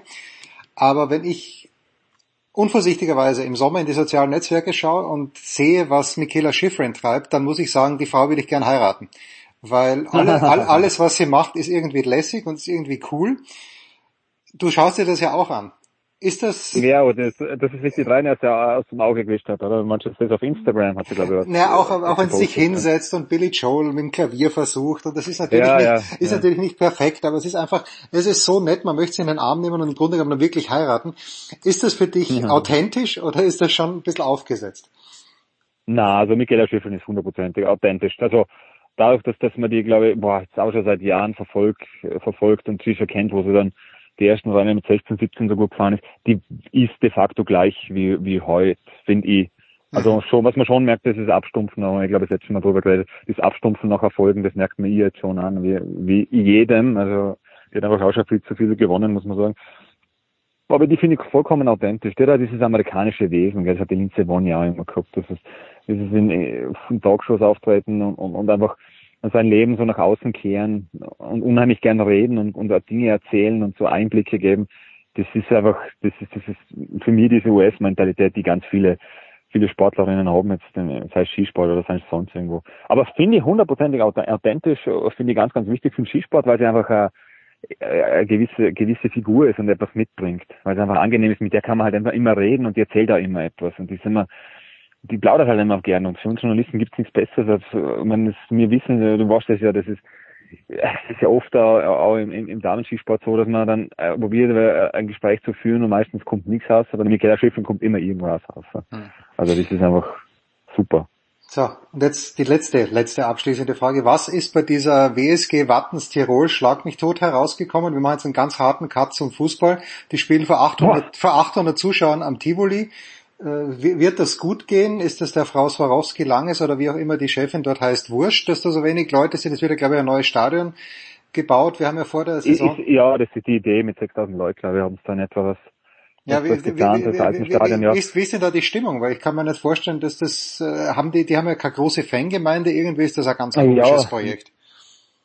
Naja, eben das mit der Fangemeinde ist ja das große Problem. Die, das ist ja immer noch diese, die meisten hängen ja noch beim FC Wacker und da ist einfach Tradition verbunden. Natürlich haben sie jetzt einen Namen, äh, den, den sie angenommen haben aus, die, aus die 80er, glaube ich, mit der WSG, WSG Swarovski Tirol, das war ja früher mal, das war ja wirklich auch ein Team, gell, die, die Swarovski Tirol. Aber die großen Fans hängen halt einfach beim FC Wacker. Das ist so, eine, das ist, das ist so eine, eine Ultraszene, eine leichte, sage ich jetzt einmal. Äh, und das hat die, die Wattener haben das nie gehabt. Das ist halt, man, das ist so ein bisschen wie Grödig und, und, und Red Bull Salzburg oder, oder Austria Salzburg. Das ist halt, ich meine, natürlich, die waren dann auch in der Bundesliga, aber die haben sich dann auch immer schwer getan, gell? Die waren dann draußen von einem, an der Autobahn da entlang in dem kleinen Stadion und haben es dann eine Zusatztribüne aufbauen müssen, wenn dann Rapid Wien kommen ist oder sowas das ist halt, es hat damals nicht funktioniert, ist schwierig, gell? Äh, eben, das, da fehlt so ein bisschen die, die, die, die Tradition und so diese, diese Verbundenheit. Man Rapid Wien kann, oder schauen wir GRK an, das ist eher ein realistisches Beispiel. Die spielen in der, in der vierten Liga und, und, und locken noch, da haben der GRK gegen Sturm Amateure 4000 Leute, oder? Da kann naja. ja, da können ja bei uns viele träumen davon. Also, das ist schon, das ist schon in Ordnung. Aber sie haben jetzt eigentlich, was du die Zuschauerzahlen ansprichst, also jetzt auch gegen, gegen Salzburg, das ist leider nur mein Kopf, aber auch gegen Salzburg eine gute Kulisse gehabt. Okay. Also sie spielen jetzt eh im, im, im Tivoli-Stadion dabei. Also das ist schon, das ist schon in Ordnung. Also. Ja. Aber, aber meiner Meinung nach fehlt die Tradition und ja. diese, diese Fan, diese, diese eingefleischten Fans. Ja, nur zu deiner Info, lieber Roman, der GRK spielt mittlerweile wieder in der zweiten Liga, also wer weiß. Und, ja, nein, nein, nein, nein, nein, das war das, das war das, aber damals, war damals sogar in der Ja, das stimmt, Liga das stimmt. Die Grazer, die Grazer Rivalität, die lebt. Äh, Roman, dir vielen Dank. Nein, ich weiß ja, deine Heimat, deine Heimat hätte jetzt nicht. Nein, nein, es ist okay. Also ich habe ich hab im GRK habe ich, hab ich nichts, nichts zu schaffen, aber ich, ich fände es gut, wenn sie wieder, auf, wenn ja. sie wieder aufstiegen, hätte ich kein Problem. Roman, dir vielen Dank. Das Thema Hirscher wird uns weiter begleiten. Jetzt hier aber erstmal gibt's eine kurze Pause.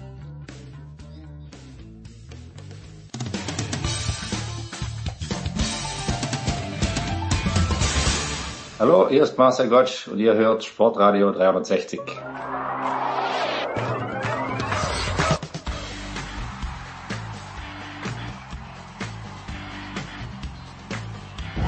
Herrschaften Big Show 422. Äh, es gibt jetzt die große Stilkritik. Es könnte arg sexistisch werden von meiner Sicht aus. Es wird ganz, ganz böse gegenüber manchen Menschen, die nicht mehr genug Haare auf dem Kopf haben. Und damit meine ich nicht Jürgen Hasenkopf. Aber wir müssen zuerst natürlich den Schock verarbeiten. Und wir meine ich zum einen erstmals dabei der große Matthias Hauer von der GEPA. Servus Matthias. Servus, hallo. Und dann natürlich der one and only Jürgen Hasenkopf. Jürgen, ich habe geweint gestern Abend. Ich habe nicht geweint. Es hat mir einfach angezipft, dass der Federer verloren hat. Warst du überhaupt noch da? Äh, ich war da gewesen, aber zum Schluss, der letzten Satz war ich auch nicht mehr drin, weil das konnte man ja nicht anschauen. Der arme Kerl, der wurde so vorgeführt von unserem Freund Dimi.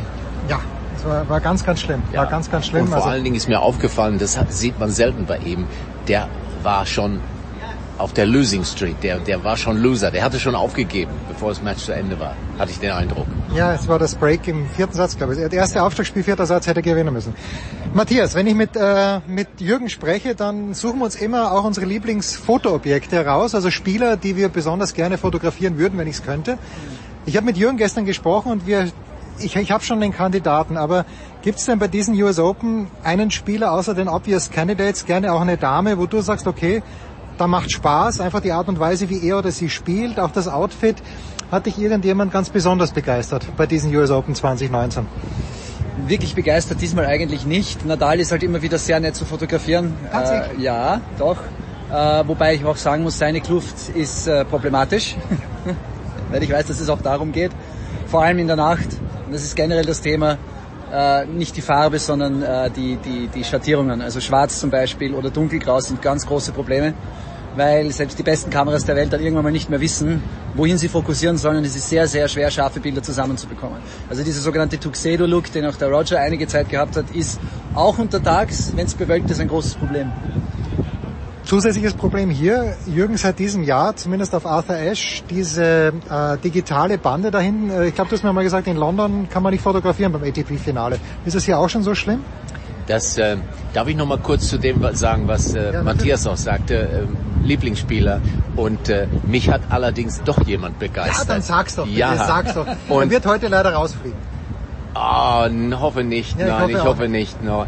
Also äh, Matteo Berrettini ist einfach eine Augenweide. Ja.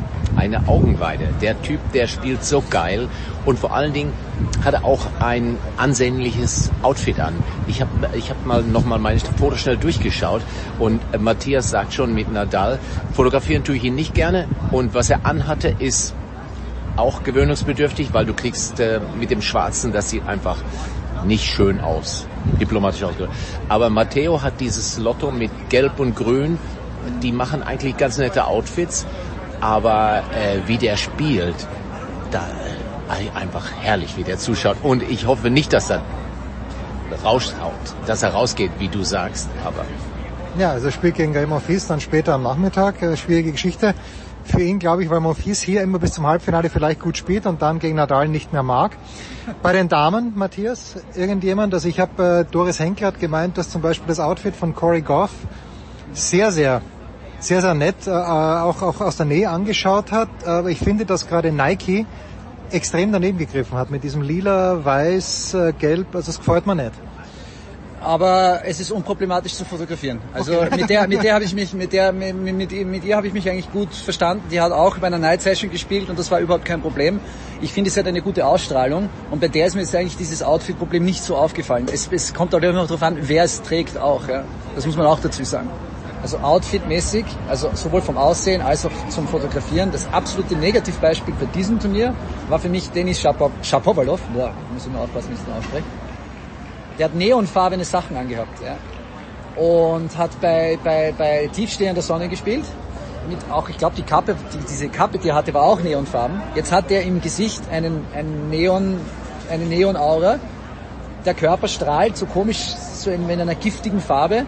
Und die Kamera war halt auch überfordert. Also ich habe ich hab, ich hab wenig Bilder von dem zusammengebracht, weil entweder war es nicht scharf oder hat nicht gut ausgesehen, mhm. weil dieses Gewand einfach alles überstrahlt hat. Also so, ich nenne diesen Look Stabilo Boss Look und der ist ein großes Problem. Neonfarben gehen halt auch nicht. Das ist generell ein Problem, vor allem wenn einmal die Sonne draußen ist, weil weiß reflektiert ja bekanntlich Licht und da ist eigentlich egal, wer das trägt. Es strahlt einfach derartig das Licht ab und das ist halt sehr, sehr problematisch, das in den Griff zu bekommen. Eins noch zu weiß.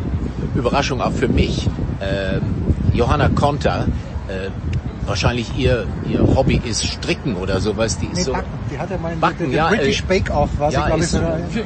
Gleiche, gleiche, also sehr langweilig, aber das Outfit, was sie anhatte, äh, mit dem Weißen, war weiß, aber mit diesem farbigen Streifen, Streifen ja. da, fand ich eigentlich sehr elegant. Und das ging und, auch. Und das ging auch. Sie konnte das tragen, fand ich. Darf man mal ganz kurz technisch werden? Und ich, ich weiß nicht, womit Matthias fotografiert, aber Jürgen, du hast mir gestern was, was erzählt, was ich, was ich absolut faszinierend finde. Und zwar was die Kameras anbelangt. Und da bist du kurz davor, einen Wechsel durchzuführen. Du darfst ruhig elaborieren, ein bisschen Werbung machen. Elaborieren ist gut. Also ich muss sagen, ich habe äh, äh, Sony, die drücken ja auf den Markt mit den neuen äh, spiegellosen Kameras. Und ich bin ja jetzt nicht der Mann der Technik. Und ich habe immer so ein bisschen Angst davor, weil das ist eine rein technische Kamera. Und also sehr technisch, elektronisch und so weiter. Und ich habe die äh, zwei Tage nach Beginn des Turniers ausgeborgt und seitdem nicht mehr wieder zurückgegeben. und natürlich ist, das wird ein teurer Wechsel werden für mich, aber du weißt ja, wie es ist, gell? Äh, man muss mit der Zeit gehen, sonst geht man mit der Zeit, gell? Und äh, ich, ich sage einfach, praktisch, man kann Affen trainieren, damit gute Bilder zu machen. Natürlich muss man noch ein bisschen Ahnung vom Tennis haben, um ein bisschen wann drauf zu rücken.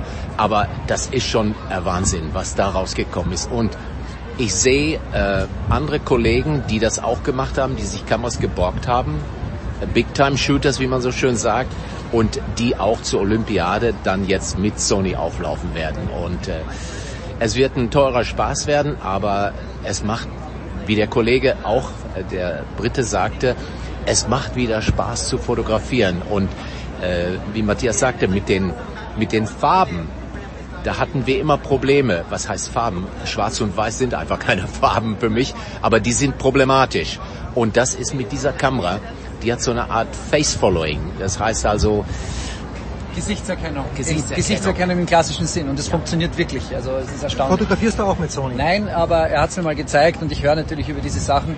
Ich fotografiere auch noch mit Canon und ich bin äh, ich bin der Technik nicht abgeneigt äh, und auch nicht ablehnend. Es ist nur so, dass ich Equipment, das ich habe, sehr gut behandle, weil ich es einfach lange haben möchte, weil, wie Jürgen schon gesagt hat, es ist natürlich auch teuer. Also die Kamera, mit der ich jetzt fotografiere, habe ich schon seit drei Jahren. Mhm. Ich, möchte, ich, ich gebe der jetzt auch noch zwei Jahre, aber wenn die mal ausläuft, ist natürlich auch zu überlegen, ob ich umsteige. Wo ich schon umgestiegen bin oder wo ich kontinuierlich am Umsteigen bin, sind bei den Optiken. Da besorge ich mir, wenn ich mir neue Optiken besorge, überhaupt keine Canon-Optiken mehr. Moment, was heißt, was heißt Optik? Äh, Objektive. Objektive, Objektive ja, ja.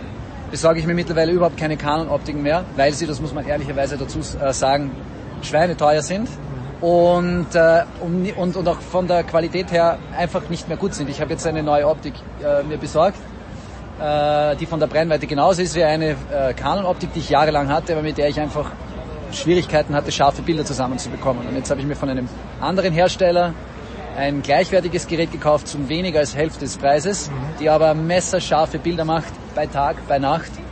Und da muss sich Canon ernsthaft was überlegen, weil wenn die mit den Optiken so weitermachen, wird es irgendwann einmal kein Canon mehr geben.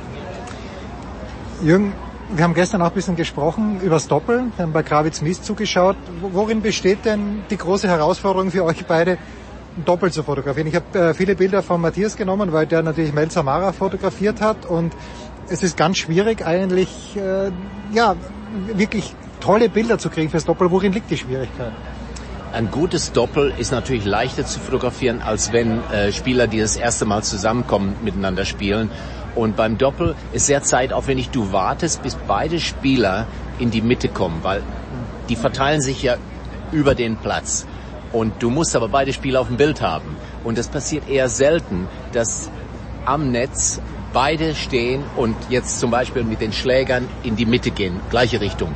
Also sage ich mal, ein Missverständnis macht das beste Bild beim Doppel. Wenn der Ball durch die Mitte gespielt wird und äh, deiner, meiner etc. funktioniert nicht und beide gehen zum Ball, geiles Bild.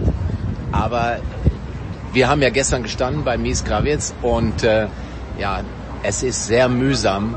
Die beiden spielen zwar gut, aber gleichwohl, du wartest einfach so lange, bis da mal was passiert. Und das kann ich mir nicht erlauben beim Grand Slam, weil äh, äh, ich muss so viele andere Spieler auch noch machen. Und dann muss man schauen, dass man ja irgendwas kriegt und dann gehe ich. Ich kann nicht warten. So schade wie es ist, weil doppelt zum Zuschauen ist super. Weil du sagst Jürgen und Olli, also die, die ähm, und auch was Jürgen gerade gesagt hat mit der mit der Zeitökonomie. Also gestern Woche zwei, es ist weniger los. Da habe ich jetzt auch Zeit gehabt, länger am Platz zu bleiben. Normalerweise bleibe ich auch wirklich nur vier Games, also ein ja. Change of Hands. Äh, und ja, es, es ist richtig, man braucht Zeit. Ja, das ist richtig. Aber es macht auch irgendwie Spaß. Und es ist so, man muss dazu sagen, es hängt sehr stark von der Doppelpaarung ab, wie die ihr Spielsystem aufziehen. Ähm, rein fotografisch gesehen jetzt zum Beispiel sind der Olli und der Jürgen wahnsinnig schlecht weil die, also nur vom Fotografischen. ja, ja, nein, ich verstehe ja, völlig, ja. Weil sie die meiste Zeit beide auf der an der Baseline stehen. Ja. Äh, die besten Doppels sind die, die zum Beispiel bei Service, selbst wenn sie servieren oder auch bei der Service-Annahme, wenn einer vorne am Netz steht und der andere hinten, dann kann man in der diagonalen Linie kriegt man sehr viel zustande. Also es gibt, einzige, es gibt Doppelpaarungen, die spielen einfach so und da hat man innerhalb von fünf Minuten fantastische Bilder. Bei äh, Olli und Jürgen ist es sehr, sehr schwierig. Da braucht man sehr, sehr viel Zeit, viel Geduld, äh, weil, wie der Jürgen sagt, dass die mal wirklich in eine Linie kommen, da muss schon sehr viel passieren. Welcher Platz ist hier fürs Doppel am besten zu fotografieren? Kann man das sagen? Wir sind gestern im Armstrong gestanden und ich fand, du hast eine hohe Position gehabt. Äh, muss man Doppel von oben fotografieren oder würde das auch von unten gehen? Also äh, von oben ist immer vorteilhaft, weil wenn du auf dem unteren Level bist, also den Platz runterzuschießen, also die, die lange Seite runter, äh, dass die vielleicht am, am Netz zusammenkommen, ist zwar okay, aber von oben hast du immer den, den äh, sauberen Hintergrund. Du schießt, du hast keine, keine Werbung, keine Linienrichter im, im du hast nur den Platz. Und das ist natürlich immer ein tolles Bild, wenn du von oben schießt. Und hier äh, auf dieser Anlage gibt es relativ viele Plätze, wo du von oben schießen kannst. Und bisher die Doppel, ich habe die alle von oben geschossen. Und das ist schon, das ist schon klasse. Das, also wo ist es besonders scheiße zu fotografieren? Matthias, du bist ja in Paris ja auch am Start und da habe ich schon öfter Beschwerden gehört von, von Jürgen, dass Paris nicht ganz so toll ist. Ist hier, ist hier alles besser? Nein, überhaupt nicht. Das muss ich leider, muss ich jetzt Jürgen leider widersprechen. Ich finde Paris eigentlich schwer in Ordnung. Ich finde eigentlich hier, ich, ich muss es leider sagen, also die US Open sind das Beispiel dafür, was passiert, wenn halt Stadien umgebaut beziehungsweise neu gebaut werden. Äh, es wird alles für Publikum und Fernsehen getan.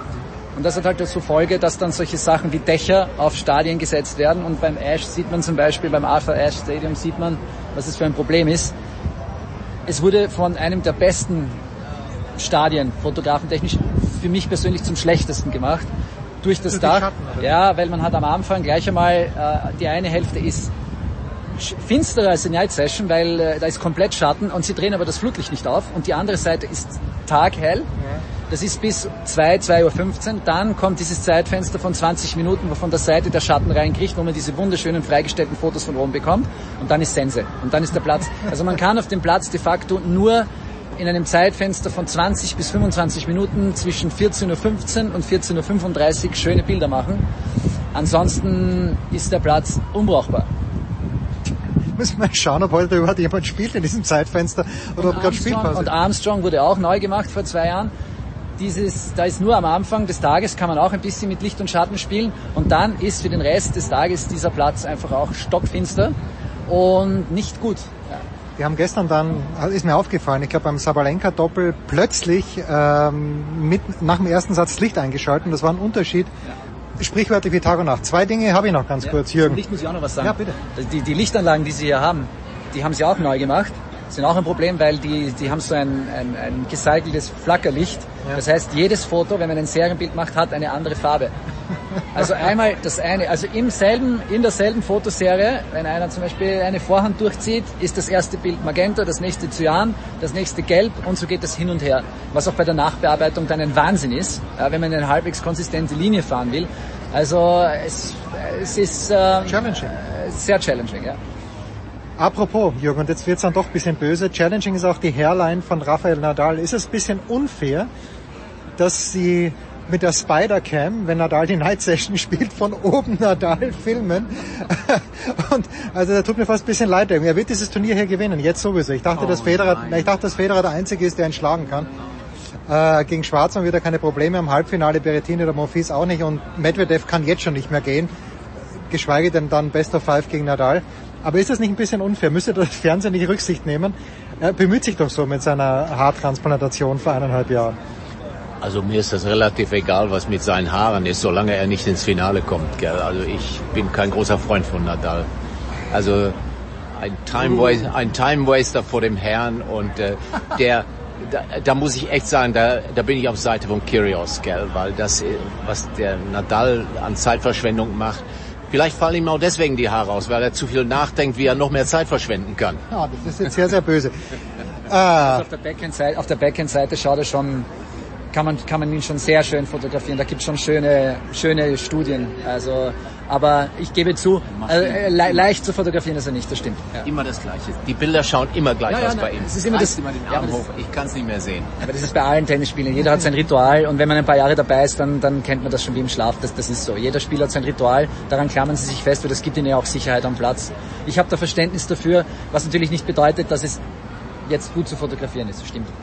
Ja, und äh, wer von euch beiden das erste Bild von Dominik Thiem während eines Schlages macht, wo er nicht die Augen geschlossen hat, der, der bekommt 100 Punkte, die Augen sind äh, äh Augen Letzte Frage, und die gehen natürlich an Matthias Hauer, den Österreicher. Matthias, wir gehen mal davon aus, dass Marcel Hirscher heute Abend seinen Rücktritt bekannt geben wird. Ich weiß nicht, wie oft du ihn fotografiert haben wirst dann in seiner Karriere, wenn überhaupt, aber Berührt dich das in irgendeiner Art und Weise als Sportfan, als Fotograf? Äh, sag ein paar nette Worte oder auch nicht nette Worte. Hast du Erfahrungen mit Hirscher gemacht in irgendeiner Art und Weise? Ich habe mit Hirscher überhaupt keine Erfahrung gemacht und es interessiert mich auch überhaupt nicht. Tatsächlich? Ja. Na bitte. Das, ich meine, das ist eine klare Ansage von Matthias Hauer. Deswegen haben wir ihm ja großes Geld bezahlt, dass er das erste Mal dabei war in unserer Big Show. Wir machen eine kurze Pause und dann sprechen wir mit Markus Teil über die Deutschen bei den US Open 2019.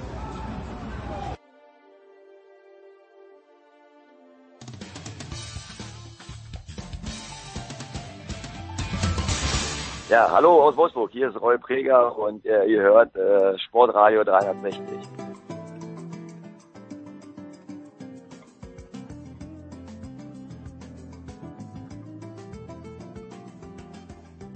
So, diese, ich möchte sagen, Ignoranz von Matthias Hauer, dem ich natürlich sehr danke, dass er, ähm, dass er sich die Zeit genommen hat, um über das Fotografieren zu sprechen. Aber Matthias Hauer von der GEPA hat gesagt, Marcel Hirscher hat ihn nie wahnsinnig interessiert und wird sich interessieren. Und deswegen habe ich jetzt heraus, ich möchte sagen, gekratzt aus dem Busy-Kalender von Eurosport die fantastische Birgit Nössing. Birgit, Servus. Servus. Birgit hat ein bisschen Angst, weil sie keine Ahnung hat, was auf sie zukommt. Wird nicht so schlimm werden. Birgit, aber wir wissen das natürlich. Du warst früher eine fantastische Skifahrerin. Ähm, wie, wie nah warst du am alpinen Skiweltcup als Aktive tatsächlich dran? Also ich hatte einmal eine olympische Medaille schon in der Hand, allerdings nicht als Aktive, ähm, sondern nur als ähm, oder als Journalistin. Und wie nah war ich dran? Bist du Europacup gefahren, oder? Ja, ich bin ich bin FIS-Rennen gefahren. Okay. Ich war kurz davor, Europacup zu fahren und ich war kurz davor quasi auch ähm, ja den Sprung in die in, die, in den Landeskader oder auch dann vielleicht später, später in die Nationalmannschaft zu schaffen. Ähm, aber es sollte dann doch nicht sein. Du bist äh, Jahrgang Peter Phil, 28 gerade erst geworden. Das ist ja, sehr, sehr, sehr ist ein Zahlendreher drin. Ja. ähm, was, wo, wo liegen denn beim Tennis? Sehe ich ja, dass es schwierig ist, wenn man mit dem Junior spricht, da sieht man, der ist körperlich noch nicht so weit, dass er mit den Erwachsenen mitspielen kann. Als Skifahrerin, was war denn das Letzte, was dir dann am Ende des Tages gefehlt hat, dass du diesen nächsten Sprung überhaupt machen wolltest oder konntest? Also ich habe mich da echt lange drüber ähm, ja, damit beschäftigt, lange drüber nachgedacht und letztendlich glaube ich war es Selbstvertrauen, mhm. Überwindung, auch eher eine mentale Geschichte, okay. weil ich ähm, sehr viel trainiert habe. Ich hatte gute Voraussetzungen, einen guten Trainer. Wir waren extrem fleißig. Wir waren im Sommer jeden Tag auf den Skiern in, der heißen Phase. Auch viel, viel Auto gefahren, dadurch ins Schnalztaler Gletschergebiet rein. Mm, aber ich konnte es dann nicht so umsetzen, wie man das für mich gehofft hatte. Okay. Ich wusste wie, ich wusste, was ich tun sollte. Trainingsweltmeisterin. Ich war. Das ich, ist keine Beleidigung, sondern nein. besser im Training Weltmeister als überhaupt nicht. Ja, also ich, ich, es, ich hatte ganz gute Trainingsfahrten. Ähm, im, Im Rennen war es dann letztendlich dann doch nie so gut. Und ich habe mich sehr schnell auch von gewissen Faktoren ähm, aus der Ruhe bringen lassen. Also Wetter, Kälte, mh, das stelle ich mir als das Schlimmste vor, ganz ehrlich. Also die Kälte stelle ich mir furchtbar vor, wenn du nur in der Unterwäsche im Grunde genommen herumstehst und ich glaube, die Füße sind das Schlimmste, oder? Ja, also tatsächlich, wenn du einfach dem Ganzen dann dich nicht so gewachsen fühlst und die Füße sind angespannt, die, die, die Oberschenkel sind angespannt. Das ist schon alles äh, halt so eine Sache, du bist nicht frei da oben. Du bist nicht frei im Körper und du bist nicht frei im Kopf. Und das war so für mich immer das große Thema. Marcel Hirscher hat sich befreit von alledem. Ja. Ähm, hat im letzten Jahr noch zwei olympische Goldmedaillen gewonnen. Birgit hat ja für Eurosport auch das also wirklich fantastisch begleitet. Ich hoffe, sowas wird es wieder geben, so wie das Eurosport gemacht hat. Ich fürchte nur, dass der Aufwand vielleicht nicht ganz äh, den Zuspruch gelohnt hat. Egal, äh, zwei olympische Goldmedaillen ist zum achten Mal hintereinander Weltcupsieger geworden. Aber wir haben, glaube ich, in Paris schon ein kleines bisschen gesprochen. Die hat er, glaube ich, beim Weltcup-Finale in Andorra schon nicht mehr gut gefallen. Also ich war jetzt echt gespannt, wie er sich entscheidet. Und wie ich gerade auch erfahren habe, ähm, war die Entscheidung kurz erst entstanden, hat sich vor zwei Wochen überlegt. Das heißt, er war bis vor kurzem noch ähm, am Gedanken dran, weiterzumachen. Und ich schätze mal, er hat einfach gemerkt, es reicht nicht mehr. Und ein Perfektionist namens Hirscher will das natürlich nicht ähm, halbherzig machen, sondern immer zu 120 Prozent. Aber irgendwie auch komisch bei so einer Pressekonferenz zu sagen, so ja, das war's, kurz vor Saisonbeginn. Ja, aber andererseits jeder Sportler muss es selber wissen und soll sich das selber aus, auch aussuchen, ja, dass man nicht gezwungen wird zu sagen durch eine Verletzung, das war's jetzt. Er hat gesagt, zwei gesunde Knie hat er noch und das, Ja. das ist schön, dass er dann mit seinem Buben, von dem immer noch niemand weiß, wie er heißt, oder weißt du, wie er heißt? Tatsächlich keine Ahnung. Ich weiß es nicht. Ich finde es ja total affig, ja. Also es wissen tatsächlich ein paar Journalisten, wie er heißt, aber äh, dass, dass Hirscher da so, so ein Geheimnis draus gemacht hat, wenn er gesagt hat, das ist der Hubert Hirscher, dann wäre gut gewesen und keiner hätte es mehr beschäftigt. Meinst aber du, der Name ist einfach so hässlich, oder? Nein, glaube ich nicht, aber einfach dieses, ich verstehe, dass jemand sein Privatleben haben möchte, soll er gerne haben, aber er macht es nur dadurch interessant, dass er eben nicht sagt, dass das jetzt, ich weiß ja nicht, wie er heißt, keine Ahnung, aber, oder? Das ist, macht, hat das Ganze viel spannender gemacht, die ganze Geschichte. Was, es ist ja der Hirscher nicht der Einzige, der zurückgetreten ist, sondern auch Felix Neureuter. Das heißt, der Skisport, äh, was fehlt aus deiner Sicht? Ja, es braucht jetzt, Axel Lunds Winterl ist äh, von der Bühne Das stimmt, oh abgetreten. Gottes Willen, wie konnte ich den großen Axel vergessen? Es braucht ja? einen neuen Star. Also äh, klar, wir haben ähm, Henrik Christoffersen, der ein Star ist und schon so viel gewonnen Ist er hat. schon ein Star?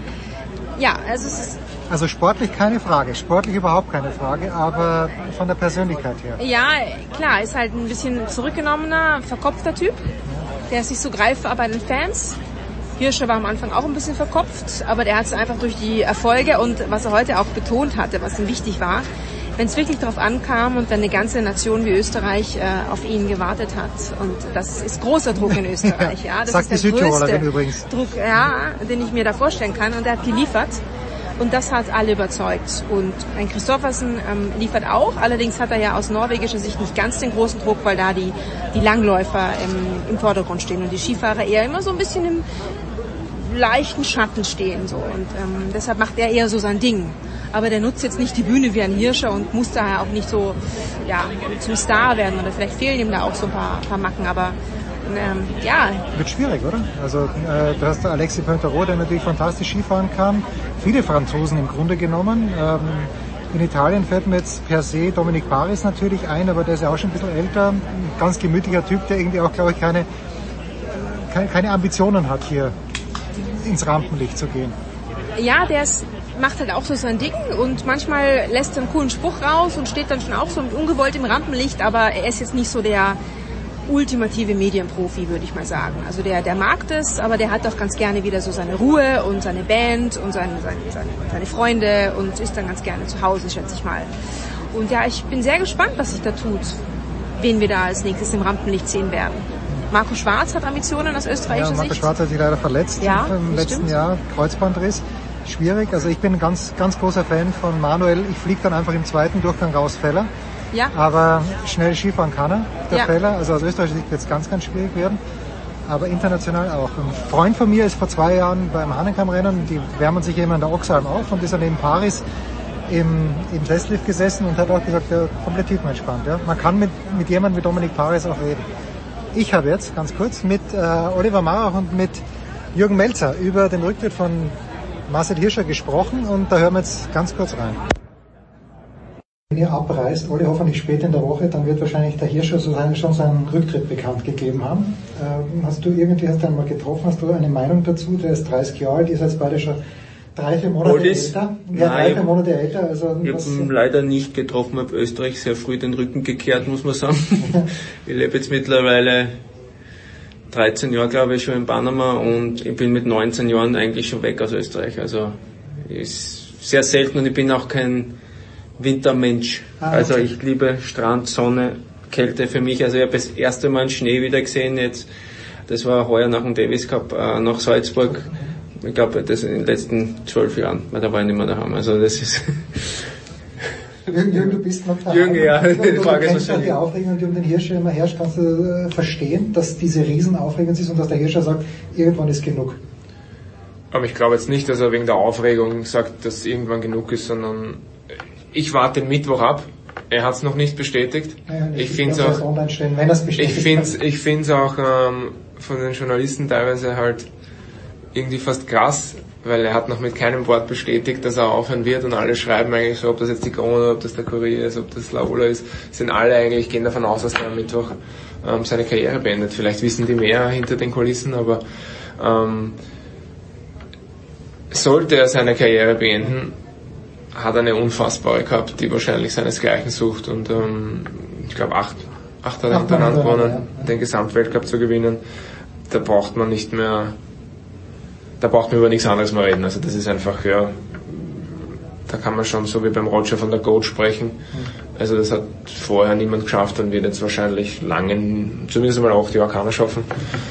Und ähm, er kann man nur den Hut ziehen. Ich finde auch, dass er das, dass der halt, dass der immer irgendwie so bei sich geblieben ist und sich nicht verbiegen hat lassen und das hat mir eigentlich immer sehr imponiert.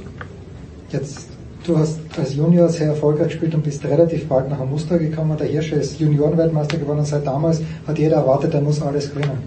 Wie bist du da mit dem Druck umgegangen? Weil ich finde schon, dass auf dich, als du jünger warst, enormer Druck, also zumindest Erwartung da gewesen ist. Ja, man kann immer sagen, der Wimbledon-Sieg war Segen und Fluch zugleich eigentlich, weil klar haben sich dadurch einige Türen geöffnet, aber jetzt nicht so, wie wenn du als Amerikaner jetzt Wimbledon gewinnst, mhm. wo dann 17 Wildcards dir zur Verfügung stehen, sondern ich musste, ich musste trotzdem meinen Weg durch Futures, Challenger und Ding gehen. Ähm, klar ist es immer schwierig, wenn man jemanden nachfolgt. Ich war es beim Muster, der Hirscher war es beim Meier. Ähm, wenn man mit so Volkshelden quasi verglichen wird. Und bei Marcel muss man sagen, okay, der hat den Hermann ja übertrumpft. Ja. Das ist mir beim Dom nicht gelungen. Was ja, was ja auch okay ist und was ähm, ich bin sehr zufrieden mit dem, was ich in meiner Einzelkarriere erreicht habe. Ähm, aber beim Marcel ist es so, dass der ja noch einen draufgesetzt hat und ich glaube, der kann mit in Ruhe abtreten, soll soweit sein. Noch jetzt noch eine letzte, Olli, ihr habt ja beide Kinder, deine sind schon ein bisschen älter. Als Profiathlet, also der Hirscher will vielleicht auch mehr Zeit mit Frau und Kind verbringen, aber ja. wie, wie, hast du das jetzt? Manchmal ist deine Frau dabei mit den Kindern, aber öfter bist du eigentlich allein unterwegs. Was ja. ist da das Schwierigste? Ich sage mal, wie ein Kind gehabt habe, war es leichter. Okay. Dort mitreisen können mit zwei Kindern, das ist brutal, weil dann kommt meine Frau und die Nenne mit, dann, dann sind schon wieder mal die Kosten extrem. Am Tennis müssen wir, wissen ja viele nicht, dass wir, glaube ich, am meisten Ausgaben haben von allen Sport, Sportler. Wir viel selber alleine zahlen und, äh, ja, es ist nicht einfach. Also, seitdem ich zwei Kinder habe, sehe ich es natürlich weniger. Sie waren jetzt heuer mit mir, glaube ich, einen Monat mit unterwegs, seit Wimbledon bis, ähm, Kitzbühel waren es da, waren's dabei und ähm, ja, ich war heuer noch nie in Panama, was krass ist. Also es ist mir noch nie, das war selten jetzt nach dem, ich fahre jetzt nochmal Davis Cup fliege noch und dann nach dem Davis Cup mache ich 10 Tage Pause und fliege nach Panama, weil äh, ja, es ist schon wichtig, dass man seine Kinder ab und zu sieht und es ist halt, es tut mir schon weh, aber ich meine, es ist halt unser Job und ich bin der in der Familie, der das Brot verdient und, und, und das gehört halt dazu und da muss man halt ja, es ist tough, aber ja, solange es ist, es ist, ich sage mal, es ist gut, solange wir erfolgreich sind, wenn wir gute Resultate haben. Brutal ist es ja dann, wenn es nur weg bist und nichts heißt, also dann ist dann noch schlimmer. Ist es bei dir schon schlimm, Jürgen? Dein Bub ist noch nicht so alt, aber du, du erfährst klar sicher auch. Klar ist es schlimm. Ähm, es ist auch zum ersten Mal, dass man halt so lang, dass ich jetzt so eine lange Reise quasi wieder seit ich seit sieben Wochen. Ja, na sieben, ja, Fast aber aber wir waren ja daheim. In Kitzbühel, in Kitzbühel äh, war die Fabienne dabei und der Kleine auch. Also es war, ähm, jetzt ist, nein, es sind fünf Wochen jetzt dann. Müssen wir es aufzählen? Darunter sind sie natürlich in Salem erste Woche US Open. Okay. Ähm, aber es ist zum ersten Mal, dass ich halt wirklich so lang weg bin. Ja. Weil ansonsten habe ich es eigentlich immer so gehalten, dass ich höchstens einen 2-1er oder manchmal einen 3-1er Rhythmus gespielt habe, aber ansonsten schaue ich, dass ich jetzt aus bin. Jetzt fehlt es mir schon extrem. Und ähm, ja, ich hoffe, ich vermisse ihn noch Sonntag. Patrick Muratoglu, der Privatcoach von Birgit Nössing, hier um die Ecke kommt, was wenige wissen. Birgit Nössing im nächsten Jahr wahrscheinlich in der Damen-Einzelkonkurrenz mit am Start. Ein Kollege von dir, Patrick Muratoglu. Und äh, also Olli und Jürgen sind am Wochenende nicht mehr dabei. Du schaust schon so. Ich glaube, der möchte was von dir. Er möchte, er möchte Rat von dir, wie Serena morgen anlegen soll gegen Elina Svitolina. Auch Patrick braucht neue Herausforderungen, ja, weil bei Serena muss er nicht mehr so viel machen. das war, ja. da gibt es größere Baustellen. Ja, tatsächlich. So, ähm, ich möchte eines noch sagen. Äh, wie, wie, wie verlaufen deine Tage? Möchte ich dich fragen, wie verlaufen deine Tage? Ich glaube, du bist extrem busy. Du musst Manhattan und von Manhattan bis hier raus nach Flushing Meadows ist ja dann doch eine ziemlich breite Strecke. Also du, du bist nicht zum Urlaub hier, liebe Birgit Nössing. Ja, schön wär's. Äh, nein, wir haben tatsächlich immer ein strammes Programm. Meine Arbeit hier ist sehr vielseitig, würde ich mal behaupten. Also ähm, der Tag bringt ganz viel und ich weiß eigentlich nie, was so richtig kommt, auf mich zukommt. Aber es ist alles dabei. Interviews führen, ähm, den Tag mit Boris Becker eröffnen, Reportagen drehen, äh, Reportagen schneiden, ähm, Interviews eröffnen. führen. Ah, so schön. Die Bäckersche eröffnen. Wird gern genommen. Und mit Boris philosophieren über, über die mentalen Probleme diverser Spieler. auch Sportler, ja? Also Total. da, da geht er geht er rauf. Ich meine, du sagst ja Skifahrerin und äh, wenn Becker sagt, die Seele des Tennisspielers ist der zweite Aufschlag, das ist Ja. natürlich immer, es ist groß, größer wird's nicht mehr. Ja, und gerade das Mentale ist ja das Spannende. Ja, weil ähm, Technik und so weiter, das kann man sich irgendwann antrainieren und äh, sorry, es sind alles gute Sportler da und äh, wir, da brauchen wir nicht lange reden, dass sie das können. Aber es entscheidet sich halt alles im Kopf, Ja. im Leistungssport. Und das möchte ich abschließend noch sagen. Was mich wirklich gefreut hat, Birgit, ich bin gestern am Eurosport Booth vorbeigegangen. Äh, Du bist, glaube ich, rechts gesessen, also von, vom Rücken aus gesehen. Man sieht in dieses Eurosport Booth, sieht man leider nur den entzückenden Rücken von Boris Becker, von Birgit Nössin, von Babsi Schöttler, wie immer. Aber neben dir, und das fand ich total schön, das Ehepaar Becker. Ist es nicht schön, dass die beide ganz normal miteinander reden? Ja, total. Also das war ein Wie, wie kommt beeindruckender sowas zustande? Besuch. Ja, Barbara ist hier, weil ähm, Elias, der, der zweite Sohn der beiden, heute Geburtstag hat. Und die treffen sich gerne mal während der US Open dann hier, um zu feiern. Und die sind ein gutes Team. Total. Also ähm, das ist so der Inbegriff der modernen, perfekten Patchwork-Familie. Das ist Boris auch, Oh, das ja. wird Boris so gern hören. Ja, das ist ihm auch echt wichtig. Ähm, so über Miami, ähm, New York, äh, London, Berlin, wo sie halt alle verstreut sind, da so einen Zusammenhalt zu haben, das finde ich persönlich sehr beeindruckend. Nee, ich finde es toll, ich fand es wirklich toll. Birgit, dann vielen, vielen Dank. Es ist Gerne. eine Freude. Ich werde dich im Winter öfter anrufen. Du hast mir unvorsichtigerweise deine Nummer gegeben, nämlich dann, wenn die alpine Skiweltcup-Saison losgeht. Oder was, was wirst du, worum wirst du dich bei Eurosport, du bist ja bei Servus TV auch, dürfen wir nicht vergessen. Talk im, Sport und Talk im Hange. Äh, wirst du dich für Eurosport im Winter eher den nordischen Skifahrern zuwenden? Was ist äh, der Plan für den Winter? Nein, ich bin ein totaler Alpin-Junkie. Ich schaue mir jedes Rennen äh, zu Hause an und äh, vielleicht kann ich auch mal vor Ort sein. Es ist immer so eine Frage der, wer übernimmt die Berichterstattung. Für Eurosport machen es jetzt in letzter Zeit häufig die norwegischen Kollegen. Ah, okay. Das ist so eine Frage der Organisation. Äh, an nordischen Events müssen wir uns erstmal ein bisschen gedulden bis ähm, 21. Dann ist wieder WM. Und äh, trotzdem, also ich bin immer geistig dabei und versuche auch mir ein Rennen dann mal live vor Ort selber anzuschauen. Herrliche Szene. Mit Birgit Nösse in Big Show 422. Kurze Pause, dann geht's weiter.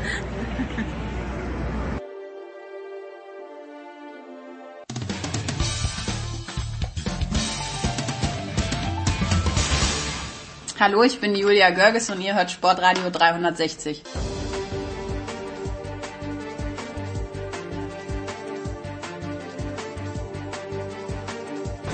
So, Big Show 422. Wir nehmen schon ein bisschen früher auf, denn mit Ausnahme von zwei, wie ich meine, fantastisch sympathischen Herren, hat sich leider die ganze deutsche Abordnung schon verabschiedet. Markus Teil von Eurosport ist hier. Markus, die beiden fantastisch sympathischen Herren sind natürlich Andreas Mietz und Kevin Krawitz. Ach so.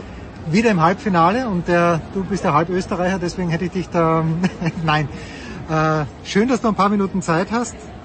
Ja, was machen wir denn?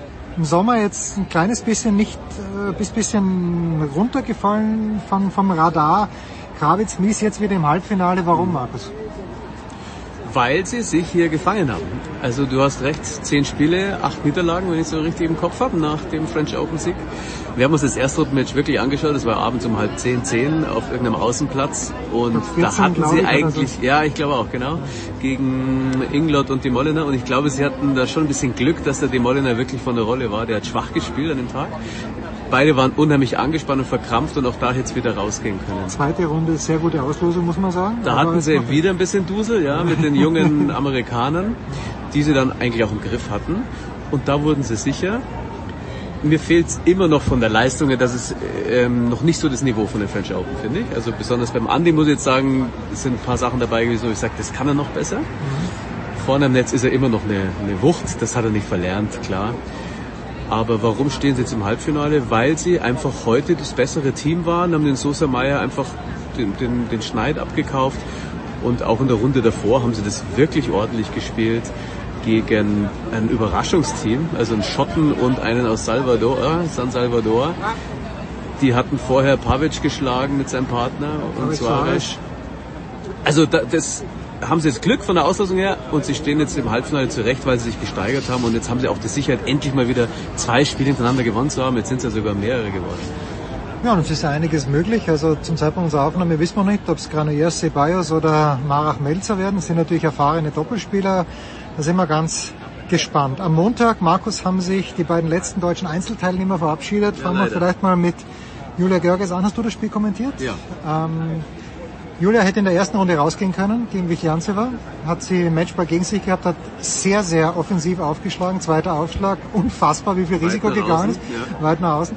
Jetzt hat sie gestern Matchball gehabt, hat Aufschlagwolle versucht, hat nicht funktioniert.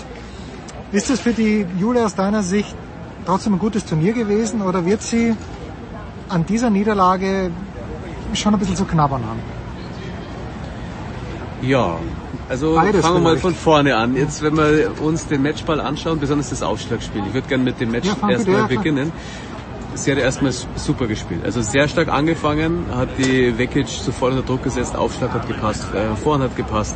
Der erste Satz war völlig verdient.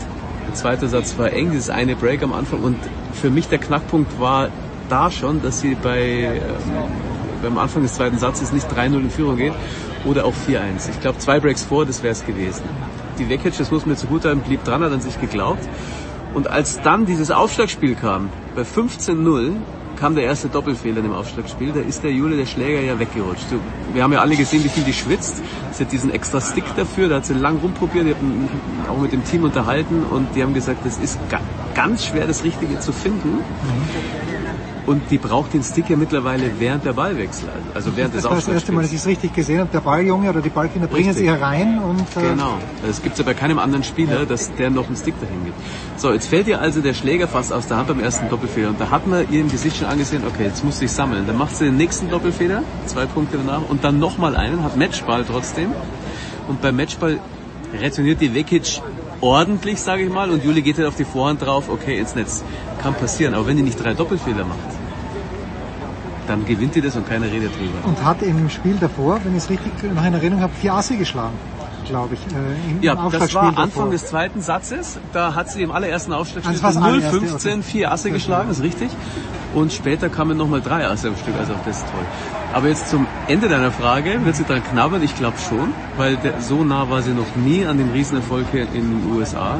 Und sie hat sich auch gesteigert, wie wir es mir vorhin im Doppel geredet haben. Gegen Vicky Janze, weil der erste Satz war ja eigentlich peinlich für eine Weltranglistenspielerin. Wobei sie dann ja auch richtig gesagt hat und äh, gesagt, die hat einfach zu schnell gespielt im ersten Satz, wie Janze war. Also wenn die den Ball trifft, aber sie trifft ihn halt nicht zwei Sätze lang. Also muss man dann auch mal sagen, okay, ging halt einfach nicht. Richtig, ja. Gegen Di Lorenzo hat sie auch ordentlich gespielt. Es waren keine leichten Bedingungen da hinten auf dem Vierer bei diesen Licht-Schatten-Verhältnissen. Hat er Aufsatzbälle abgewehrt. Und dann gegen Kiki Bertens, das war überragend, das Spiel. Das musste erst mal machen, eine Top-10-Spielerin so, so wegziehen. Von dem her habe ich ihr dann auch wirklich was zugetraut in dem Turnier und ich hätte gedacht, es könnte ihr Turnier werden. Aber John McEnroe hat vorgestern gesagt, Johanna Konter wird das hier wahrscheinlich gewinnen, so wie die gegen Pliskova spielt. Jetzt ist sie mittlerweile raus seit einer Stunde. Tja, Elina Svitolina ist die erste Halbfinalistin hier, was auch erstaunlich ist, weil das Svitolina viele Leute viel zugetraut hätten in Paris seit Jahren und jetzt ist sie in Wimbledon im Halbfinale gewesen, jetzt steht sie hier. Ja.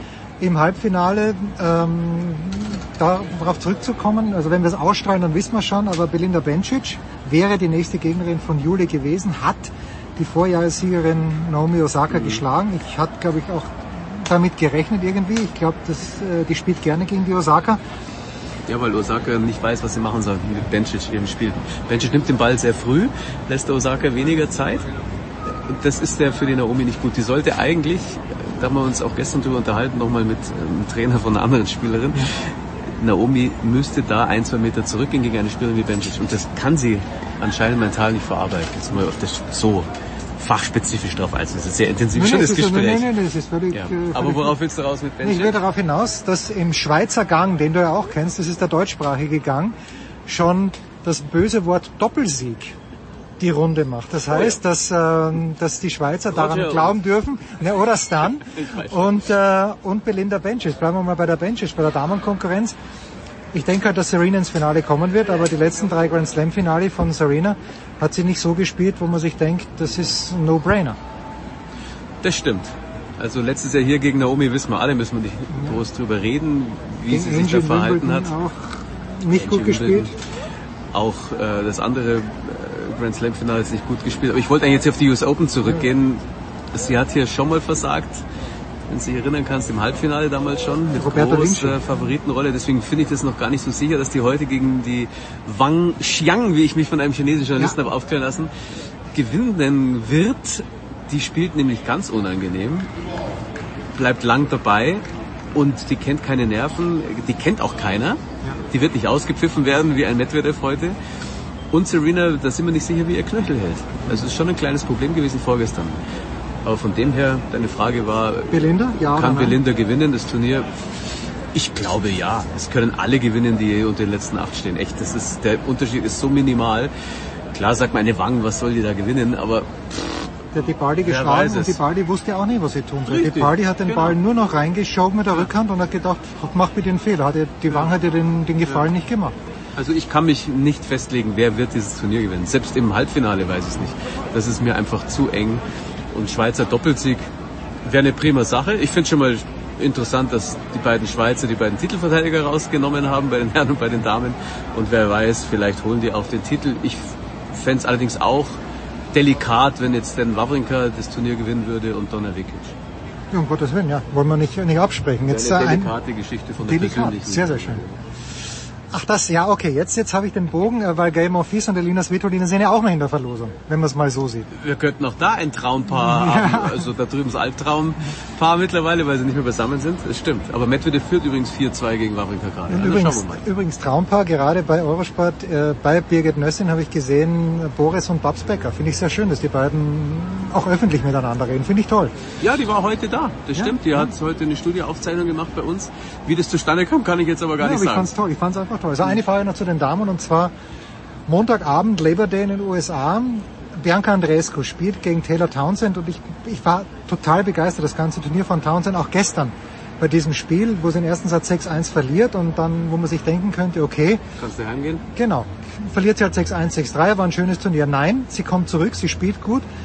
Der dritte Satz war zu glatt, weil ich finde, das Spiel hat das, hat das glatte Ergebnis nicht hergegeben. Aber, Markus, ich bin ein Philanthrop. Ich möchte wirklich jeden mögen. Und ich möchte auch Bianca Andreescu mögen, aber ich tue mich extrem schwer. Wie geht's dir? Ja, kann ich mich nicht ganz so einreihen. Ich versuche immer das Menschliche vom Sportlichen zu trennen. Ja, sportlich müssen wir nicht reden. Und sportlich genau. ist, es, ist es gigantisch gut. Ja? Und das ist dann schon mal ein Grund für mich zu sagen, okay, gefällt mir, wie sie spielt, auch wie sie nach ihrer Verletzung mit der Schulter, wie das jetzt nach so einer langen Pause, also weiß nicht wie viele Wochen das waren, zurückkommt, dann gleich wieder so starke Turniere auf Hartplatz. Wir spielen in Amerika. Ich denke, da kommt so ein Standardsatz ins Spiel. Sie tut dem Tennis gut. Ja. Und du musst nicht jeden mögen. Den Medvedev mögen hier auch kaum äh, irgendwelche Zu Amerikaner. Unrecht. Ich finde den nett, den ja, Kerl. Ja, ja, waren beide auf der Pressekonferenz hinterher, wo er sich entschuldigt hat nochmal. Wer hat nicht schon mal was im Effekt getan, was er hinterher bereut hat? Und der Medvedev macht es halt leider vor Millionen Publikum. Aber die Andrescu, ich finde es nicht ganz so negativ. Ich, klar, so eine Reizerin ist sie schon auf dem Platz, redet viel Trash-Talk ich finde es nicht schlimm. Und damit zu den Herren. Ich habe nach der zweiten Runde von Novak Djokovic, wo er gegen Londero gespielt hat, mit einem auch dir bekannten, Name der Redaktion bekannt, ich sagte auf Wunsch, wer es war, aber mit einem, mit einem Spieler hier, mit einem ehemaligen Spieler gesprochen, habe gesagt, was glaubst du mit der Schulter? Und dann hat mir dieser ehemalige Spieler gesagt, äh, so wie der Djokovic diese Rückhand gespielt hat, er glaubt nicht, dass bei der Schulter wirklich was, es war dann was. Markus, jetzt äh, hat Djokovic bis in den dritten Satz gespielt, hat ein WO gegeben bei 1-2 und das Publikum hat nicht gut reagiert, fand ich. Ähm, ja, meine, meine Frage ist, glaube ich, darf das Publikum das? Wenn sie Eintritt bezahlt haben, dürfen sie buhen. Das hat dem Djokovic nicht wehgetan, vielleicht ist es ihm auch wurscht, aber ich glaube, dem Djokovic ist es nicht wurscht. Das glaube ich auch nicht, wobei er es ja auch gewohnt ist von manch anderen Turnieren, dass er nicht der Publikumsliebling ist. Er hat es hier schon mal verscherzt, geht schon ein paar Jahre zurück gegen Andy Roddick, als er hier gewonnen hat und ihn hier rausgenommen hat und der Roddick gesagt hat, Mensch, der Djokovic hat hier mit 16 Verletzungen gespielt, hat er gesagt, Und danach meinte Djokovic im Interview auf dem Platz, naja, dann war es halt wohl nicht so. Also das hat ihm damals sehr viel Kredit gekostet und die Amerikaner vergessen sowas nicht. Und die haben ja gerne einen Hero und einen Villain, ja, einen, einen, einen Schurken und einen Helden. Und die Rolle musste er diesmal einnehmen. Ich glaube schon, dass er verletzt war. Man hatte gesehen, wie er am Ende im zweiten Satz schon gespielt hat. Er hat so viel Stops gespielt, völlig unnötig. Ein paar Bälle nicht mehr hinterhergegangen. Ich glaube, da hat es im Kopf schon angefangen, dass er aufgibt. Also ganz abgesehen davon, was man von Djokovic menschlich, halt, menschlich halten möchte, der ist Sportsmann genug, dass er auf dem Platz dann sagt, ich spiele das fertig, wenn ich kann. Ja, das dachte ich mir auch. Also, Weil Wawrinka ist ja auch nicht fit. Das darfst du auch nicht vergessen. Der ist auch nicht hundertprozentig gesund und, und fit. Also der Djokovic wollte das schon gewinnen. Ja, die Frage ist, wer ist zu diesem Zeitpunkt noch fit, außer Nadal und Federer? Weil Medvedev äh, sagt ja auch, dass er zumindest sehr müde ist, dass er Krämpfe gehabt das ist ein hat. laufender Tapeverband. Ja, also und gestern äh, eine ähm, eine Kollegin drin hat, glaube ich, gemeint, dass, dass Christy Ahn ausschaut wie, wie ein DHL-Paket mittlerweile, so, so wie sie zugepflastert ist. Äh, Alexander Zverev ist am Montag ausgeschieden, das ist äh, unser abschließendes Thema, hat viel zu lange gebraucht in den ersten drei Runden, 14 Sätze gespielt und spätestens im dritten Satz habe ich mir gestern gedacht, der Schwarzmann rennt, rennt sowieso immer wie ein Wiesel, Ja. aber gestern ist er ganz besonders wie ein Wiesel gelaufen, gerade im Vergleich zu Sascha. Ähm, mir fällt eine Bewertung schwer, weil der Schwarzmann wird, glaube ich, unterschätzt, weil er so klein ist. Er ist ein sehr, sehr guter Tennisspieler. Bewertung von Zverevs Leistung oder vom Match? Naja, auch danach, ja, wenn Boris auch sagt, und Boris hat natürlich hundertmal mehr Ahnung, aber er hat sich in den letzten 18 Monaten nicht verbessert und dann Jörg Almeroth hat bei uns ja auch einen, äh, einen Artikel geschrieben, zurück in der Krise. Ganz so kritisch sehe ich das nicht. Wie siehst, wie siehst du das? Siehst du eine Krise? Ne, die Krise, die sehe ich halt schon länger. Ich habe in meinem Kommentar auch mal die Woche gesagt, bei dem letzten Grand Slam Turnier haben alle gesagt, mein Gott, der verbraucht zu viel Energie am Anfang, das was du jetzt auch geäußert hast. Aber hier waren ja auch eigentlich alle froh, die mit Zverev es halten, dass er überhaupt die überstanden hat, dass er so gespielt ja, Albert hat. war schon mal eine ganz fiese Ja. erste Runde eigentlich. Hat er super gespielt, zwei Sätze. Dann hat er einen Volley, denke ich, war es, leichtfertig ins Ausgeschlagen, hat danach so ein bisschen gegrinst, hat die Konzentration verloren, hat den Satz dann verloren und das hat er noch nicht ganz im Griff gehabt. Was mich bei Zverev eher stört, ist seine Positionierung auf dem Platz immer noch dass er viel zu weit hinter der Grundlinie steht und einfach auch so lang braucht, um dadurch die Ballwechsel zu beenden, das er gar nicht nötig hätte. Ich fand seine Leistung hier absolut in Ordnung. Ich, ich habe dem gern zugeschaut. Gestern gegen Schwarzmann hatte ich aber im dritten Satz, nachdem er die Breakball nicht genutzt hat, zum 3-2 nicht das Gefühl, dass er noch gewinnen kann. Da, da war übrigens Publikum auch komplett pro Schwarzmann. Das war Was aber hier schon ein kleines bisschen Tradition hat, weil ich glaube, es sind sehr viele Argentinier hier. Also auch Del Potro hat hier immer wahnsinnige Unterstützung. Wie wir so schön sagen im Business, sie waren für Schwarzmann, aber nicht gegen Zverev. So ist es. Und liegt auch daran, weil der Schwarzmann hier mal Qualifikation gespielt hat vor ein paar Jahren, weiß ich, sieben, acht Jahren, lass es so sein. Und da hat er hier alle mitgerissen. Auch sind wir bei der Geschichte von vorhin. Die Amerikaner vergessen es nicht. Da war er der Hero. Und das hat er hier auch gezeigt. Ich gönn's auch dem El Peque, wie er genannt wird, dem Kleinen. Ich finde ihn einen Wahnsinnskerl. Ja, super, super. Und der ist auch wieder einer, dem man gern zuschaut. Und Sascha kriegt noch mehrere Chancen, da bin ich mir auch sicher. Also Krise finde ich nicht. Ich finde, wir haben keine Weitentwicklung nach vorne gesehen, aber was so viel wichtiger ist, er ist auch nicht nach hinten wieder abgestürzt weiter, sondern er hat sich jetzt erstmal stabilisiert. Und dann schauen wir mal im Race, weiß nicht, wo er steht. Er stand Neun. 10 vor Ich glaube, Turnier, ich glaub, steht jetzt er er auf neun. neun, glaube ich. Am Ende spielt er die ATP-WM mit und dann war es ein ordentliches Jahr für ihn. Der ist ja noch keine 25, der hat ja noch ein bisschen Zeit. So ist es. Markus Teil ist auch noch keine 25. Ich allerdings bin schon viel älter und habe keine Zeit mehr, deswegen beenden Ich bin noch keine 52, so, Ah, der, so ist der es. So ist es. Also die Zeit ist zu Ende in der Big Show 422. Danke Markus, danke Nicola, danke allen, die dabei waren. Wir hören uns wieder nächste Woche. Das war die Big Show auf sportradio360.de. Folgen Sie uns auf Twitter, klicken Sie den Gefällt mir-Button auf unserer Facebook-Seite und abonnieren Sie uns via RSS-Feed oder auf iTunes. Die nächste Ausgabe der Big Show gibt es am kommenden Donnerstag. Bis dahin sollten Sie die Zeit nutzen und die weiteren Angebote auf sportradio360.de wahrnehmen. Play Ball! Da ist gar nichts toll.